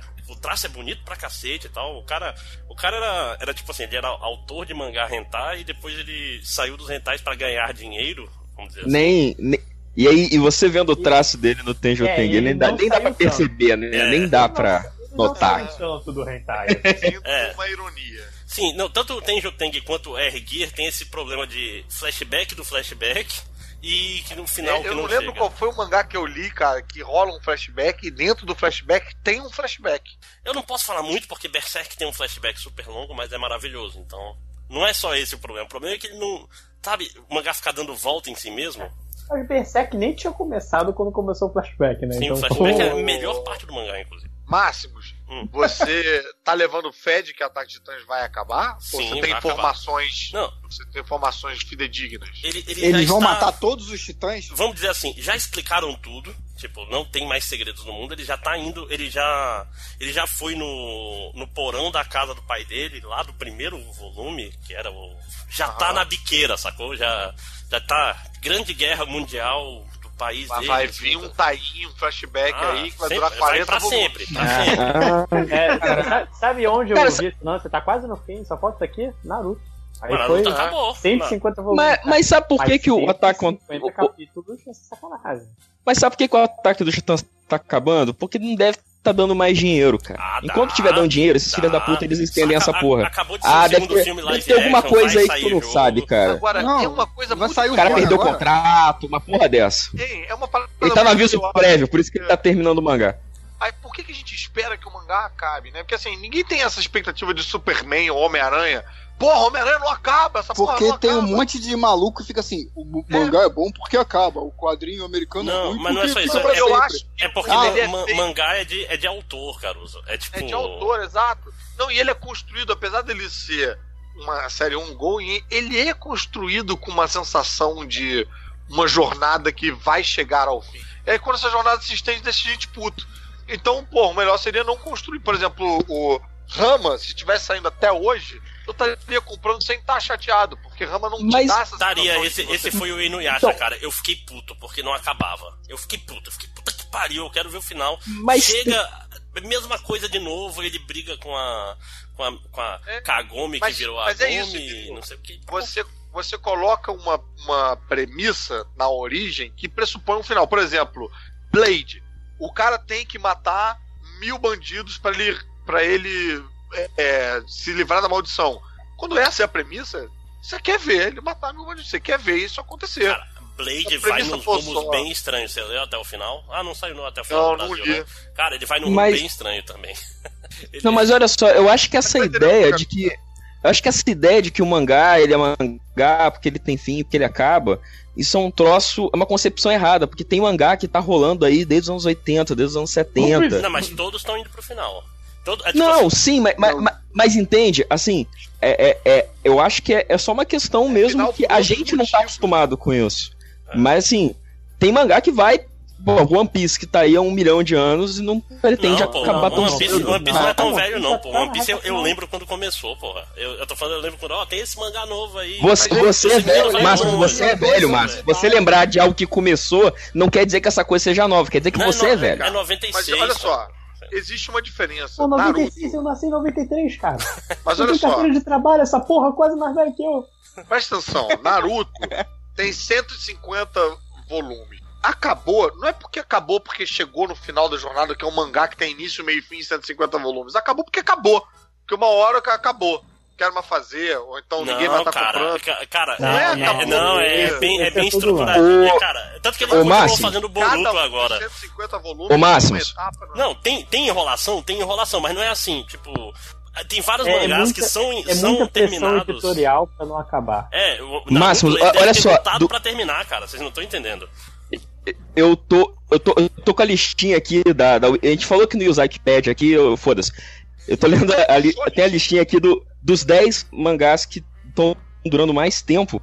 Dos 10, só dois terminaram. Todos os outros, tem um aqui, o mais antigo, ele começou em 72. Ele tá sendo publicado É ainda. aquele dos E aqui- policiais, cara. tem- Esse, esse, é- esse não acabou, Rich, peraí. Tu tem, ó, tem, tem aí. 72, tem um de 68, tem. Caralho. Porra, sabe? Então, Mas essa- esses- é porque a esses- gente esses tá aí- acostumado não, a ver obras ô, ô, que Tango, terminaram. Tango, É o que esse- chega pra esses gente. aí que tu tá olhando, eu, eu sem ver a lista, provavelmente esses aí são de comédia. Tipo, se tu vai olhar, é tipo o Shinchan da vida, que Shinchan Cara, terminou tem, ó, tem, tem, Jo- ó, tem Jojo aqui, tem, Mas- tem Hajime no Ippo Ah, mas aqui. Jojo não conta. Jojo não conta. Vai tomar no seu cu. Não, Não, porra, Jojo não é um mangá, pô. Jojo são oito mangás. Que isso? Não é um mangá, não é uma história só. Mas, mas, Ah, Hajime mas aí- Ippo tá acabando, porra. Ele tá doente, ele não vai mais poder lutar, já, já, já tá, tipo, vai acabar até ano que vem, se for. Não, eu sei, mas o, o meu ponto, o meu tá ponto é que é o seguinte. mental no mangá de boxe. Acreditando muito, Máximo. Você tá acreditando muito. Não, não. Tipo Estão assim, te enganando, cara. o cara Tão literalmente tá com problemas mentais Você tanto levar não tá porrada na vindo cabeça. aqui pra caçar, brother. Não, é porque, é porque é diferente, cara. Vocês estão vocês estão nessa, nessa coisa do comics que você tem só o pensamento comercial 100% o tempo todo. Mas, por exemplo, não era pra, a Jump, no dia que acabar One Piece, a Jump tá, tá- a Jump não Sim. quer que acabe. O autor um dia vai falar, O- "Foda-se, vou acabar. Cara, eu tô vendo aqui o, o, o, o mangá que dura mais tempo, que ele tá sendo publicado desde 72. O cara é, é, é um mangá de, de esportes, cara, não é de Qual é comédia. o nome dele? O- é o Dokaben. O que eu tô falando, mas o que eu quero, um ponto que eu quero chegar é, que é o seguinte: o mangá é, é uma mídia, é um meio, não é, não é, é a mesma coisa que falar assim que ah, é comics tem um comic que não acaba nunca, que é o Homem-Aranha, o Super-Homem, e tem as graphic novels que acabam, sabe? É igual mangá, tem mangá que acaba e tem mangá que não acaba, porra. Não Fala, ah, mangá é bom porque termina. graphic novel também termina, porra. Vai ler graphic novel, caralho. Não, o autor Sabe? morre e acaba, Deixa porra. O autor morre acaba, Eu tenho- é diferente. Porra, o eu tenho uma- não, eu tenho- entra em- Eu tenho, eu tenho uma dúvida. Dragon Ball acaba e começa de novo e acaba e começa de novo e acaba, Não, é não. classificado como? Ele acabou, ele acabou naquela época lá, em 90 e lá, quando acabou o Dragon Ball Z. Aí Tá, aí vem outra série Dragon Ball, aí vem outra série Não, Dragon não, não, Ball, mas aí vem isso aí, é- isso aí é anime, é anime, tipo, é spin-off Sim, não não foi o mangá Toriyama acabou. que desenhou. É, mangá acabou. O Super O mangá acabou no, agora, no Majin Buu, né? Dá pra dizer mais ou menos que o. Super, que começou recentemente, é, é canônico, vamos dizer Canônico. assim. É, não, é canônico. E, é- Ele e é, canônico. foco em Dragon Ball, cara, que é o mangá mais famoso do mundo, pô. Tipo, é, é o super-homem dos, dos mangás. Mas eu tô- é, é eu o tô- Dragon Ball, saca? Eu perguntei em que, em que classificação ele fica. Ele o que acabou. acaba ou o que não acaba. Ele acabou? Ele Vem cá. E, É porque acaba é- e volta, acaba e volta. Não, não, tipo, ele só Mas vem cá. Se é, se é o mangá mais famoso do mundo, é fucking super-homem e tal, por que que. Como é que os caras não se organizam de um jeito pra fazer com que isso se renove? Porque eu é digo. não é comics, cara. Os caras. É, É- é isso que eu tô falando. sim. Não, é tipo assim, Sim, acabou. Mas a Shonen não consegue, por exemplo, criar um personagem que ela seja dona? E aí chama os caras Não. pra escrever e Não, depois ela- passar adiante, é- caralho? É É outro, uma- eles têm outro modelo. Eles têm outro É uma modelo de negócio. Eu sei, mas eles não estão eles não estão vendo que vai dar merda em algum momento, Não, eles não estão Mas, vendo mas eles o, lan- o lance é que, tipo, a, a Shonen ela tem todo um sistema de. Tá, de, sei lá, Le- 18 Leia Bakuman, é isso que você quer dizer, né? É, é, isso que eu tô falando. V- vamos, vamos rever os ensinamentos da palavra do senhor Bakuman. É, todo lance que, tipo, ela faz a cada 18 e ela prepara muito bem quando um vai terminar, é quando o, o sucessor já tá pegando. Já, já tá na corrida, sabe? Tipo, acabou o Naruto, mas já tava, sei lá, o. O, o, Boku no Hero Boku no Hero. é. Boku no Hero correndo pra pegar esse espaço. Quando acabar o One Piece, o problema com o One Piece é, é meio que maior do que qualquer coisa Ele- que eles estão fazer. desesperados porque o One Piece vende demais. O One Piece meio que sustenta todo mundo ali, então eles têm um E o problema. One Piece não chegou É. o Piece. Agora o- imagina se fosse deles, cara. Se fosse deles, acabou. o, Não, mas se fosse- o genérico, os genéricos de One Piece não vendem tanto, não, tipo Fairy Tail, Fairy esse Tail, não, na- nada, vende acabou. tanto, nada vende tanto quanto One Piece, cara. Essa, essa é a Sim. Não, eu sei, mas eu tô falando, os genéricos não vendem bem, não? Vendem bem, mas é porque Não, os números deles são tipo recordes absurdos. Tipo É assim, recorde a- mundial de venda de um gibi é de One Piece. Um dos melhores primeiros. momentos da Jump para esse, esse. O melhor momento desse milênio foi com os grandes. Os três grandes, que eram Naruto, Bleach e One Piece. E você vê que.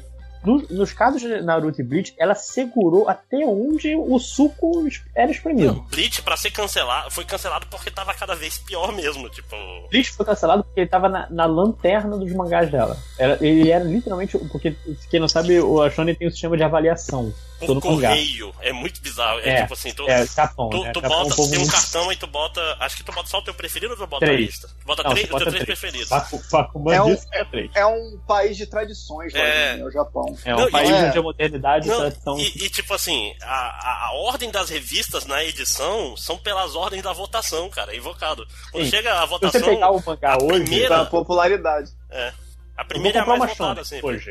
Primeiro volume é One Piece, então One Piece há oito semanas, que é o tempo que eles pra durar, era, foi o mangá mais votado.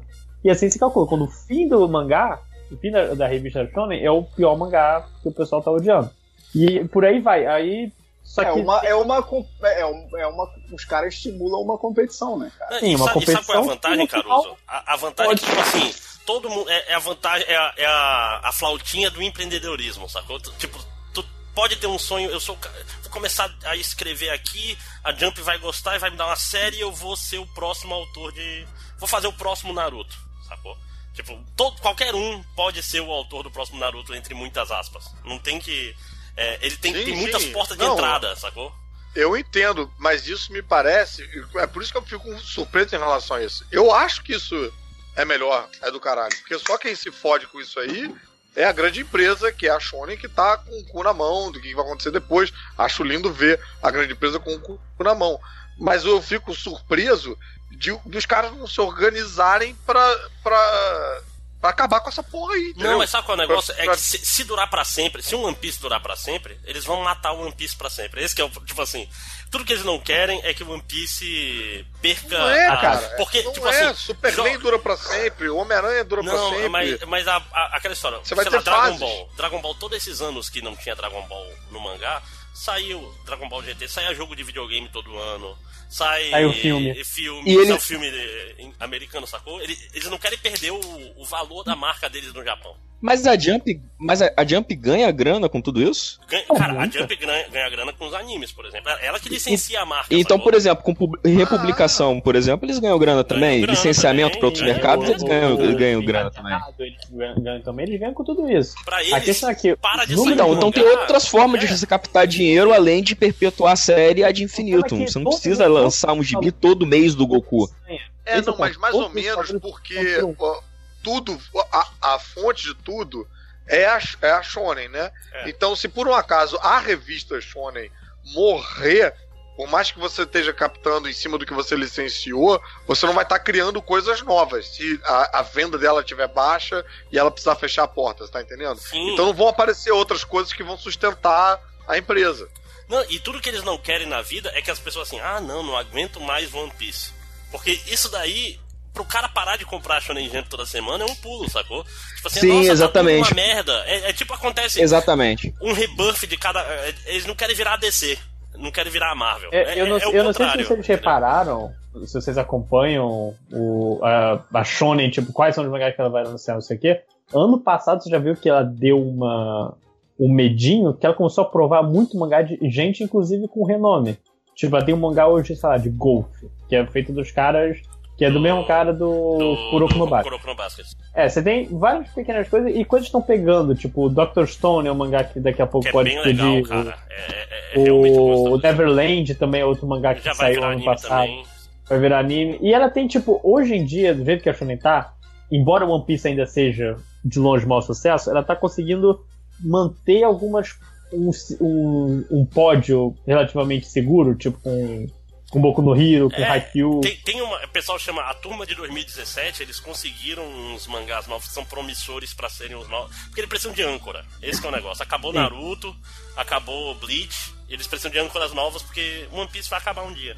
Quer só, só pra pensar, é, quando One Piece começou, porque foi em 96. 96. é, a maioria dos leitores Tinha- que leem de hoje em dia não eram nascidos, sacou? É, é tipo, eles. É um negócio geracional quase. É mais difícil de pegar leitores novos, né? Porque O você não Oda tem tá o pensamento de fazer história one shot, de você fazer história Mas você tem um que é o que você tem. Mas é o que você tem com, com o Super-Homem, que você tem com o Batman, o cara. A hora, eu tô falando, a hora que um japonês desse olhar pro lado e, e, e pensar numa porra dessa, acabou essa brincadeira, cara. Vai ser. Vai ser, Ah, vai ser vai a ser- decadência do, do mangá, cara. É, Vai. vai, vai, Vai destru- ser a vai, vai virar, vai virar, vai ter o rebuff, vai- vai... ter o novo 52 da Shonen Jump. É isso aí. É isso aí. Vai ser. Bem-vindo ao Vou, capitalismo. o, Não, e vai, Ô, eles vão ô, matar a própria indústria. Diga, diga, Léo. Não, vamos Márcio, matar. quantos anos o Eiichiro Oda tá? Indústria é um câncer, ela não morre, ela só Ele, mata. ele tá com cima, deixa eu não tenho certeza agora. Eiichiro Oda, tô vendo aqui, é 43. Cara, não é possível. 43 anos. 40... Ele começou com 10 anos fazendo Piece. Ele começou a 12. O filho da puta começou o mangá mais sucesso com 21 anos. Pau no cu desse japonês. Então, mas você acha que agora que a gente tá falando dele direto aqui, acabou One Piece, hein? Não, É, One Piece, morrer, One né? Piece, morrer. Ah, tipo, One Piece chegou agora no capítulo 900. Ele diz que Jesus, tá cara. 70% pronto. Nossa, já? até. Não, É, eu, é, porque eu, eu nunca vou esquecer quando ele falou que chegou na metade, eu fiquei, puta que pariu. Tá na metade agora. Eu tenho Foi mais de qual? 10 Foi anos eu lendo essa merda. Eu sei, a, a metade foi no capítulo 700. Eu lembro, eu estava lá e falei, ok, eu vou dar um tempinho de One Piece. que não vai estar dando pra acompanhar todo Cara, eu acho, eu acho impossível ele planejar isso tudo e saber certinho que é metade, que é, sei lá, Não, não, puta, cara. 70%. Tá, Ah, tá mandando o Jorge Lucas aí. Não, cara, Ih, porra ele, nenhuma. ele sabe. Agora, Ele provavelmente sabe onde ele quer chegar. Tipo assim, no final. Aí, mas cada ilha ele vai inventando na hora, sacou? Chega na hora, ele desenha um. Sim. É, A, o- o- a Shonen deve chegar pra ele, ó. Você tem que enrolar mais uns 32 anos aí, ó. Tá Ele sabe sucesso. qual é a primeira e qual é a última. né? O primeiro e o último capítulo. Que acontece no meio, isso tanto faz. Caralho, mas eu fico pensando é, Eu, é no eu- cara mas que é eu o- faço quadrinho assim também, pô. Tem, tem um irmão. Olha aí, do- ó, olha aí. Olha aí. Tem um irmão do Kishimoto. Revelações. Não sei se você sabe o, o autor do Naruto, ele tem um irmão gêmeo que também faz mangá. E que o mangá É o cara dele do foi um fracasso. Ó, Não, é o cara do olha aí. 666 Satan. É, é quase. Olha a indústria aí. Como Olha é que é o nome? indústria aí. 666 Satã? Sim. Sim, o traço dele parece do Toriyama, cara, mas foi, um, mas foi, foi bem fracassinho. Você aí com Hell No. É, tá rindo o quê, né? Pô, porque eu não pensei nesse nome. Não, esse nome é muito melhor, 666 Satã. ah, que Tô tracinho até ruim, triste agora. né? Tá, tá olhando aí? Ele Tracinho. parece, ele parece um Toriyama preguiçoso. É tracinho miserável. Uhum. Sim, sim, eu lembro quando você Mas enfim, melhor. Mas a, a pergunta, a pergunta era mangás que a gente decidiu dropar? É, Voltando lá atrás. sobrou? Caralho, é mesmo, né, cara? É, eu Virou só queria mencionar polêmica. Que Naruto, cara, Naruto, ele, ele me venceu no cansaço também. Porque mesmo que.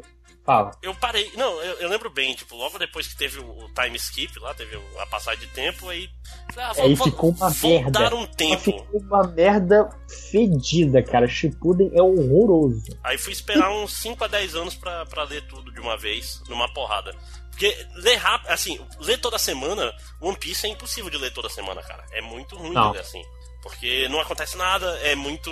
é muita gente correndo pra um lado, um monte É de muito informação diálogo, é muito, acontecendo, muito é. Cara, ele é- tá muito poluído. O mangá, cada, cada ano que passa, vai ficando mais poluído, mais coisa acontecendo, mais. Cara, um que, que faz um pouco isso num momento é o Hunter x Hunter. Que, porra, eu Sim. gostava pra caralho. Aí tem uma hora que o cara resolve dar uma aula teórica de karatê ou uma aula teórica de chi. E aí, caralho, vira livro-texto. Cara, Sim, mas é por, mas- isso, por isso que o cara demora anos.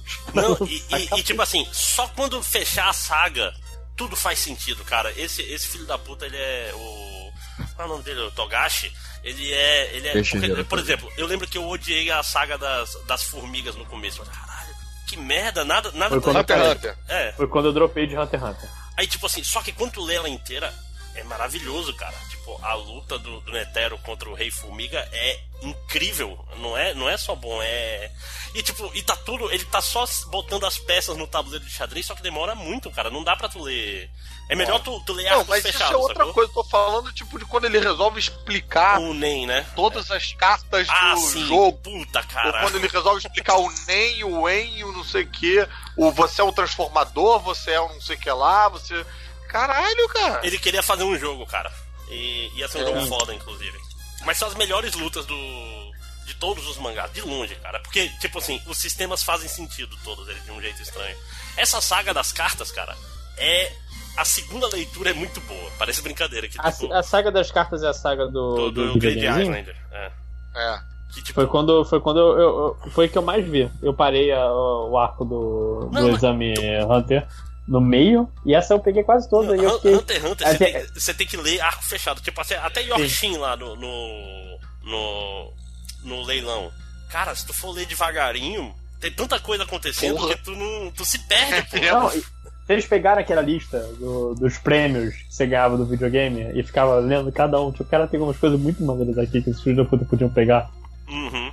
Tipo, a câmera fotográfica que filma, que tira uma foto em 3D do coisa. Caralho, cara, que maneiro. Porra, Tem essa uma era a coisa mais maneira que tu queria, tinha coisa Mas, que não, essa é a única pessoa, tinha, Essa é a única coisa.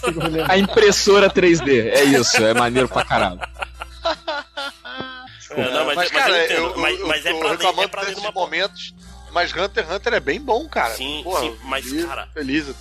Essa saga atual que tá no, no mangá no Japão é pior ainda, Caruso. É pior no sentido, tipo assim, tem 13. é Tipo, tem uma espécie de Coreia do Norte do mundo que tem 13 príncipes e cada um tem. Aí, tipo, tem que- é um monte de informação. É, pois é, isso é chato. Tipo a, a ambulância lá das formigas, que aí tem o tenente, o subtenente, não sei o que. Fica, porra, cara. É, é- é- é- não é à toa que o cara faz uma Coreia do Norte e bota 13 príncipes. Ele sabe que isso vai garantir pra ele, sei lá quantos volumes de história. Sim, sim. Pô, e- Não, e- eu tô achando engraçado vocês falando aí, porque o, o Hunter x Hunter eu nunca tive. Não me pegou. Não me pegou. Cara, é maravilhoso. Mas é engraçado. É realmente Mas você bom. tentou? Você tentou? Não. Ou você... Não, me- não me pegou, não me pegou. Eu, eu, eu, eu olhei o tá cara. Eu, Netflix agora, cara. eu, eu, eu, eu olhei, eu olhei o guri, eu olhei a vara de pescar, eu não. Não é Não, pra mim. cara, é incrível. É, é realmente. Mas o que eu ia falar é que vocês Não, estão não é falando de incrível, tanta. não vai- Não, é Vocês estão falando de tantas idas e é, vindas é um aí. dos melhores que mangás que eu já vi. E eu fico lembrando que o, o, o Togashi no Yu Hakusho ele era tão direto, ele era tão simples. É Não, tipo, olha, não no final. O melhor anime de todos. A, a última Sim, saga tem- do Yu Hakusho. Tem é esse cara aqui, tem que dar porrada tá? nele, tem um torneio nas trevas e a gente vai decidir quem manda na porra toda no torneio. Acabou. Não, tá. O Hunter x Hunter, ele é assim, cara, só que ele tem fases, entendeu? É como se fosse. Como se fosse um seriado de TV mesmo. Esse arco é isso aqui. Aí fechou. Aí o outro. E você pode. Você tem. Isso te dá a oportunidade de pular fora em vários, vários momentos. entendeu? Não, eu, eu- eu entendo a vantagem nesse sentido, mas eu não consigo imaginar, porque é como é o mesmo autor, assim, eu tô achando Aham. maravilhoso isso. Eu consigo imaginar essa. Ah, não, o Yusuke agora descobriu que existe esse reino no Makai que tem 13 príncipes É. e não sei o que. Não, ele, Agora, não rola, ele não rola. falou? É difícil imaginar como que é ele o ficou mesmo com a tribo do sangue do mal. Não, É, é, é é, engraçado isso que você falou de. É difícil imaginar que você é, um- que é o mesmo autor, porque tem alguns autores que têm essa habilidade quase esquizofrênica de fazer dois títulos completamente diferentes. Pô, Slandan, que ser o mesmo cara que faz Gantz, pra mim é tipo de fuder. cara. É, isso é muito é, bizarro. O Slandunk não é do autor de Gantz. Não, desculpa, Vagabonde, Vagabonde. Slandan, Também não. é Ah, cara- sim, sim. Agora sim. Viu? maneira que eu, eu- eu concordei, assim, porque pra mim era uma novidade, cara. Eu falei, caralho, que foda. Não sabia Não, disso. Mas, ó, mas vocês estão falando assim, isso cara, do, do Slandan, Togashi. Pera, aí- pera aí, rapidinho. Vocês estão falando isso do Togashi, mas toda a saga do, do Yu Hakusho deles no mundo, no, no Makai, é, é puro Hunter x Hunter, cara. Tem três facções lutando, aí corta pro Riei Sim, mas não- fazendo mas não política, tem, e corta pro Kurama Não tem esse, traiu. esse lore exagerado aí Não. que vocês estão falando, cara. Presta atenção. É porque eu tô mal atenção. acostumado, cara, porque, tipo, pensa- Toriyama pensa- é tudo meio lembra- parecido. Lembra, É tudo lembra- bom. Ô, ô, ô, Tarsi, lembra, lembra bem. Tem vários episódios do Kurama com o Yomi, o passado deles, por que que aconteceu, o Kurama trai o Yomi, as políticas internas no castelo do Yomi, Yomi cria um filho, é, Riei tá lá com a mulher, luta com um cara que tem a espada redonda que não faz sentido, o cara corta, é, tipo, acontece uma porrada de coisa política, não, e no final tudo se junta num torneio. É a mesma, Hunter x Hunter é a mesma coisa. É exatamente igual, sacou? Aquilo lá, o, é o protótipo de Hunter x Hunter é a saga do Pelo Makai. que você tá descrevendo, vai um pouco além. É, não, eu digo, essa, essa coisa de ficar montando, jogando um monte de peça que só vai fazer sentido quando você vê Eu sei, mas, final, mas ô? Máximo, essa porra de. Ah, não, a saga das cartas, vamos explicar como é que é o jogo. Não sei o que, vocês estão me contando aí, eu tô ouvindo e, porra, eu tô imaginando assim, cara, que, que, que di- distante, sabe? Que diferente. Não, é, não, mas é o que você falou, ele ensaiou a parada e expandiu a, a enésima potência pra ganhar grana. E certo Cara, tá ele, pô, o errado sou eu que bicho, sou foda. Não, Não é não, ganha- cara, não, grana. não é pra ganhar grana, cara, porque Ele esse ganhou filho da puta- depressão. É, ele, ele faz isso de, de retardagem, sacou? Ele podia fazer só simplesmente porradas e superpoderes, mas não, ele faz. Ah, vou criar um novo sistema de luta dentro do meu mangá. Aí ele passa. Ele, tipo assim, eu vou fazer, ele faz um card game.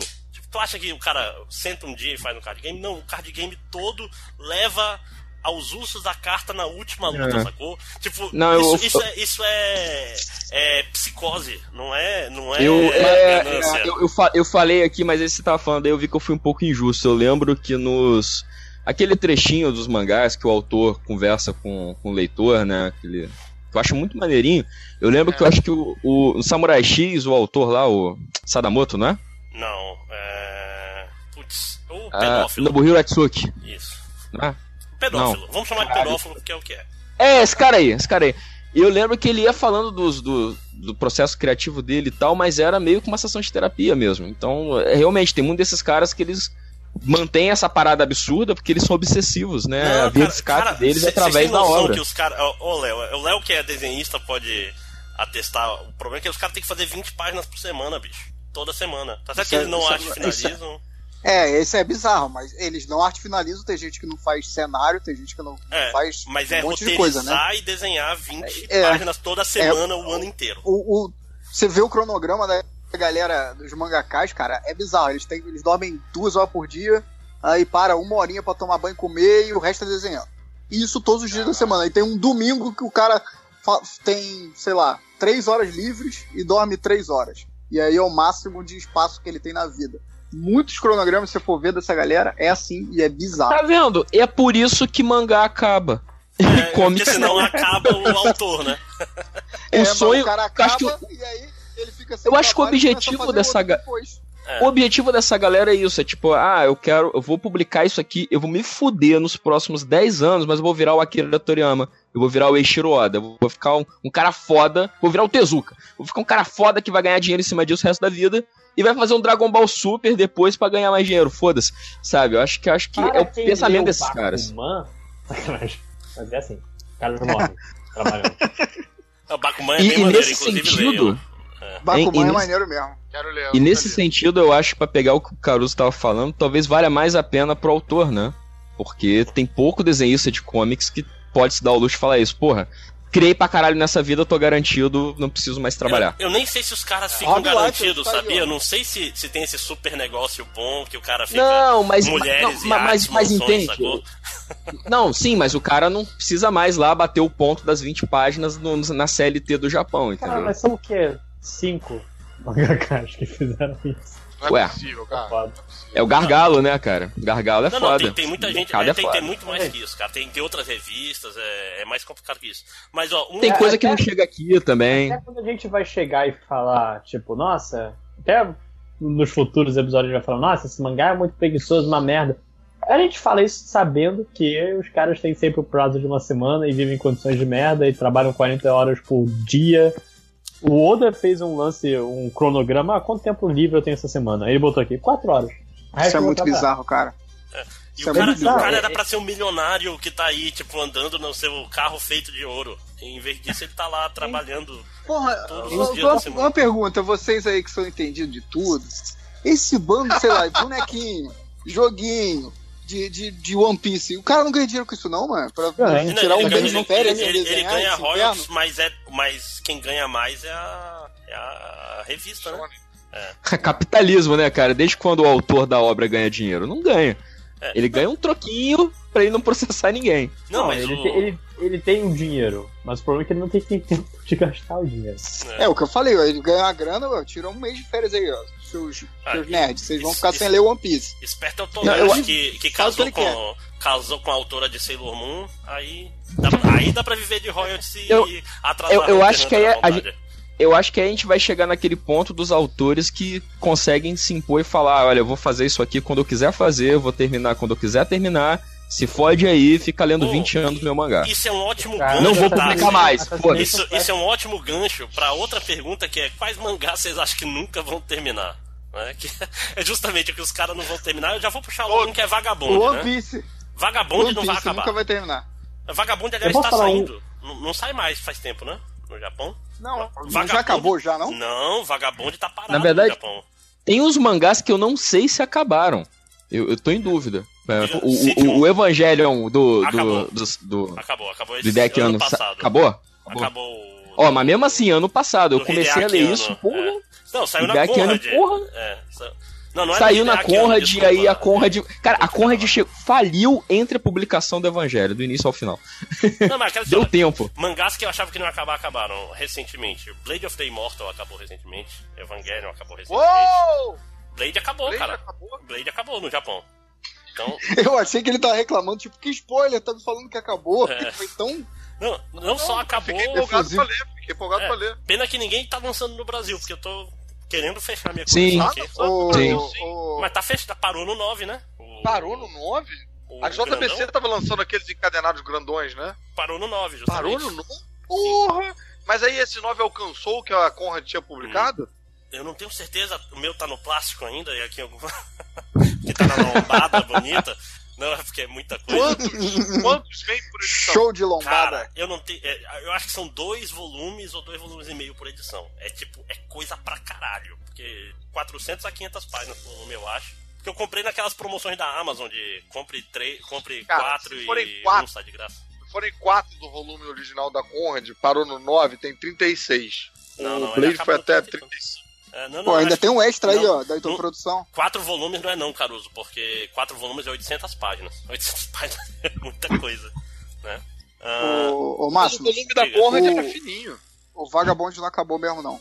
Acabei de ver aqui. Não, e, e o cara já Informação, fez outro mangá trazendo meio, informação. Trazendo informação, olha aí. Repórter em campo. Mas deixa eu ver aqui. Blade Immortal. Não, não, para, para. Você tá apresentando, você não pode parar pra ver nada, não. É, Você não, mas vocês o tempo falando aí, o que mais vocês acham que não vai acabar? Além, vocês lembram de Bleach. Bastard? Não, Bleach já acabou. Vem cá, aliás, tem um novo soli- lobo solitário do- da Panini na banca? O que, que é esse novo lobo solitário? É o filho que cresceu. É o Daigoro. É sério isso, é piada? É sério? Eu não sei, eu não, É, eu não, não é, sabia. se não eu, engano, falei, é isso. eu falei zoando. Eu falei zoando. Porque tem, tem um lobo solitário 3000. Meu Deus, meu é, tipo- Deus. É tipo Top Gear 3000, né? É tipo Fantasma 2049. Agora eu queria qualquer saber o que, que é esse novo 2099. lobo solitário. Eu fiquei muito curioso. Ué, faça o que, o que. É, exatamente, o que a editora quer. Compre. Compra. Compre e descubra. Tô aqui perguntando Ou- pros universitários. Achei que vocês iam me você ajudar. pode ir, eu vou te mandar o link aí depois, da locadora do Ultra de mangá. Sim. É, É, inclusive é do mesmo autor, Mas- eu acho. Peraí. eu, tenho, eu tenho uma pergunta pra vocês que não tá na pauta. Isso, pode fazer. É, porra, porque assim, todo um lance relacionado ao quadrinho, quadrinho ocidental, é, vem movido por uma indústria fortona, né? Que produz, que tem franchise, que tem produtinhos e o caralho a quatro. Mangá, a gente não tem muito isso aqui. A gente fica com essa sede, sabe? Porra, sei lá, o, o Lojinha provavelmente queria ter um edredom de Bleach, não vai poder, entendeu? Vai que só no AliExpress lá que você compra essas paradas Eu todas. queria saber o que, que é, quais mangás, quais personagens de mangás te deixariam mais fissurados para ter produtos dele? Quais produtos Gintama. de quais Eu quero, eu quero Gintoki, já, já respondo. Faço questão. Se alguém me ouvir, por favor, quero qualquer coisa do, de Gintama. Pelo amor de Deus. Vai no Play Asia lá é, e é- procura. é outro, é outro anime engraçado. Gintama, Gintama é interessante, Gintama, aliás, é, é, é interessante porque. Sommelier de japonês. Né? Porque, É, tipo assim, pra ele, ele não é sabe, em inescrutável, 2003. cara. Ele tem, tipo, 600 capítulos, tem um, um, um anime tem 500 episódios, e Não, é... tem 300. Ah, Tem viu? 300. Quase que eu acerto no chute. Mas, tipo assim, é difícil. é- o ponto de entrada é complicado, porque. E é, e é de comédia. É, é, é muito eu, bom. eu- É eu- porque ele tenho- é- Eu tenho que falar, na verdade, um pouco sobre isso, porque tipo, fo- foi, tipo, uma, uma, uma longa jornada pra, Olha aí, pra jornada. ler, Leiam pegar jornada. então. né? Isso, jornada. Mas porque é, é realmente. o marketing. É um, é um mangá de comédia que no início ele não. Como toda coisa de comédia, ele não acha o ponto que ele quer. Então demora um pouco ainda pra ele achar o ritmo. Tem muito capítulo que é piada totalmente de referência japonesa. De tipo, atores japoneses, tipo assim, cara, você não faz a menor ideia de quem seja, mas eles estão rindo. Você queria que ele se referisse o quê? Ator? Não, sim, É, o Antônio Fagundes, né? Se queria que É. aparecesse no Gintama, né? Aparece, Mas aparece o que eu estou Caruso falando no-. É, esses dois caminhoneiros do Japão feudal que vão viver aventuras. as referências às vezes são, são da. Né? Aí, é o meu, o meu próximo quadrinho vai ser Caminhoneiros no Japão Feudal. Olha aí. Eu, eu, eu, eu boto fé, eu, eu acho um tema muito bom. Porra, e Pino não Pedro precisa e nem, Pino. é, não precisa nem adaptar muito o nome, né, cara? Pedro e Pino. Pedro. Enfim, É Pedro! Pedro!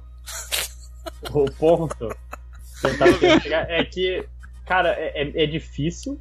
Realmente, tem muita coisa que você vai pular, tem muita coisa que não tem graça. Mas acho que é o meu mangá favorito. Olha, Olha, aí, que bonito. Rapaz, que E eu acho que o arco final dele é o melhor arco final que eu já vi em qualquer mangá. Eu não É, gostei. Pô, deixa eu é, cometer uma, uma indelicadeza aqui, que eu fiz a pergunta, eu quero mesmo responder a pergunta que eu mesmo fiz. É, Eu quero que alguém responda essa pergunta. Se eu fiz a pergunta, eu quero que alguém responda. cara, Gantz, eu, eu, porra, eu vi um. Quando eu, fui pro Japão, é, eu fui num. Tipo, Que chique. Tipo, não, era um sebo, foi num sebo que tinha. Porque assim, bastante frustrante quando você tá no Japão que nada, tudo que a gente lê aqui é meio olhar, é meio astronomia, assim. Olhar estrelas é ver o passado. Tudo que a gente lê aqui não é- saiu de linha lá, né? tá- a gente tá lendo as paradas aqui, tipo, porra, 10, 5 anos atrasado. E aí, quando você chega lá, estão falando uma parada que você não tem ideia do que é, que é o que tá acabando de sair lá. Então, pô, eu cheguei no Japão, crente que eu ia ver uma porrada de bonequinho de Dragon Ball, uma porrada de não sei o que, de Slandank, não, não, nada, tudo desapareceu. Aí eu fui num sebo, cara. No sebo tinha um bonequinho de Gantz, cara, tipo grandão, assim, com a- aquela uniformezinho maneiro. Aliás, aquele uniforme de Gantz, se tivesse, eu usava na vida, pra tudo. Ia ficar com ela debaixo da roupa. Ia ficar todo. fedendo, né? Porque é tudo de vinil, coladinho. aquela Imagina, você vai na padaria com uniforme de Gantz. Tá dando o que, minha senhora? Isso aqui, se a senhora lesse, a senhora ia achar muito foda. É, porra. Você ia a estar vestido assim também, um- né? É, tá achando escroto, mas na hora que vierem os alienígenas, você vai se esconder atrás de mim, filha da puta. Mas tinha um boneco, cara, do, do protagonista lá, do Gantz, grandão, mas que custava 100 dólares, cara. Eu cheguei a considerar, mas eu achei que era muita loucura. Com a arma, fodona, cada detalhezinho. Cara, lindo, lindo demais, cara. Aqui é um negócio interessante sobre Gantz, Naru... o Naruto já, ó. Caruso. Naruto, Naruto. É, é que, é que Gantz, ele meio que gerou. é, ele, ele é meio que filho do Battle Royale, mas ele gerou um subgênero de mangás que é tipo: pesso- jovens são colocados num jogo mortal que eles não sabem exatamente as regras. Tipo, tem- isso é um gênero, isso não é um. Tipo Sim. assim, tem 10, 20 mangás diferentes sobre, sobre isso. E uns muito bons, inclusive. Só- que a maioria E não uns muito merdas. Sei, né? Muito merda. Tipo. E uns muito merdas. Cara, até que aquele que o. O cara fez. Tem um filme live action. King's Game. Não, não. Que- qual? Eu não sei. O King's Game foi o que saiu agora King's que é uma Game merda. saiu. É, King's Game é meio ruim. Que é tipo, tem ordem no celular, se você não seguir, alguém morre. É, mas tem, é, tipo, é um gênero que tem no- coisas muito boas. Eu recomendo o Real Account, se alguém for procurar por aí. Mas nos, nas Real piratarias Account é legal, pena é que se perde. se perde. Esse aí do, do celular, daqui a 5 anos, vira uma corrente do Zap Zap É. no Brasil. Sim, não, tem, o, ah, lembrei, o ruim se chama Como os, Como os Deuses Queriam. Tem até um, um filme do Takashi Miike, um live action que é legalzinho. As God Wills. Dá é uma isso. olhada nesse, nessas imagens do, dos bonecos Gantz. Cara, mas, mas- mas seguindo um pouco o que o Caruso falou, eu, tem muita coisa maneira de Gintama que eu queria aqui, mas foda que nem foi publicado no Brasil. Não, cara, eu, eu- Então- mais Berserk. Falta, falta Berserk no, no mundo. No mundo. Produtos. Produtos Sim, de tudo. Berserk. Cara, teria, teria estátuas gigantescas de 500 reais se eu não tivesse que pagar 500 reais. Teria armaduras de Berserk de tamanho real pra eu usar andando na Caraca, de Bakuman também, cara. Eu, com- eu Botaria uma espada de Berserk na, na parede? Porra, demais. Assim, se tivesse penduradinha bonita. Porra, tranquilo, aquela a Dragon Slayer. Fácil, fácil, fácil. Berserk, inclusive, já que a gente já, o, o Lojinha já falou que é o Gintama é o mangá favorito dele, vou até puxar, fazer uma coisa e puxar a pergunta é. Meu mangá favorito é Berserk, sempre foi. É foda. Quem não leu, lê essa porra. Eu tá quero quase ler terminando. revista, cara. Tá, tá quase terminando também. Quase terminando com quantos volumes? Ah, não, ele tem poucos volumes porque o cara Ele tem demora pra escrever. o, Tem problema 30, é só eu que sai É, um capítulo a cada três anos. É um desses caras que banca a, a- a demorar a produção dele. Porque ele sabe que a Então ele Mas o traço Ele é desse filho, da filho, puta. filho de milionário, então. É, não, É, foda-se. O traço desse filho É da puta herdeiro. é maravilhoso, cara. É, é, é, É, é é- absurdo. Eu vou te falar que eu, eu, eu queria muito ler o Berserker, mas eu tenho preguiça de, Eu de ir atrás de tudo que já saiu. Porque eu acho o traço do, do Miura muito bom mesmo, Muito cara. Não, eu, eu- eu tentei ler o Berserk quando ele foi lançado aqui, só que eu fui vencido pelo cansaço, mais ou menos quando alguém me sugere começar a ler One Piece. Eu imagino o quanto que eu vou ter que investir. Cara, mas é Não, tranquilo, é- cara. Berserk Eu é muito mais peguei curto, o. cara. É Eu peguei Não, eu sei que é mais curto, o mas eu não Golden sei. Age, rapaz, Mas o ma-. O máximo, É pode terminar esse ano, pode terminar daqui a 20 anos. Não, eu não, não sei tá. quanto esse cara vai viver. E se esse cara morre amanhã? Aí Eu não não- acaba. não- São não 40 quero, volumes. cara, eu não quero. 39. Não quero, Não, não quero. acaba sem, não quer, na acaba verdade, sem um fim. investimento emocional, né? É, eu não quero Não, me ligar, sabe é entendeu? Alguém que negócio? pode Eu- me Eu decepcionar. quero, Máximo, Hum. olha o bonequinho que eu botei aí do Berserk aí, quando você. eu quero saber sobre o Berserk é Não. o seguinte: Hum. é curto o suficiente pra você levar tudo no FIC e me emprestar pra eu ler enquanto eu ficar na mesa do MDM? Não. Então não vou ler. É uma ótima medida essa. Eu acho que é uma ótima medida. Mas, Tem a cara, leitura de uma cagada, tem a leitura do FIC. a- é porque é foda porque é especial, é especial pra mim, porque, tipo, eu comprava fitas de VHS de anime legendado nos anos 90. Ou seja, Léo, dá pra ler, mas ele não quer te emprestar porque é especial. Tá, tá muito maneiro isso aí. Não, tipo, cara, é, foi um dos primeiros mangás, animes que eu vi e fiquei assim, caralho, o que é. Tipo, é diferente, cara. Porque não é só um, não é só um anime de porrada, saca? Tem toda. Mais toda, uma pergunta, o anime filosófica. passou aqui em alguma ca- Hum. algum canal? Não, eu, eu comprei os VHS E- legendados na época. Inclusive, se você quiser ver Berserk, só se foca no mangá. Não, não entra em anime. Não, vê, não, vê o anime de, nove, de 97 é bom, cara. A trilha sonora desse Ah, não, anime não é... vê o de 2016. Não, não vê. Pode ver os Se três filmes amor também, cara. Vitória. Os três filmes são bons. Mas vê, vê o anime de vê 97 nada. e 98, cara. Que, que é Se realmente você, bom. se você não me entregar isso pra, na minha mão pra eu, pra eu ver, eu não vou ver. Vou te dar um pendrive É, com anime. é, eu fico com raiva, a gente fala assim, porra, tu tem que ler tal coisa. Ah, legal, você tem? Não, não, mas olha, no site tal, do Torrent Russo X, Ô, na seus, seus 20, filhos da puta, se eu, der, se eu der um pendrive pra vocês com essa merda, vocês vão assistir barra ler? Não vão. Mas pô. ó, é em, eu, Porra, eu vou, pendrive eu vou é 10 reais, assistir, eu trago essa merda. eu vou assistir. É... Revoltado. Porra, começou, começou no amor isso aqui, É cara. o Léo aí, cara. É o Léo trazendo a discórdia. Voltou, voltou ao estado pau no cu que a gente abriu o podcast, né? Pau no cu de eu, todo mundo. eu venho aqui só pra ficar causando caos. Sim. É, eu, eu vou assistir se você me entregar o, o- Esqueci o nome agora. Pendrive? O pendrive. E em MPEG 4, porque minha TV só tá rodando MPEG 4. Eu, olha, olha, Mas eu aí baixo, o- eu vou atrás do MP4 Mas- pra você, especial pra você, Léo. Eu prometo. Não, mas o, o. Máximo, você tem que levar o pendrive e o computador pra ele assistir na mesa do MDM no FIC. Ah, rapaz. Leva logo um tablet. Mas, coisa mas então, nele. deixa eu terminar de falar, bando de filhos da puta. Então, Berserk é, é justamente especial, cara, Não, porque, porque- não é mas- só um. Pera, ca- calma. Ah. É, é, é especial, principalmente pelo sentido que não é só um cara com uma espada gigantesca matando pessoas. É tipo, é um Ele cara. te ama, né? É um cara perguntando. Eu vou ignorar o que vocês estão falando, inclusive já dei muito. É um cara caolho, né? É. Tipo, é imagina Não, ele- Luigi ele- Camões com uma Ele Dragon não era- Slayer, é ele não era-. Ele não era caolho. Justamente, ele fica caolho. O flashback que é a melhor parte. Que é Cara, 13 tudo que eu sei de Berserk é por causa do jogo do Dreamcast, cara. Ele, ele copiou isso de ficar com a olho do Thor Ragnarok? Não, o Thor Ragnarok é mais recente. André. do que o- Ô, André, Diga, é, tá gravando ainda? deixa eu ver. É uma excelente pergunta. Tá, sim. Mas deixa eu continuar. Claro. Posso? Posso? Termina essa porra. Tô tentando, Léo, não para de falar, esse filho da puta. Eu, tô, eu tenho dúvidas sobre esse mangá, Rapaz, tenho interesse nunca- em ler. O Máximos pistola sim, cara. Pistola, sim, Berserk Léo. é o ponto fraco dele, É cara. o meu ponto fraco. Porque, cara. porque o Máximos não costuma, assim, se abrir, né? Das coisas Sim, que ele é. ama, que ele gosta Sim, de não, é- verdade. É, especial. Vocês é que não são especiais. Eu, eu amo Berserk, não vocês.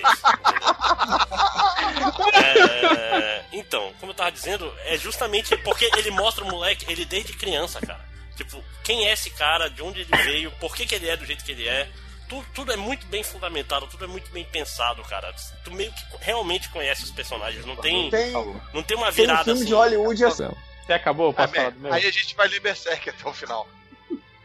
Não, mas só, você só pode falar do teu se você aguentar a gente interromper igual a gente fez com o Máximos. Eu Não, eu acho quero que saber- quero- é difícil. Eu quero saber se ele terminou primeiro. Mas ó, Máximo está de parabéns, viu? Você foi guerreiro. Tá? Não, mas se ele terminou ou não, cara, é igual Berserk. Daqui a 15 minutos, um ano, dois volta. anos, ele volta a falar. Pode ser. Caraca. O Máximo está Cara, bolado, tá chateado Para aí, ó. Ele foi embora. Ele, ele não vou apresentar porra nenhuma, não. Se virem aí. seus filhos da puta pararem de falar. Não Não, param de falar esses filhos comigo da e meu puta. bebê. Né? É, Desinstalou o é o- Skype. Esse é o novo meme. É o, é que fala. Você não merece falar comigo e com o meu bebê Berserk. Nossa, que ruim. Que, que besta! Ai, meu Deus. Termina, pelo amor de Deus, eu quero falar do meu. Mas você já não Ai, falou como do é teu, cara? carente, Vai falar de maluco. De Não, eu novo, filho da mais, puta? Eu quero. Não, Ó, ninguém quer eu o quero Lojinha Cast. sim, viu? Eu quero Não, ter- ninguém vai ler. Eu vou, eu vou de deletar Berserk da internet agora. Eu vou denunciar pro FBI. Vou comprar pela Panini e a gente vai ter isso em comum pra conversar quando eu estiver em Manaus. Olha aí. Não, você me chamou de pedófilo. Eu não, não quero mais conversar com você. Você- entendeu o que você fez, cara? Preste atenção. Eu não te falou. chamei de pedófilo, eu perguntei se era um mangá de pedófilo que você fica acompanhando a criança, cara. Mas a criança fica dois capítulos. Depois é adultinho. Você queria mais criança, era isso? Caraca, o Caruso quer, ele quer que alguém seja preso hoje. Cara, é, Caruso, fica uma dica de humor aí: pedofilia não é engraçado. Enfim, é. Foda-se então, Berserk. Que eu quero declamar. Chega de Guintamar, por- Lojinha. Chega. Não, não outra é só não. Não, não. Não é só Já falou não. muito Não é de Guintamar. outra pessoa Não, fala não, não. também. Eu quero falar de Bakuman. Bakuman. Agora eu também posso. outra pessoa fala aí. Caralho, esse podcast Vai tá desconto. muito errado, cara. Eu Vai descontar no único cara que não sacaneou ele no Berserk. Eu tava tentando ajudar esse filho da puta. O único cara que ficou quieto, respeitou o colega. É isso que você aprende. Não existe nenhuma boa ação que é recompensada no mundo. Espero que você tenha Tá vendo? Aprenda, Lojinha. Da próxima vez tem que entrar na zoeira também. Tá vendo? A turma do fundão só respeita quem entra na zoeira. Mas Enfim, sim, vocês vão falar ou não? Eu quero falar. Eu posso falar? Falar o quê? Falar o quê? Que- Pô, Qual é o vou mangá falar. favorito? Qual é o É, mangá Vou favorito? falar então. O- É engraçado que, tipo, pra mim existe um, um melhor mangá. Que a gente tava falando com o Caruso antes, existe pra mim um melhor mangá que é Fullmetal. Mas Fullmetal não é o meu, melhor, o meu mangá favorito. Meu mangá favorito tá, sempre fica entre Gintama, que Gintama é todo um lance de você.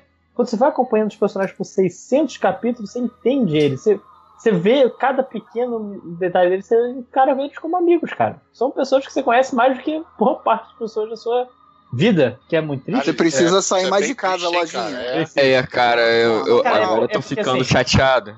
Você tá me deixando triste, cara. Eu trabalho amanhã, cara. Foda-se você também. É, não, sério, porque o, algo que ele faz muito bem, o, o Gorila lá, que sabe, o, o autor de, de Gintama é conhecido como Gorila, o Hideaki Sorashi, ele trata os personagens com muito carinho. Ele, todos os personagens eles são desenvolvidos da sua maneira, todos eles têm o seu o background, todos eles se colocam em situações.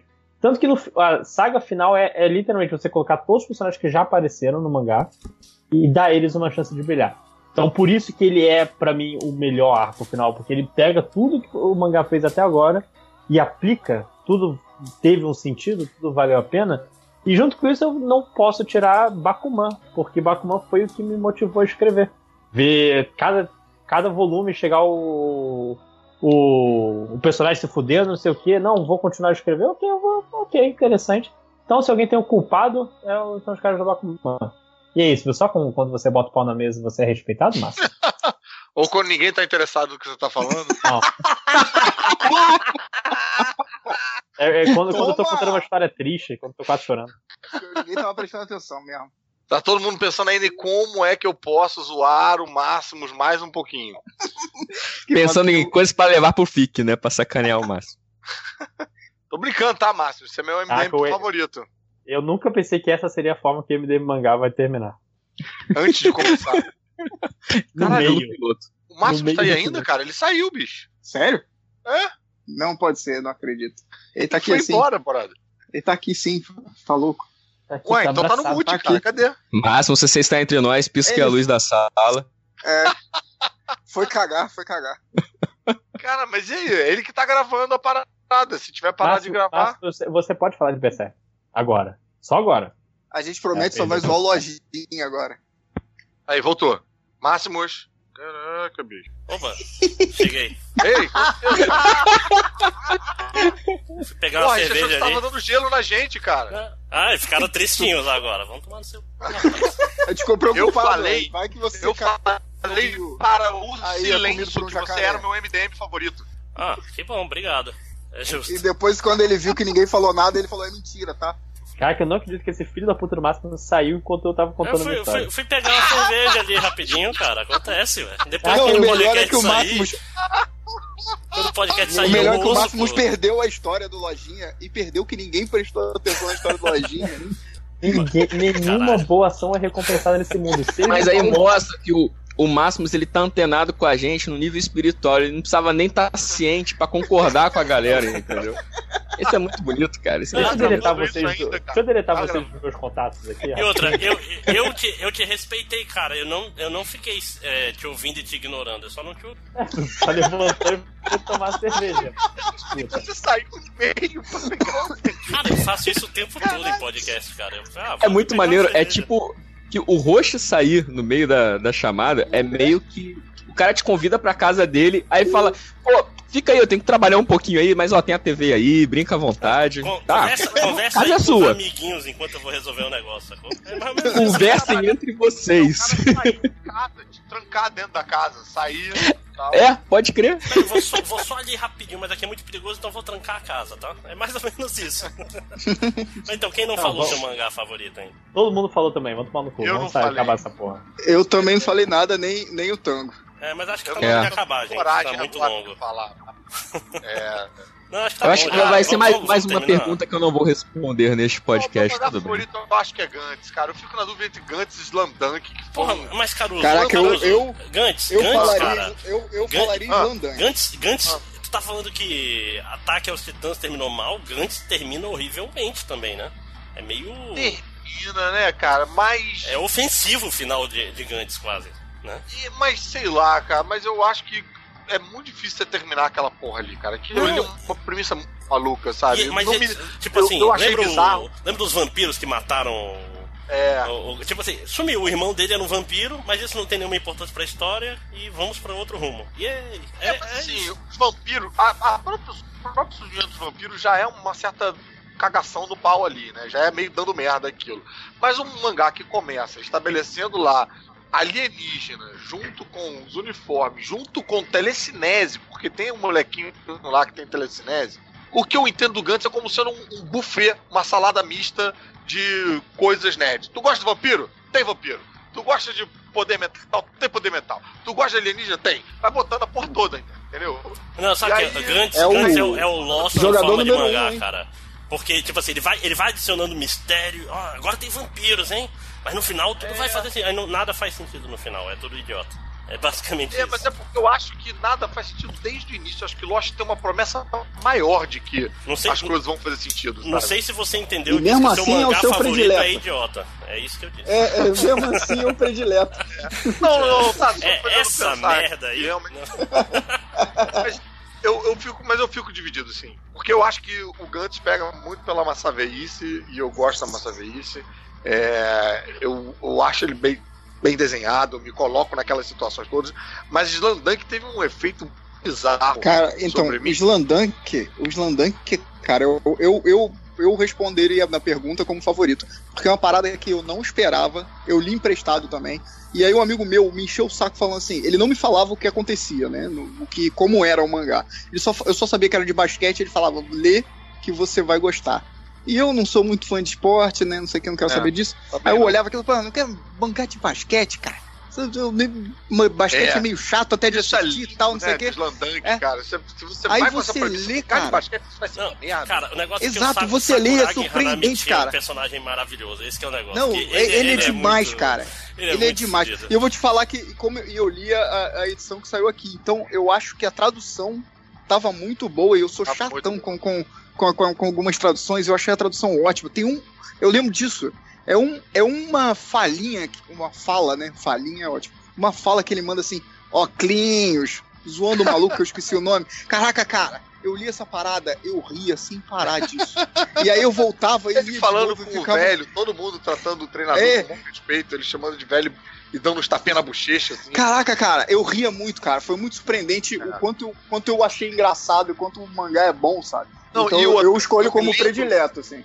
Eu me lembro de ler e, e que, porra, que nem você, afinal, que não sou ligado em esporte, não, porra, tô meio pouco me fudendo. Mas, caralho, vendo aquelas partidas e, e, e umas partidas que deviam ser umas partidas merdas, né? Porque, assim, o máximo de pontuação que fazia era 80, 90. Não, mas é basquete Aham. segundo grau, cara. Não dá pra ir muito acima disso, não. É, é meio. É, enfim. Mas, cara, eu lendo aquelas. Mas, mas Caruso, um- é, uma coisa, tu capítulos falou inteiros de... que Tu falou de Gantz, tu leu e, Pô, e não acha que... essa não, aí agora, agora, agora você quer não. Não. ser interrompido, né? Não, de- responde minha pergunta. Você, você leu e não acha que... pelo menos ele não saiu pra comprar cerveja no meio da sua explicação. E Não. Não saiu pra comprar cigarro e nunca voltou pro podcast. Não li. Não, mas é bom, o- é o bom, é lance lá do Gantz. Van Dunk- Leia lá. É que eu tive momentos que eu sentia tipo, a temperatura do meu corpo aumentando, como se eu estivesse fazendo um, No, um no esporte, entendeu? É, é tesão. É.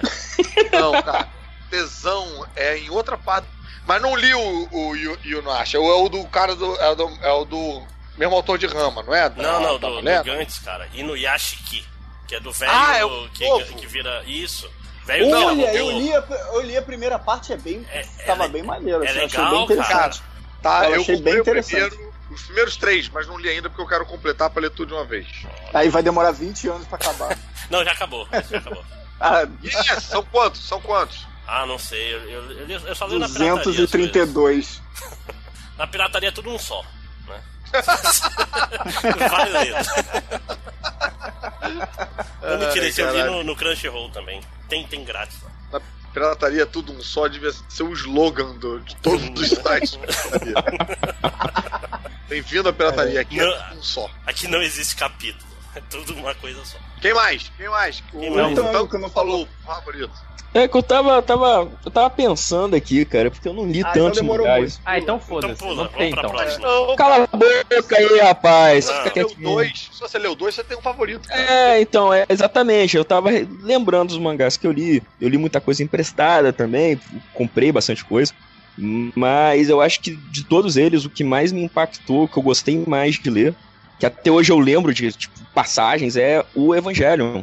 Porque eu, eu sou. Eu sou. Eu nunca assisti o anime. Assim, eu só li o mangá. Eu sei qual é a do anime, eu sei o que, que rola, o que, que não rola, que é impossível você viver hoje sem saber o que aconteceu em Evangelho. Mas a minha versão é a versão do mangá. E tem. Eu lembro que eu, é, quando tava saindo ali, né? Eu estava virando menino crescido, menino adulto.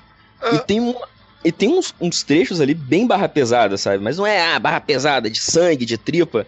Não, é do tipo, sei lá, o, o Kaji conversando com o Shinji dizendo que ele não tem direito de, de se recusar a entrar no, no Evangelho, contando uma história da infância dele de que ele fugi- roubava comida para alimentar os amiguinhos de rua dele, que ele era uma criança de rua também, e que é, deu uma merda lá e os amigos dele morreram e só ele sobreviveu. E aí desde então ele vive na sombra das mortes que das pessoas que morreram para que ele pudesse viver. Eu lembro que eu li aquilo, eu fiquei, eu fiquei em silêncio, sabe? Eu fiquei tipo, caralho, que merda, isso é um, isso é um gibi, Remoendo cara. isso aí. E eu fiquei pensando nisso, cara, a responsabilidade desse cara. E, e aí eu, até hoje eu me recordo desse momento que eu li, eu parei a leitura pra ficar pensando sobre isso. O momento Depois que ele eu conheci a todo mundo e depressão. destrói o mundo, não esqueçam. É, não, todo o resto eu quero que se foda, porque Evangelion é. é- eu lembro que saiu uma. Eu nem, nem sei se eu cheguei a fazer tango post. fazia os evangélicos, é isso mesmo? É, é isso aí. Porque eu lembro que saiu uma entrevista com um dos designers do Evangelho, ele dizendo que todas as referências junguianas de Evangelho, ele não faz ideia do que seja, ele só colocou porque ele acha maneiro, porque ele acha bonito. Esse sim é o Lost E aí eu- dos, dos mangás. E aí eu ri, né, porque metade da fama de Evangelion da galera, pelo menos que eu converso, são as referências, né? E aí, tipo, foda-se. É meio difícil Ah, bota- você não pensar em referências quando logo no, sei lá, no terceiro episódio tem uma coisa numa cruz. Pois é, e o Porra, cara, o cara não é nem o cristão, o cara nem, nem fazia ideia. Evangelion, porra. Tem, tem, tem Mas é- anjo, mas aí é maneiro anjo. Dá pra ver que o cara, uh, o cara ele falou, olha, é um, um costurado de referências estéticas. Eu só achei bonito, eu achei que ia funcionar. E eu acho bacana, assim, eu gosto de pensar que o que eu gostei de Evangelho não tem nada a ver com isso. É- são essas coisas mais pontuais, esses dramas Pode mais se sentir melhor do que teus personagem. É, amiguinhos né? que gostaram eu, das eu sou referências. É isso. especial. Ah, eu não sou Ah, mas eu sou, plebe, né, cara? A Pô. plebe aí que gosta por causa das referências que eu li a entrevista do entendi. autor. Porra, Eu entendi num nível que ninguém mais entendeu. conversa comigo. Eu já Mas eu acho que é isso. 5 mil Evangelions. Eu converti 12 evangelhos. Mas havia um, um grupo de estudo bíblico de Mas- Evangelion. Oi. Tô botando aí umas imagens de, de brinquedos de Berserk pra gente fazer as pazes. Você tá vendo? Eu não, eu não tenho ódio no meu Cara, coração. vai chegar no final desse podcast, Caruso vai, res- vai revelar que ele ganha comissão com essa porra. Caruso, o Caruso vai chegar de surpresa no FIC só pra dar um abraço no máximo. Nada, ele vai chegar com uma mala cheia de bonequinho pra vender. Olha aqui, ó. Esse aqui é da foto que você gostou. Não sei o. Tipo Avon. É. Não, eu, eu nem lembrei da Avon, Lojinha, eu lembrei da, revi- da revista Hermes. Ele vai chegar com uma revista Hermes só de bonequinho. Mas caraca, os bonequinhos são bem maneiros, cara. É muito foda essas paradas não saírem aqui, né, cara? A gente não vê essa porra. Caraca, maluco, Porra. a internet tá aí pra isso, meu amigo. Procura que O- você compra. Ah, mas cara, e o Faz que nem eu, compra no, compra no Não, mas tu é rico, pô. Tu é, tu é global, cara. Você compra em dinheiro. dezembro, chega Tá em maio. que eu sou rico? Eu não sou Esse- rico, cara. Não, se você trabalha na Globo, você é rico. É, esse boneco, que- o último boneco aqui tá maneiro mesmo, hein? Não, E o, e o segredo de comprar na internet, cara, é tu ir comprando. Vai comprando que aí daqui a seis meses chega É, e todo é mês. não pensar muito. Não, e todo mês é, é um novo Natal, porque chega um presente e tu não sabe o que é, cara. Não vai chegar em ordem. Mas é porque o senhor, o senhor mora em Manaus, que é um lugar relativamente seguro comparado ao Rio de Janeiro. Entendeu? Aqui mas as encomendas de não casa- chegam mais pra ninguém. Só a faixa de ninguém. casa não é segura comparado ao Rio de Janeiro, né? Porra. Exatamente. Então aqui, cara, é, é trans... Ah, vou pedir um negócio pelo correio. É boa sorte. Boa sorte. Vamos ver aonde que vai parar a tua encomenda, né? Essa, essa última não Pô, é eu queria umas No, paradas aqui. no, pensa que é um no Kamen Rider, Bom Dia cara. Rio lá, né? No, Cara, eu não sei, ó. Isso tem cara de Kamen Rider, isso aí. Ele tem um estranho. Eu abri um negócio que tinha uma porrada de. Tinha uma galerinha aí, e eu achei que esse cara era. Cara, esses dias eu fui ver. Tipo, tem um Kamen Rider Amazons. Que é, tipo, altamente violento. Ele arranca a cabeça dos monstros. Tira... Isso tem no, no Amazon Prime, não tem? Faz sentido, né? que Kamen Rider Amazon é capaz de ter. Mas diz que é Eu acho que violento está no Amazon cacete. Prime. Olha aí. Acho que está no Amazon Prime. Vale a pena dar uma assistida só pra ver a, a explosão. Eu assinei esse Só pra ver o tá gore. 7,90, aí eu assinei pra, Eu. pra sair do Netflix. Pô, mesmo eu tendo abandonado Ataque de Titãs, eu ainda fico tentado em comprar os produtinhos. Eu queria ter um casaco com aquela. com aquele símbolo A- do. a- Ataque Eu achei que era um casaco com os músculos A- a- a- Eu acho que ia A ser muito. roupa, Por que não um casaco músculo, dupla né, cara? face? Entendeu? Você vira ele ao contrário, ele tem os Aí você músculos. vira. Aí você vira Titã.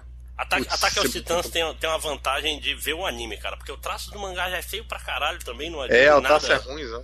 Né? Tipo, o cara não desenha, desenha porra nenhuma, né? Tudo meio tremido, assim, meio. Todo mundo tem olheira, Mas né? Ataque no- Titãs é um, é, um, é um anime que às vezes aparece no Netflix e às vezes desaparece, cara. Não consigo achar essa porra. Cara, tem, tem- tem- o, eu acho que Tem é a terceira no- vez que eu falo, tem no Crunchyroll, que não pagou nada pra esse podcast. Tem no, no, no Amazon Prime também, que também não pagou nada pra esse podcast. né? Olha, a MDM faz propaganda de graça pra tudo, né? Pô, eu só volto pra Amazon Trouxas. Prime quando tiver, quando tiver segunda temporada do, dos Deus Americanos. Que foi a última coisa Ah, que tá. eu vi nele. Né? Que não vai ser esse ano, né? Não, eles vão gravar agora, não é? É, não, deu mó merda, né? Que saiu o Run, saiu a. Saiu a Gillian.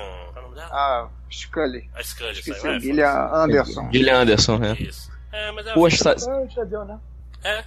Vocês querem adicionar mais alguma coisa? Falamos uma porrada de Eu- coisa sobre um monte eu de não coisa sei. relacionada.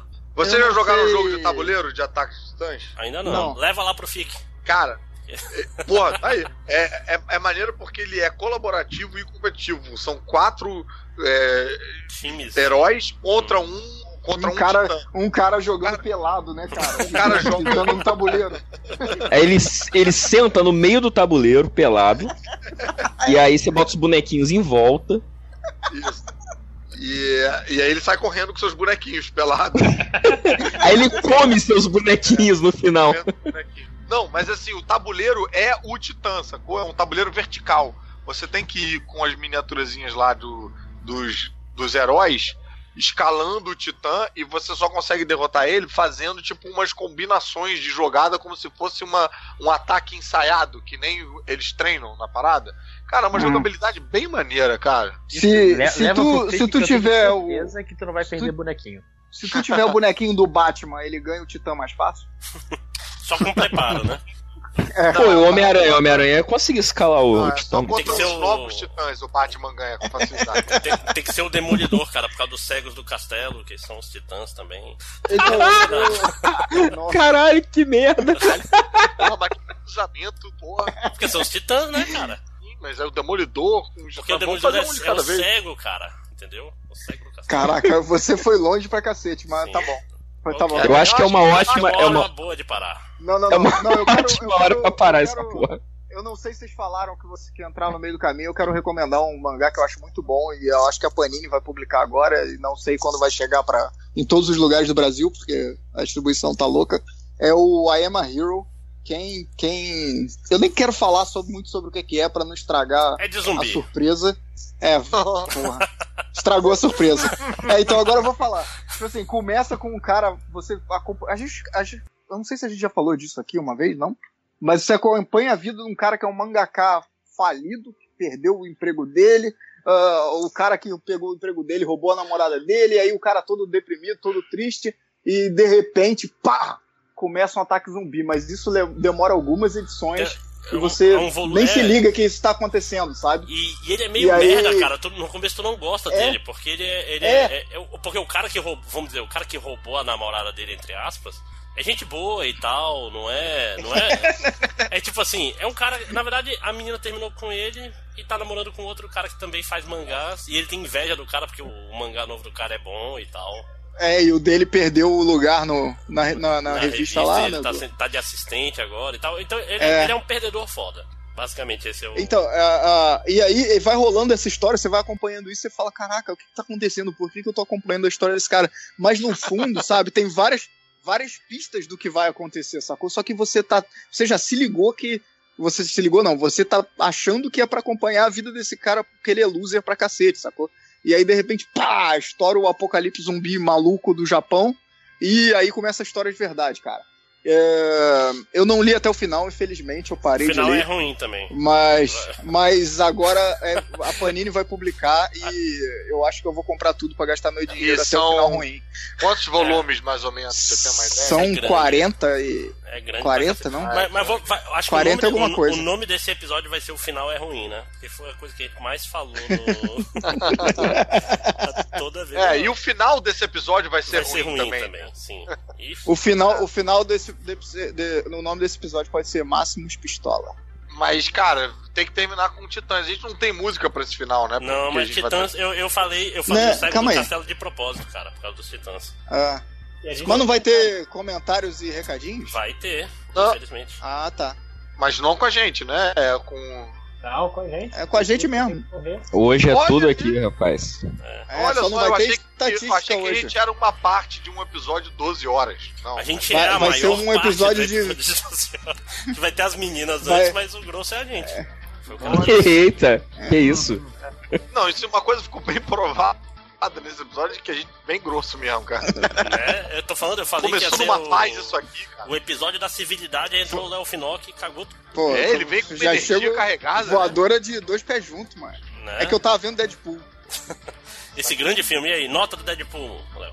Eu gostei. Porra, que nota é Isso essa, é caralho? nota. Nota é um número. Mas é uma boa nota, cara. É uma boa Porra, nota, não é. porra. Eu- É. Essa nota, eu minha nota é gostei. Ó, o que eu achei Eu mais gostei mais do primeiro, viu? Olha É, aí. então, eu, eu vou chegar. O que, eu, o que eu achei mais maneiro do filme são as novidades, que é o Cable e a Dominó. Ah, ah, o filme, tipo, é a mesma coisa que o outro, a mesma piada idiota. Então Tem algum não spoiler tem. relevante ah, aí pra dar?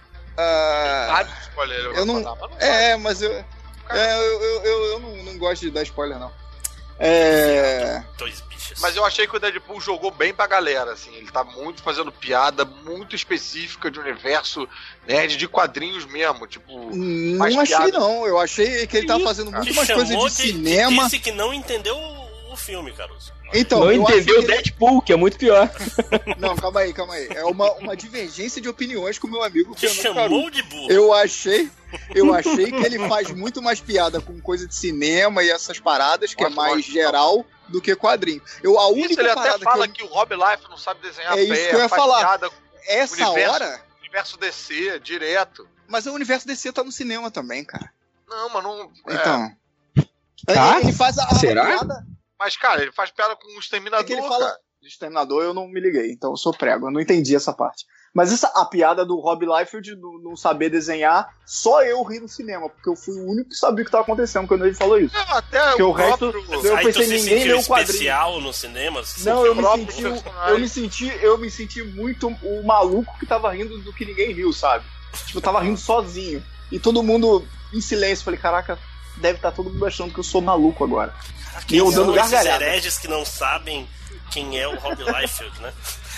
Se o Catena no cinema ia levantar e ia falar, ele desenha bem sim. É. Não, se bem que o cara que, o cara que tatuou o Deadpool na bunda lá não sabia provavelmente quem era o Rob Liefeld. Ah, eu acho Aqui- aqui- essa história pra sempre vai ficar gravada no meu cérebro, cara. Você- qual é a sua história preferida? Eu A nunca bunda li do cara vai Deadpool. ficar gravada vai, vai ficar na, na minha, na- no olho da minha mente. o olho, olho dele. olho. no- É, exatamente. Olho no olho. Nossa Cadê o. Felipe Folgosi Só- nessas horas? É, é- caraca, a, a ladeira Olha tá- nos olhos, quero ficando ver. mais íngreme, né, cara? É, acho que tá bom, né, gente? Agora é hora boa de parar. Então, chega de podcast, porra, chega de discussão, chega de ódio. Vamos pros comentários Não, agora a gente vai lançar ódio nos comentários. Não, antes vai ser nos recadinhos. Que nos recadinhos não pode Ah, ter ódio. tá. No recadinho tem que ser só amizade. Tem que ser todo mundo Ah, feliz. não. Meu amigo é o dinheiro. Cara, eu falei, eu pensei. É pra falar ou pra pensar? Então vamos lá pros recadinhos MDM.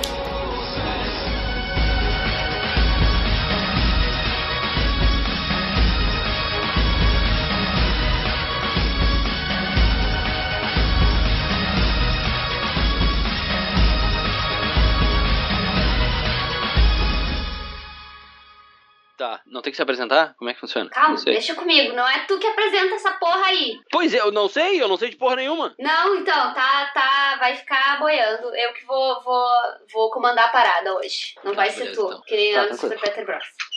Tá tranquilo. Super Peter Bros? Mas me diga, o que é Super Peter Bros?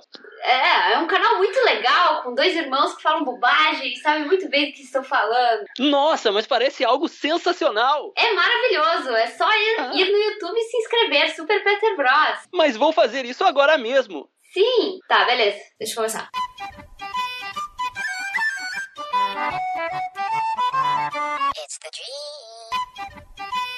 Ah, recadinhos e comentários do MD Manas. Então, o que que aconteceu? Esse aqui, que está comigo, me acompanhando, é meu digníssimo irmão, não tão digníssimo assim, Gustavo Peter. Oi!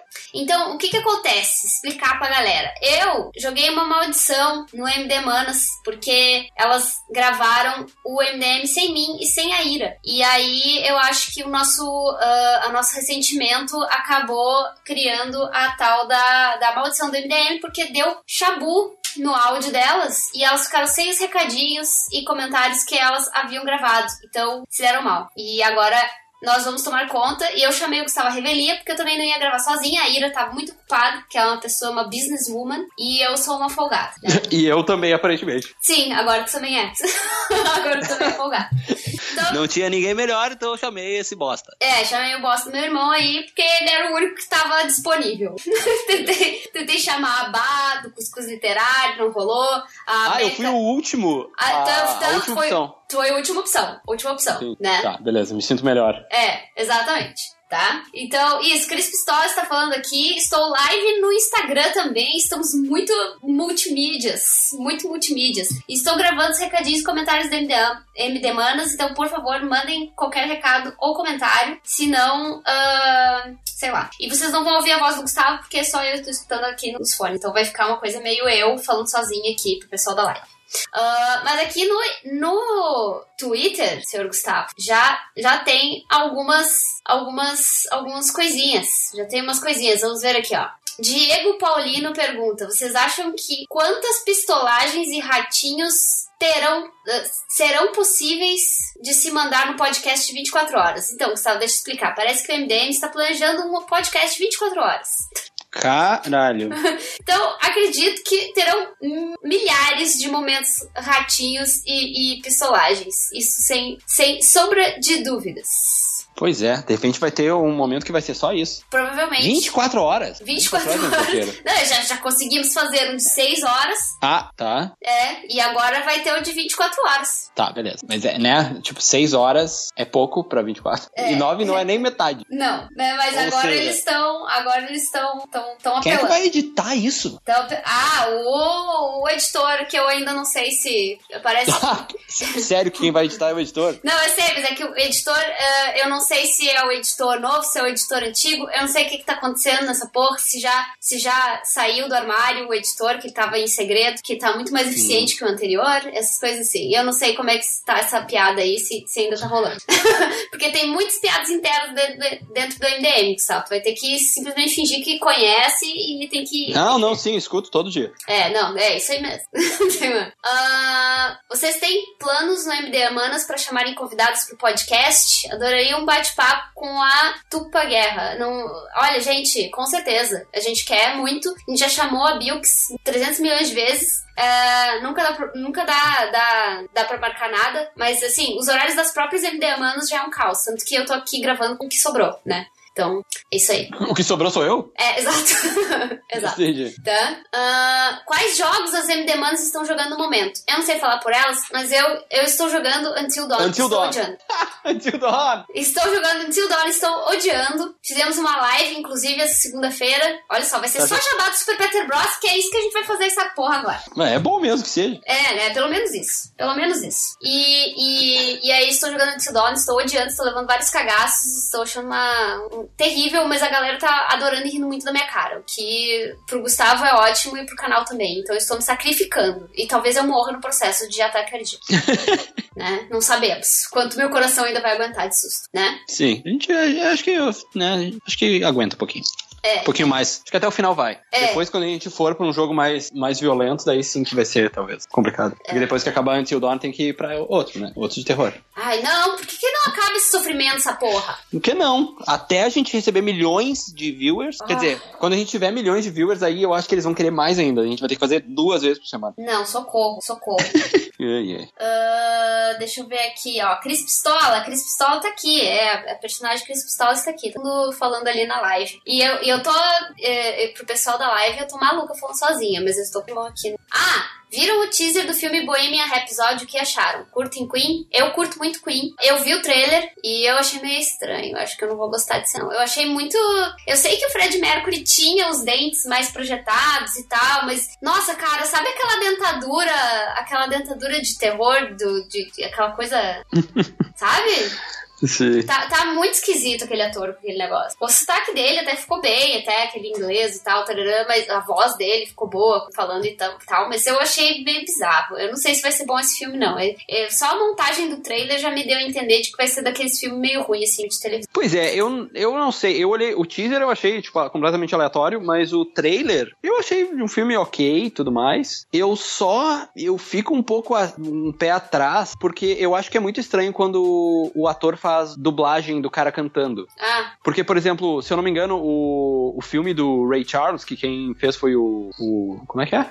O Jamie Foxx. é isso. Tipo, até onde eu sei, ele cantou, tipo, ele sempre cantou. Porque, claro, o cara é cantor. Só que esse guri não é cantor. E ele nunca que vai conseguir treinar e ter a voz do Fred Mercury. Ah, então, Lip Sync provavelmente. Battle. Lip, Exato. Lip Sync Battle, vai ser isso. Mas daí eu acho que fica estranho. É, pode até ser. Eu não sei. Eu não sei. Eu acho eu não levo muita fé nesse filme, não. Ó, ah, pessoal aqui na live do Instagram perguntando se eu tive alguma participação no novo livro do MDM. Eu deveria ter tido, só que eu não tive disciplina e não tive ah, talento o suficiente pra fazer um desenho a tempo da diagramação. Então, essa é a resposta que eu vou dar.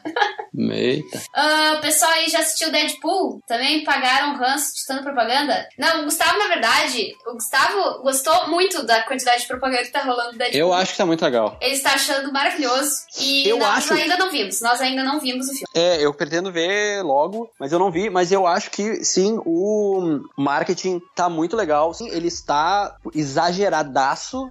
Só que tem um dos comerciais que, que eles fizeram que o próprio Deadpool falando, assim, ele pega e diz assim, ó, aí nós tivemos que dobrar o, a verba de marketing e, e promoção, porque senão nós seríamos enterrados por Guerra Infinita. Então, tipo, é que pra mim é um negócio que é tão autoconsciente que fica muito genial. Aham. Ah, tá, aqui ó, de 9 a 29, quanto vocês querem que Loki esteja vivo? Zero. Eu quero que ele esteja morto. Essa é, a É, verdade. pois é, zero também. É, a- Zero porque eu não, é, tipo, não é nem por não gostar do personagem ou nada disso, mas é Isso. porque, tipo, já deu, né? Já mataram ele em dois filmes diferentes Ele e, morreu. e ele voltou. É, já morreu três vezes, cara. A terceira vez acabou. O cara o quê? Eu quero. é, Tem quantas vidas esse louco? Não, mata de uma vez. Vamos, vamos assumir. Vamos assumir que matamos gente. É, porque senão depois fica aquela coisa, a gente não acredita mais quando mata o personagem, a gente, ai, sabe? Perde a emoção. Né? Porque a gente sabe que vai voltar, né? Ah, quando vocês vão ganhar arte na- no header do site também? Eu não sei, Doug. Eu quero também. Eu, eu também quero a minha versão. ah, ah, porque o pessoal do MDM, todos eles têm, tipo, desenhados, assim, eles ah, de uniforme e tal, com os alter egos dele. E eu nada. E, e nem, a, nem a Adri. A Adri eu não vi ainda. Cadê, cadê os nossos mascotes? Eu quero saber disso aí. Vou, vou lá pedir. Ah, eu acho que eu não vou receber. Não, tu não. a não ser que eu tenha mais oportunidade de te colocar né, escamoteado Ah, o podcast dos estagiários se chamar MD-. Opinem. Eu gostei. Eu gostei dessa ideia. Sacanagem. Mas eu acho que ninguém vai escutar. Porque são estagiários. Porque sou estagiário. Ninguém vai querer. Mas não tem estagiários que escutam? Estagiários que estão escutando podem querer escutar Os o. estagiários do MDM. Ah, talvez Isso. os sofrenildos. Ah, os sofrenildos vão querer ser o público-alvo do, do, do MD-. Talvez. Não é? Talvez, talvez. Pode ser. Ó, o Rodney Bukemi. Meu recadinho é pras MD Manas. Vocês são fodas. Love you, meninas. Ah, Rodinério. Que lindo. Beijos. Saudades de gravar MDM com o senhor. Nós nos- vamos nos ver no FIC. Ah, se vocês fossem criar um trenzinho estilo carreta furacão das MD Manas, qual personagem cada uma seria? Hum, eu seria o Popeye. Acho que eu seria o Popeye. Por que diabos seria A o Ira seria o Mickey, a Belly seria a Margarida, a Adri seria o Fofão, e sei lá, eu só tô aleatória agora. E o Homem-Aranha seria a Júlia. O Gustavo não conhece nenhuma das pessoas, só conhece eu. Eu não conheço nenhuma das MD Manas. Eu gostaria de não conhecer. Porra, coitados das MD Manas, são tão fodas! Não, eu gostaria de não te conhecer. Assim já fica um pouco mais de acordo com a tua personalidade maldita. Exato. Ah, quando forem falar do filme do Han Solo, chamem a Procila. A gente tá tentando chamar a Procila pra vários mil uh, podcasts. A, a gente tá. O problema de horário, gente. Essas minas são muito, muito atarefadas. Quando o MDM acabar, vocês vão assumir de vez o manto? Ah, eu não sei, eu não sei se a gente vai querer, né, levar o estigma, né, do MDM com a gente. Vai que, né, esse estigma lamentável acabe contaminando, assim, né, a sorte dela, sabe-se lá. E quais de nós vamos para o FIC? Eu acho que só eu e a Adri vamos. Acho que só eu e a Adri vamos. Mas eu acho que é isso, eu acho que, né, ah, as meninas devem ter perdido o jabá delas, né, mas eu acho que é fácil de encontrar. Sigam as meninas no Twitter, as meninas estão sempre ali, presentes no Twitter. Ah, eu e o Gustavo também estamos online, o Gustavo com o nosso canal, e eu também, e com os meus trabalhos de quadrinhos. E falando muita pistolagem no Twitter também, tô lá, só, só, só cagando pela boca lá no Twitter. Nossa senhora. assim, né? A delicadeza de um paquiderme numa loja de cristais. Tô bem. Mas eu acho que é isso, gente. Ah, espero que tenham gostado do programa, que eu ainda não escutei. Eu espero que tenha ficado bom, apesar de eu não assistir o RuPaul. Eu acredito que as meninas devem ter se divertido. E eu espero ter feito as meninas entender que, né, eu e a Ira precisamos estar nos próximos pra não dar chabu no áudio. Ah, e outra coisa, eu vou fazer mais um jabá meu, Gustavo, que é o meu Ah, tá. curso digital. Eu vou tomar conta dessa leitura de comentários, apesar de vocês. É, eu estou tentando fazer, fechar uma turma de, de pintura digital online, que eu dou aula online. Então, por favor, se vocês quiserem, é só mandar é, um e-mail para chrispeterstore.gmail.com que o Gustavo toma conta desse e-mail e ele vai dar todas as informações para você. Darei. Darei todas as informações. Então é isso. Vai encerrar totalmente Super Peter Bros. esse MDM. Isso aí, é. Vão lá no YouTube e sigam o Super Peter Bros. A gente tem um monte de vídeo e a gente tem pouco inscrito. É, por favor, né? Por favor. Nem que seja só pra ir lá e escrever um comentário lamentável. então tá, galera. Tá. Beijão. Falou, abraço. Abraço, tchau. É, e bem-vindos aos recadinhos MDM. Vamos logo porque já tá tarde. Começando com o convidado de honra, Fernando Caruso. Opa! Então, os recados novos aí, super diferentes. Acesse a Caverna do Caruso, é, entrem lá, troquem comentários, é, falem não apenas comigo, mas com os outros colunistas que estão lá, porque eu tô começando a ficar com medo deles abandonarem o site porque ninguém conversa com eles. Assinem o canal do YouTube também, vejam lá os nossos vídeos toda terça-feira. Talvez a gente consiga começar a colocar mais vídeos na, na quinta-feira, espero, espero poder contar com a galera do, do MDM. E ouçam os podcastinadores é, você- quinzenalmente falando de filmes e séries de TV. Pergunta, você contar com a gente pra quê? Pra ver o filme, pra ver os vídeos ou gravar os vídeos contigo e farofar o seu vídeo? Desculpa, eu não entendi o que, que é. Você conta com a gente pra ver os vídeos Ou pra ir gravar com você e farofar todas as suas gravações? É, não, contar com. Contar, eu tava, tava, na verdade, falando com Ih, os ouvintes, né? Ih. Contar com a galera. Caraca, aí, ó. Convidou a gente e agora desconvidou na cara de pau. Mó vacilo, mano. Caos no comentário, no recadinho. É, eu, tô- eu, tô, eu tô com um pouco de sono, eu não lembro exatamente o que foi que eu falei há cinco minutos atrás, mas a ideia é eu queria ter a ordem MDM flodando lá os, os vídeos todos do Caverna do Caruso. Ô, ô Caruso, dá, dá um spoiler do Zorra aí. O que, que vai acontecer nesse sábado? Opa! Boa! É, eu recebi um texto. É porque assim, a gente grava sem saber o que, que vai ao ar nessa semana. Eu só sei o que, que vai ao ar na semana quando eu recebo uns textos urgentes. E eu recebi um texto urgente de Temer. Opa, aí sim, hein? Vou dar um De- spoiler dele falando das aqui. séries? Será? É isso? Não é, cara. Porra, É, cara, Temer- esse já é da semana que vem, tu sabe, né? Que...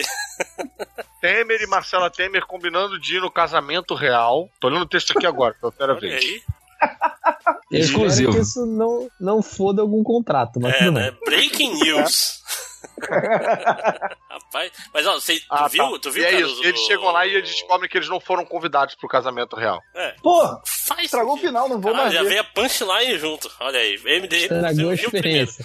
Mas o. Então, não, não, não. Você tinha que ter lido isso com a voz do Temer. Você deu mole. É, posso ler as minhas falas de Temer já aqui, já, já, já aproveita e fala.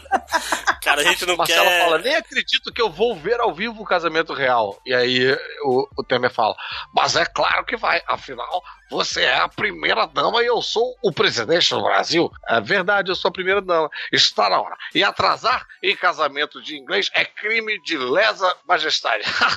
Percebeste a xiste que eu fiz? Ai, segura essas mãos, vai amassar meu vestido. Fagundes. Ladies and Eita. gentlemen. Cara, não, não lê tudo, não, cara. Eu quero que tu perca o emprego. Tá, então tá, então Por favor. Senão tu vai acabar a Globo, vai dar Fica só esse gostinho. É, mas você viu, você viu esse vídeo do Temer? Sábado tem mais, né? Do Temer dizendo quais as, as séries preferidas Ih. dele no Netflix? O papo, o papo lá no grupo dos, dos MDM honorários é da gente ter um podcast inteiro só analisando esse vídeo aí, cara. Porque, porra, quem é uma youtuber que não é youtuber, que não fala de canal nenhum? Caralho, que raiva que dá essa porra, cara. Aí, tipo. É ela com a câmera dela e 70% do vídeo uma É terceira câmera, câmera, né, que não existe, que não É muito bizarro. Caralho, cara. O Temer falando da Segunda Guerra da série. Cara, não é sério. Ele viu ao vivo essa merda. Ele tava lá. Ele era, ele era um nazista. Não, mentira. É, Desculpa, presidente. pra não disse isso. Ia ser o chefe, hein? Só lembrando. Não, meu, meu chefe é o povo brasileiro. Isso aí. Acho que foi. É, Foi. ok. Podcastadores, Caverna do Caruso, Caverna do Caruso e Zorra. Beleza. Lojinha, Então, dois recadinhos antes. A voz tá estranha, que- cara. Tá, tá estourada. Aconteceu alguma coisa. Ah, eu, eu não sei onde tá meu fone, calma aí. Achei. Ora, ora? Robin. Como assim, né, cara? É que eu 20 coloquei ele anos de curso. Lojinha. Eu tô 20 anos de curso somem quando sou uma da Esse não manhã. veio pra caçar, né? Enfim, é, dois recados rápidos antes de um que eu queria falar. O, uns amigos meus estão com o Supernato Show, que é um podcast sobre Supernatural. Nossa. Então, se você, se você faz se você faz parte dessa demografia específica, Você é amigo Você dessas caralho. pessoas por quê mesmo? ênfase em demo. Caralho. se, se você, porra, eu queria alguém pra falar de Supernatural comigo, então só procurar o Supernatural Show. Cara, os caras são fãs de Supernatural em 2018. Tá entendendo? É, eles são retrô, pô. Já Caralho. Tá. E, É, Eles são hipsters. retardou, na verdade. Mas ok. e eu, e eu estive também no Márcio. O Máximos falou que todo mundo é amigo. Não, não, mas não é, não é o Lojinha. O Lojinha não é esse cara. Ele tá só passando adiante os amigos retardados dele. Tá certo. Enfim, Caralho, enfim, que recado vamos lá, saca- vamos lá. É, é divertido, é um podcast divertido. Mas o outro é do. Eu estive lá no Márcio, do amigo Márcio Barros, é Márcio com três A's, falando sobre God of War com spoilers. Então vai lá. Máximo já ouviu o spoiler, Já. então já pode ouvir o podcast de boa. Foi culpa do Load. Inclusive, muita gente veio comigo reclamando no Twitter, quando na verdade o culpado foi o Load, já que. Olha aí, o cara, o cara sempre Eita. bota, bota a culpa no negro, né? Nesse pessoal é É complicado. somente vai pra lugares curiosos. E eu, eu só queria um recado principal, que na verdade é um agradecimento. E pra quem não sabe, Recordações de Gás esteve de graça. E eu fiz com base, eu esperava uma, um resultado parecido com o primeiro Jornada que vendeu entre aspas, 202 livros. Recordações de Gaia, segundo as contas, vendeu 438. Olha aí, parabéns. parabéns. Então, parabéns. Espero que vocês leiam suas 438 Isso pessoas. significa que tem gente que tá lendo o segundo livro sem ter lido o primeiro? Não, é o, é o minha coletânea de contos. Ah, tá. Não é o segundo livro. O livro Não, de são poesias dele. Não, mentira. É um livro de poesias do. É o Silmarillion do Lojinha. Seu Lodinho, né? Lojinha. Mas vai lá, se você, poxa vida, eu queria ter participado desse Zeitgeist. Tá 3 reais. Tá 3 reais. Você pode, você pode participar. Caralho, Eu conheço que gente que maldade. fala isso aí. Caruso é muito Queria ter maldoso, meu Deus. participado desse Zeitgeist. É que eu vi isso no MDM. Do Zeitgeist. Qual é o nome? Zeitgeist Jornada. Ai, ai. A tá lá recusa chegar 3 reais. Você pode ver, é 59. Eu vou retornar. São 59 páginas, cara. É a coisa mais curta que você vai ler de mim. Vai lá, faz, faz, faz um carinho. Tá bom. Bacana, cara. ok. E aí? Ah, Léo de Felipe. É, nesse final de semana agora, começa na quinta-feira, mas o podcast não vai só no ar na sexta. Mas nesse final de semana vai, vai ter, de de quinta a domingo, vai ter a Ler, que é o Salão Carioca do Livro, que é uma feira, sei lá, não sei se é feira, um festival de literatura. E tem uma parte o setor de quadrinhos, vai ter mesa com a galera vendendo quadrinho. Eu vou estar lá ah, com o Hell No 1 só, porque o Hell No 2 ainda não tem pronto. Mas vou estar lá com mesa nos quatro dias. e é lá na. Esqueci o nome do lugar, na Presidente Vargas, 1261, na Biblioteca Parque, é isso o nome? Eu não lembro o nome do lugar agora, sou um prego. Biblioteca Parque, ali do lado do Campo de Santana. Isso, obrigado. Eu, eu moro no Rio de Janeiro há 30 mil anos e não sei nada. Ah, então vai ser na Biblioteca Parque, lá na Presidente Vargas, bem perto do metrô da Presidente Vargas, ah, de 10 da manhã às 10 da noite, segundo diz o evento do Facebook aqui. Ah, chega lá então. E no sábado vai ter uma mesa de debate que vai ter eu, vai ter eu, Pacho Urbano, Rafa Pinheiro, Thiago Elcerdo, da, da- do coletivo Beleléu de quadrinhos. A gente vai falar sobre quadrinhos e outras mídias. E é isso. No sábado, acho que é uma da tarde. Eu não tenho. Não, três da tarde. Eu não tenho certeza do horário. Desculpa. Bem, acabei. Ok. Então o Change pediu pra eu ler uns recadinhos aqui pra ele. O Deixa Tango eu não achar. tem recado? Ah, é verdade. Tango, Ele é fala aí assim, dos seus é, podcasts. Ah, fica aí me Ele me acusando trata- de, te, de te jogar na berlinda, de te falar do teu podcast secreto. Agora fala dele, então, porra. É, ele, é- que ele é- nem a mãe dele ouve, né, cara? Porque ele, não- ele não quer falar pra mãe dele, ele quer que a mãe dele descubra sozinha. Porra, mas vem cá, cara, isso não é referência, né, cara? Qual podcast nossas mães ouvem, além de Supernatural? Supernatural. A, a mãe do, a mãe do Change não, não ouve o. A, a mãe do Change foi ouvinte original do MDM. Pô, como assim? Mas enfim, é. Então, cumprindo aqui a minha obrigação, né? Já que o coordenador do estágio falou que é pra fazer. É, eu tenho um podcast sobre música que é o Audiofílico, é www.audiofílico.com.br. O último episódio que a gente lançou foi sobre o último álbum do Judas Priest, o Firepower, que saiu esse ano agora, em 2018. E o podcast, ele sempre tem esse viés de a gente sempre fazer, fazer a resenha de um álbum que acabou de sair, e a gente fala um pouquinho da banda, fala um pouquinho sobre o álbum. Eu acho um, um podcast bem bacana, eu gosto muito de gravar nos horários escrotos que a gente grava. Você Então, acha quem melhor quiser... do que o Discover? Essa que é a pergunta. Eu não acho nada, quem tem que achar é o ouvinte. E, isso Não, é mas aí você quer- esse não é isso, aí é o, é o chapa branca. Chapa Eu fujo na. Não, mas eu fujo na patada, entendeu? Eu faço a chapa branquice, mas. Não, mas, mas- mas não funcionou. Tá claro que você Eu vai acho- a orelha. Eu acho um absurdo você querer que a gente ouça dois podcasts de música. pra descobrir qual é o melhor.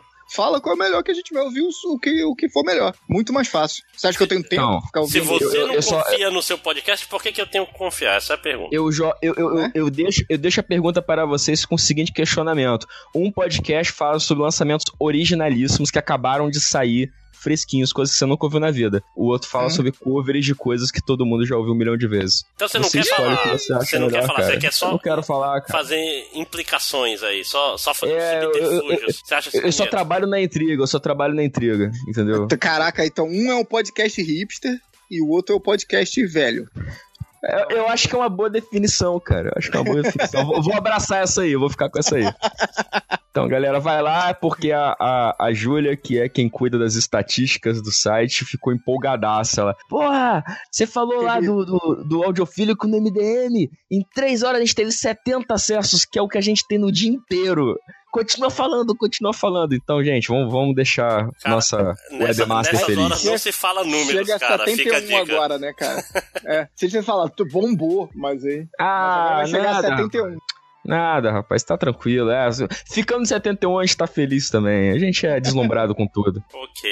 É, o Change me pediu pra passar dois recados. Primeiro foi que até o dia 23 do 5, isso é o quê? Que dia da semana da semana que vem? Um dia aí da semana que vem, tá rodando um bazarzaço na loja As Baratas. Que é isso? As últimas Eita. peças de roupa com preços menores e valor pra limpar o estoque, porque eles vão fazer uma coleção nova, basicamente. É, até quarta-feira, tá? 23 Ô, é de quarta-feira. Obrigado. Até quarta-feira, é, você tá ouvindo isso na sexta, porque todo mundo ouve o MDM na sexta, assim que sai, né? Então, você tem até quarta-feira pra comprar lá. Tem inclusive a camiseta antiga do MDM, aquela azul clarinha, né? Essa. Só em tamanho P. Então, só se você o raro leitor magro do MDM, você pode ainda lá comprar uma camiseta bonita pra cacete. Eu não tenho uma. Camiseta que todos os youtubers usam, né? Sempre É, tem um. Eu, eu, eu te vendo a minha, ô André. Vintão, vai? É, 70. 10. Porque não tem mais, cara. Mano, Troca pelo pendrive de Berserk, troca pelo pendrive. É, vai Mas olhar, é vai ter G, só, é só o melô do Jonas agora nesse pendrive. É. É G o, é, o o- tamanho. Cabe é, em você? É, tipo assim, friendship over with Leo. Now, Lojinha is my new best friend. cara, eu adoro esse meme, cara. então, vai ter a camisa P do MDM azul clarinha, lá que todo mundo usa no YouTube.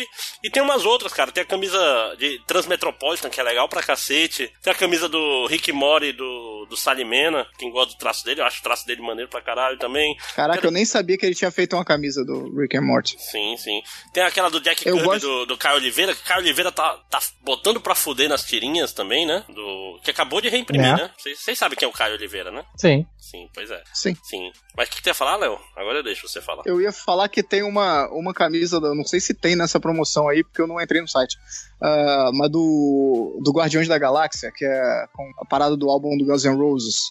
Sabe, aí tem a cara do Groot, tem a cara do, do Rocket, e aí tá ah, Foreign Roots, um negócio desse escrito. Essa, é, é- a camisa é azul escura com uma ilustração em rosa e amarelo, eu acho. É bem maneira essa estampa, cara. Essa vale a pena pegar também. Legal. É. Sacanagem. A gente tinha que ganhar uns 15% do Tinha, Senhor né? Barato. Não, mas o Change ganha. Pelo menos alguém tá feliz com o dinheiro. Ah, é, tá. o, o, art- ah, o Michel Borges tá fazendo um artbook chamado Gatai, que é de ilustrações sobre os Super Sentais que passaram no Brasil. Deixa eu ver se é isso mesmo, pra não falar merda. É, é um catarse, que tem umas ilustrações bem legais até. tá- Tem aqui Girar, Ele- Jasper, Riban. Ele passou um tempo fazendo essas ilustrações e postando no, no Facebook, to- Facebook não, Instagram toda semana. E aí ele juntou tudo e tá fazendo esse artbook aí. Então, ó, o, o tier mais baixo é de- 10 contos, você já tem o PDF, né? 35, que é o Chain de Fogo, alguma. uma- Isso é uma referência ao MDM? Não, mentira. Eu- Claro eu- que é. é igual o meu quadrinho Conta a História do Réu. É. Fazendo, fazendo que, nem, que nem certos sites, né? Fazendo propaganda sem ler. Caralho, que triste, né? É, então vão lá. Isso é porque a gente ia chamar o cara aqui Ia hoje. chamar né? o cara, ah, mas a gente chamasse. Tu acha que eu não ia fazer essa piada se ele estivesse aqui? Ainda mais que eu não, não devo nada a ninguém, não ganho dinheiro com o MDM, não tem nada. Eu, eu jurava que você ia falar. Chamar porque eu não gosto dele? É, não, mentira. Mora no meu coração. Forever in my heart. É, a meta é 10 mil reais, já tem 1.500. E ainda faltam 40 dias, então vão lá. Parece bem legal. E é isso. Vamos lá pros comentários. Alguém tem mais algum recadinho aí que não falou? Não, professor Helena. Isso. Então, então vamos para os comentários MDM.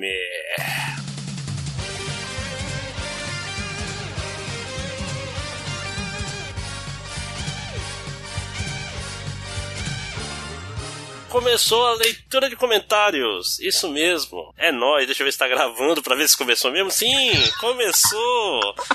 Vou começar com quais comentários? Vamos começar com os comentários do post que vão ser lidos por mim. E parar de imitar o réu aqui, senão daqui a pouco eu vou estar imitando o Faustão também. Então vou ler os comentários do post aqui, que são poucos, mas são bons. O primeiro é do Rodrigo Barbosa. Tem dois dele, na verdade. O primeiro é caralho, acho que fui. Começa bem, né? Acho que fui eu que iniciei a treta no grupo dos honorários.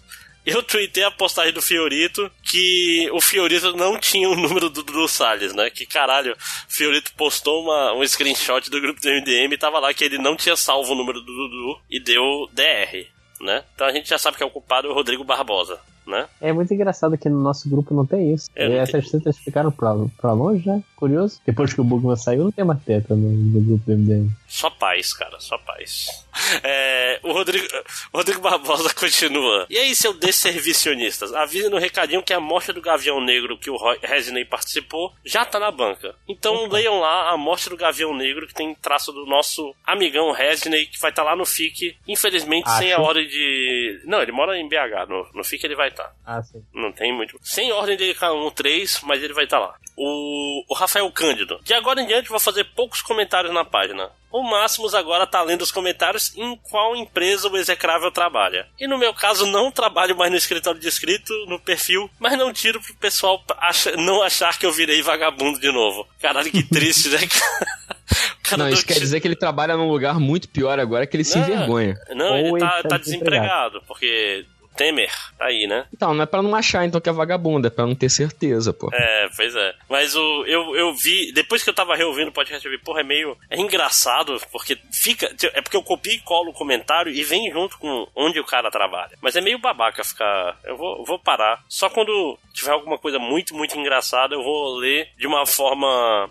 sem quebrar a privacidade do cara. O, o Raoni Holanda. Por incrível que parível, esse pod tá bem legal. Mesmo com essa formação Scott Lobel do MDM. É Mas- porque ele não viu hoje. é. Máximos fica até ouvível quando não tá completamente bêbado, interrompendo a si mesmo. E o desfalecido Tango é um cara legal, mas perde tempo com bobagem. Ou talvez os fatos de vocês falarem do Childish Gambino logo de cara tenham me feito ignorar o caminhão de merda que veio depois. Provavelmente foi a segunda opção, né? Pois é, é uma estratégia. Achei que ia ter elogios a mim também, mas ok. Não, você é o lojinha. É, é porque É, o Tango, sim. tipo assim, ele, ele, ele me xingou e ficou surpreso que o Tango tava aí falando besteira. Você devia estar era feliz, que eu não me senti elogiado não, lojinha. É, eu não entendi. É.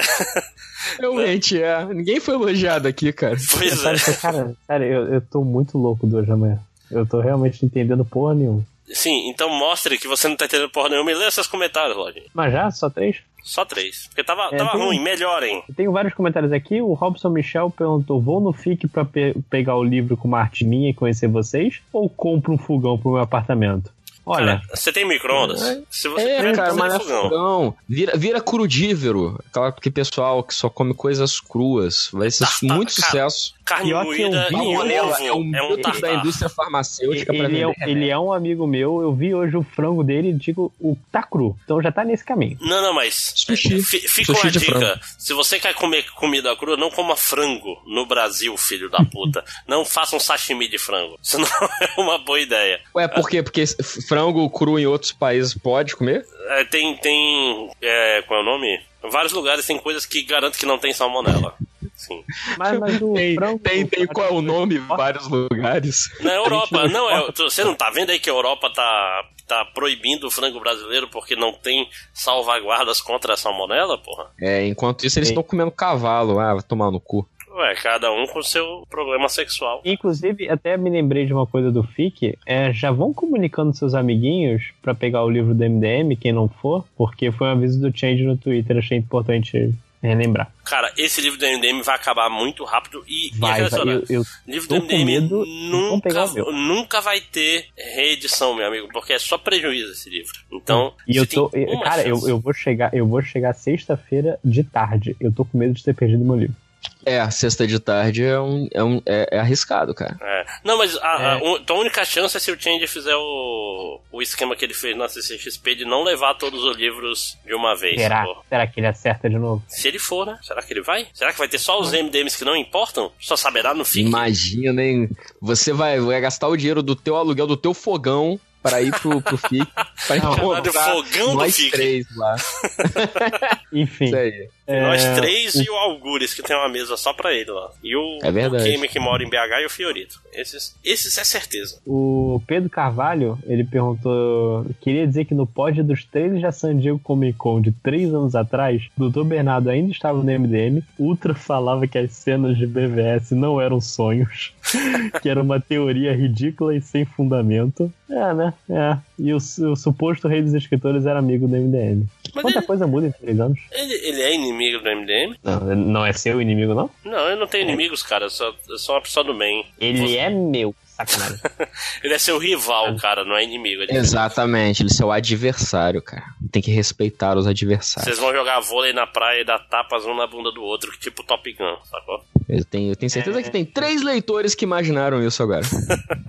Falem nos comentários, se acusem. Cara, eu tô, eu tô sono que eu tô lendo três vezes pra tentar entender antes de, de comentar em voz alta. E Entender é repetindo. superestimado. É, então vamos lá. O Charlesado, sair do Rio de busão pra ir no FIC, mesmo sem ter um lugar pra ficar em BH, só pra tentar comprar o livro do MDM de 5 reais, é lamentável? Sim. Não, cara, você vai se divertir. Tem, tem ótimas pontes em BH.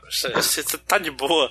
Tipo assim, os Inclusive, viadutos estão tão bem legais FIC no já centro. tem muito Perto do FIC já tem um monte de, de sem teto. Então, só procurar onde, onde é o melhor lugar pra ficar com eles. Mas leve um casaquinho, porque vai estar frio. O, o Rogério Nunes perguntou: Como Máximos armazena os gibis e livros dele? Na Amazônia, a umidade bate a casa dos 8 mil. Então, no- nesse momento eles estão num, numa mala, porque me mudei e eu tenho que construir umas prateleiras pra eles. Aí você pode construir uma prateleira de gibis com gibis. Sim, né? Usando o gibi de. Capa dura, o show de lombada, você vai pois e é, a, coloca. sa- a Salvate pra fazer o. Legal. é tudo gibi merda mesmo, né? É, ué. Pega lá a coleção dos clássicos do Homem-Aranha. É. Assim, mas meus gibis, eu, eu, não sei. É porque pra mim, todos os gibis sempre ficaram na umidade, sacou? Eu não sei como é que é um gibi não úmido. É muito foda, né? Vai ver a coleção do Máximos, assim, então aquele papel todo enrugado, negócio todo de joelho. Amarelo. E aí você. Aí você fala, pô, que porra é essa? Não, não, é, sempre foi assim. O de vocês A de não é vocês assim. não é não. assim? Pois é. Pra mim, isso normal é isso com o gibi. Nossa, como você tem um gibi de mais de 5 anos? Como é que você faz pra ter ele? É, é isso. Já tinha gibi na, nessa época? Não é perecível gibi? N- Não é pedra? É, o Ciro Monteiro esperando o Eu podcast. não entendi a da pedra, eu tô pensando ainda. Pá, deixa, deixa, deixa, deixa. Vai, vai, vai, Lagi. Está esperando o podcast de, de games do MDM, o Ciro Monteiro, e eu digo que eu acho que morreu, porque a gente estar dependendo do change. É porque não tem um bom trocadilho, porque o, o, o de mangá é o M de manga. E o, o Chupa. qual a palavra começa com M que é que refere a games? Não tem. Enquanto não tiver um bom trocadilho, não vai rolar. Melhor- tipo, melhores dos demanda. games, cara. Eu acho o Demanda. nome ótimo. Melhores dos games. Nossa, parece nome de locadora de. aquela locadora bem periférica, assim. Pois é, periferia jogar tá na moda, Tarsi. Olha Melhores dos games aí é aquela que tem um. Aquelas máquinas de sorvete que é, tem o, o, o marrom e o branco, os dois têm o mesmo sabor, sabe, na frente. Caralho, no Rio vocês são muito ricos, né, cara? Porque não tem, não tem Não, sorvete no- locador aqui em Manaus, não. Não, mas é por quê? Porque é, é a máquina só. Aí tem um cartaz dizendo assim: não temos sorvete, que é só pra atrair a gurizada. É, e por fim, o Felipe Calvini perguntou: estão gravando desde manhã ou pode estar curto hoje? Filho da puta, são duas e dez da manhã, tô gravando pra você ouvir podcast. Não reclama que tá curto, caralho. E esse não tá curto, não. Dependendo de quanto tempo elas levaram aí no. Deixa eu ver quanto é que tá gravando. Só foram duas horas de, de podcast normal. Não, vai ser curto. Não vai dar nem seis horas esse podcast. Cara, pior que daqui a pouco a gente nem vai precisar nem fazer o lance da live pro podcast de 24 É, horas. vai ser natural, sim. Ele vai ser Aliás, a- a- a- os ouvintes estavam comentando comigo que a- a- a- ficaram com uma grande expectativa em relação a isso. Muita gente perguntando se vai rolar ou não. Eu tentando explicar que eu, Eu não sei contei- nada de eu MDM, contei, eu estou aqui só porque ninguém me expulsou. Eu contei inclusive pra minha mãe que eu vou fazer um- uma live de caridade pra ver se ela me ama. de novo. Vai ser um teleton, né? cara, é teleton. as pessoas não sabem o que elas querem, cara. Porque que inferno um podcast de 24 horas, cara. Tu quer ouvir um podcast de 24 horas? Todo mundo cansado, é, falando Vai ter, merda, um- porque vai ter um horário que o nego vai ter que aguentar 5 da manhã, porque o outro vai ter que acordar pra Não, eu estou, eu estou na esperança, entendeu? De isso rolar mesmo, porque ninguém vai querer o horário da madrugada. Então vamos ressuscitar o Tango Cash aí. Não, entendeu? não. Sabe que eu vou fazer, sabe o quê? Quando só tiver eu, em algum momento, porque eu acordo cedo, então tipo 5 Você da vai manhã, ler eu vou seus ler livros. nada. Cara, eu acho que Não é, podia ser foda, cara. Tipo, aqueles programas de TV americana, que é o velho sentado na frente da lareira lendo o livro, sabe? Uma parada assim. Pô, Tipo, inclusive, lojinha sentado na frente do ventilador lendo o livro, ó. inclusive, hoje foi um dia engraçado porque eu descobri que eu vou ser entrevistado por, por alunos da- de uma escola de inglês sobre jornada. E Uau. eu tive que fazer um Journey. enxerto. Não é Journey? É Journey, Road to Hopeful. Olha E, tipo, eu tive que escrever uma biodata e eu cliquei. Eu participo do podcast como Melhores do Mundo. Aí eu pensei. Melhor. Mel, Mel. Horses do mundo tinha que colocar que é o nome em inglês. Em vez disso, eu, só, eu falei questão do futebolante. Eu esqueci desse recadinho. Vamos lá.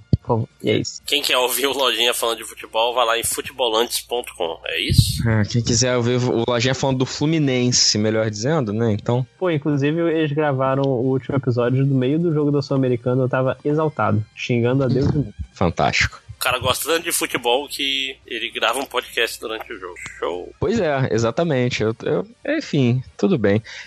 Você sabe, né, que o único mas motivo da gente Aqui tá. é julgadoras aqui mesmo, né? Porra. O único motivo, um dos motivos, né, na verdade, de eu estar gravando hoje o MDM é porque não dá mais pra gravar audiofílico na quarta, porque o pessoal vai pro estádio volta bêbado sem condições de gravar podcast. Futebol tá matando Prioridades.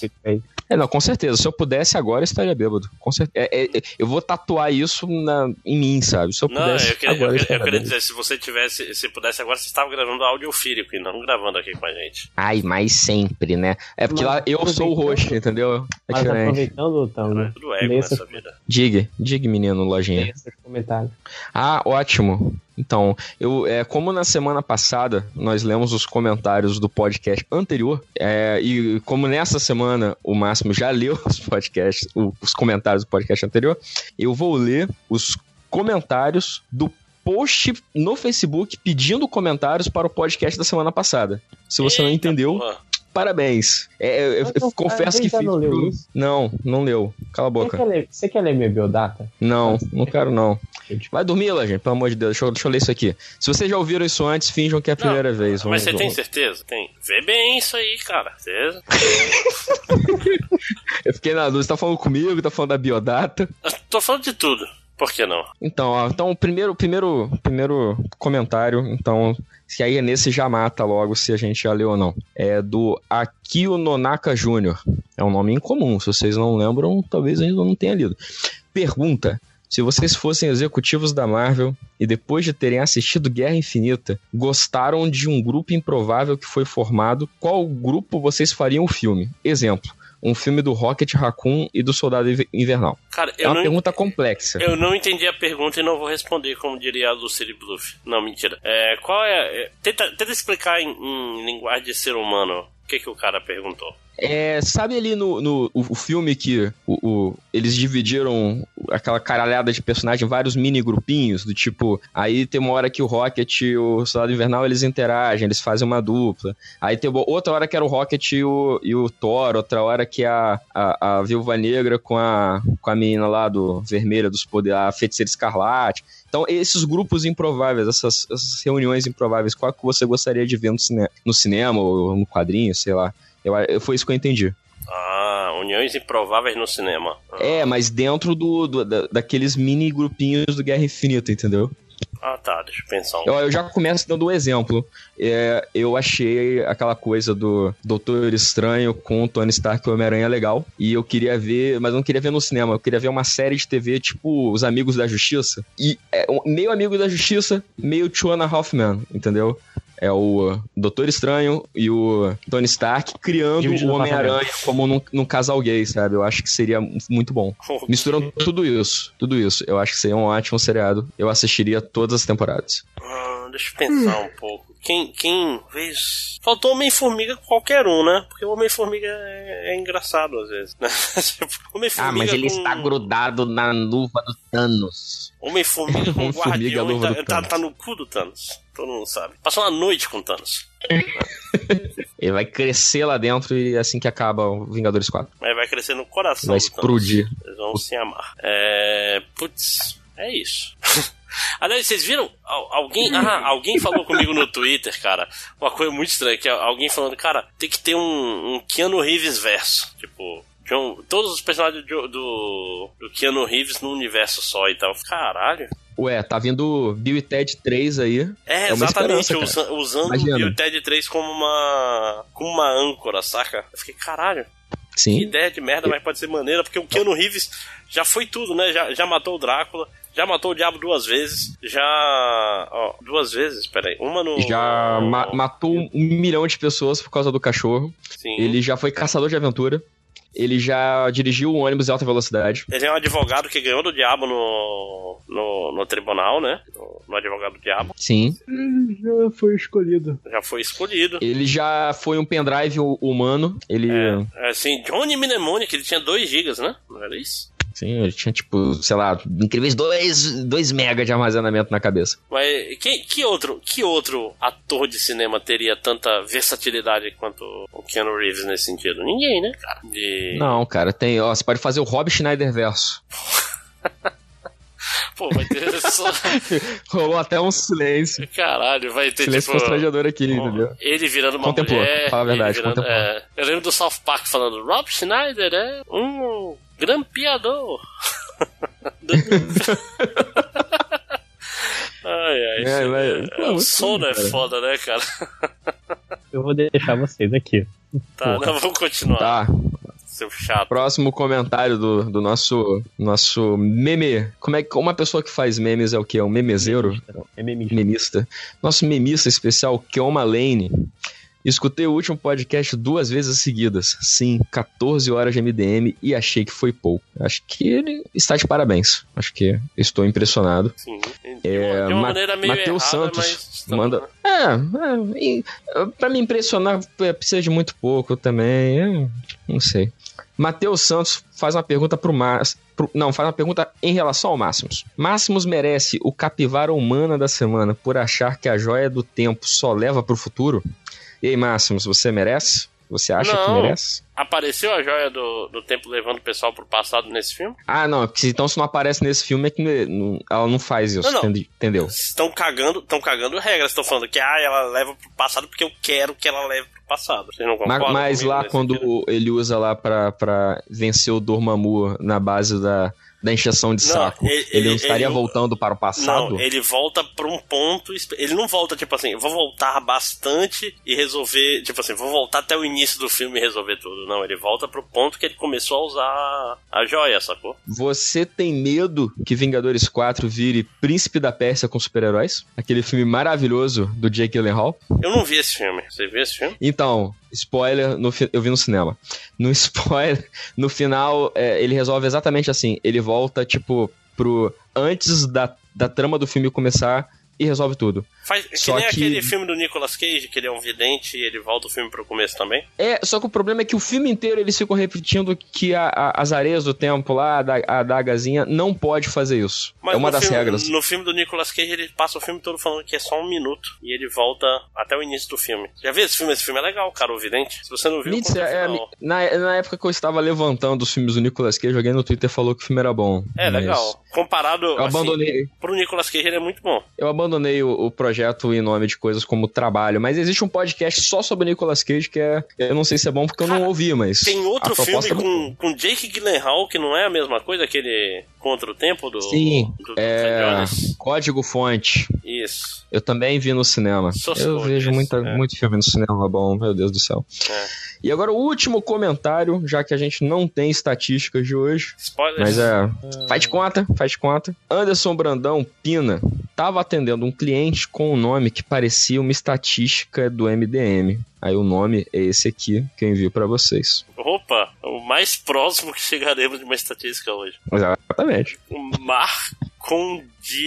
Marcondiediço. Um C cedilha. Marcondiediço. Como é que será que fala isso? Então, aí ele continua o comentário dele. Leiam em voz alta. Marcon Jedisso. Hã? Marcondiedson. Mas aí foi, foi roubado que não colocou acento. Não tinha como saber. Não, mas nome só tem acento se o, se o dono quiser, cara. No, nome é Exatamente. tudo livre. Não tem regras pra nome. As regras estão no seu coração. Inclusive, Autodeterminação dos pais. tá no som do filho da puta aí. Foda-se. Nova Friburgo fez 200 anos, significa que meus descendentes estão aqui desde 200 anos. Parabéns pros meus descendentes. Caralho, o, o- lojinha, loja- lojinha parece que ele tá perdendo a força, sabe? Tipo, tô- eu celular, tô- celular vagabundo. Eu E tô- aí ele vai ficando com a voz dele distante, ele vai falando baixinho. Eu já tô na cama. Eu tô, eu tô só esperando. Na, na cama com lojinha. Esse é o nome desse Então, podcast. É, com, com essa imagem agora, Vamos outra pra. imagem boa nossos Qual, qual música? Qual música de hoje vai ser Titãs? Qual foi a outra que a gente Não, tem citou que em ser algum- um. Tem que ser um J-Rock fudido de merda. Não, peraí. Não, mas é pau no cu do J-Rock, porra. Tá bom, desculpa. Tem. A gente, eu, eu, eu a acho- gente citou uma música em off que seria legal. Eu não consigo mais lembrar. Mas você vai, vai, você vai ouvir Não, esse mas não, podcast. tá, mas não tá Você gravado. vai tratar, assim. Foi, foi Ih, quando, então já era. quando a gente tava falando mal de pessoas que a gente não podia gravar, lembra? Hum. Ah, então, então tá, tá perdido nas brumas do tempo, cara. Levanta É, isso aí, então, não. então vai a Entendeu? música do Titãs aí, editor. Cegos do Castelo. Cegos do Isso. Castelo como Demolidor. Isso. Isso aí. Ok, gente. Não é o que vocês queriam, mas é o que vocês merecem. Então acabou o podcast do MDM. Falou. Des- Desculpa qualquer coisa. Pau no cu de todo mundo. Vamos lá.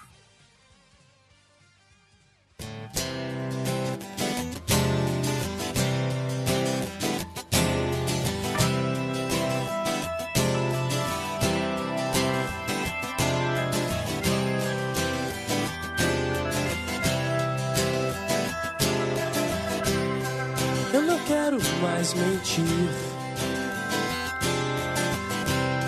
Usar espinhos que só causam dor. Eu não enxergo mais o inferno que me atraiu. Dos cegos do castelo me despeço e vou a pé até encontrar um caminho, um lugar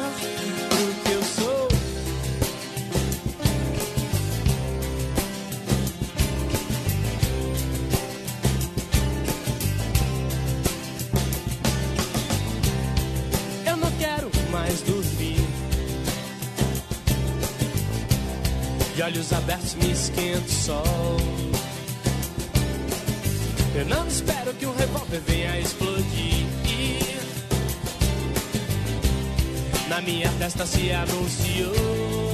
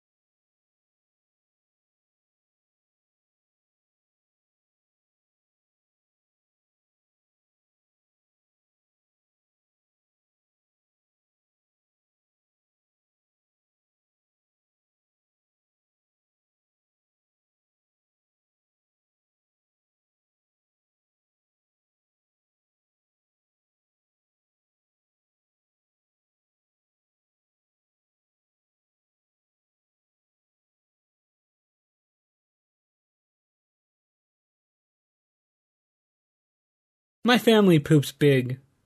Maybe it's genetic, maybe it's our diet, but everyone births giant logs of crap. If anyone has laid a mega poop, you know that sometimes it won't flush. It lays across the hole in the bottom of the bowl, and the vortex of draining water merely gives it a spin as it mocks you. Growing up, this was a common enough occurrence that our family had a poop knife. It was a rusty old kitchen knife that hung on a nail in the laundry room, only to be used for that purpose.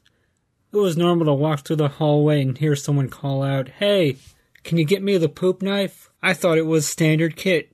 You have your plunger, your toilet brush, and your poop knife. Fast forward to 22, it's been a day or two between poops, and I'm over at my friend's house. My friend was the local dealer and always had guests over because you can't buy weed without sitting on your ass and sampling it for an hour.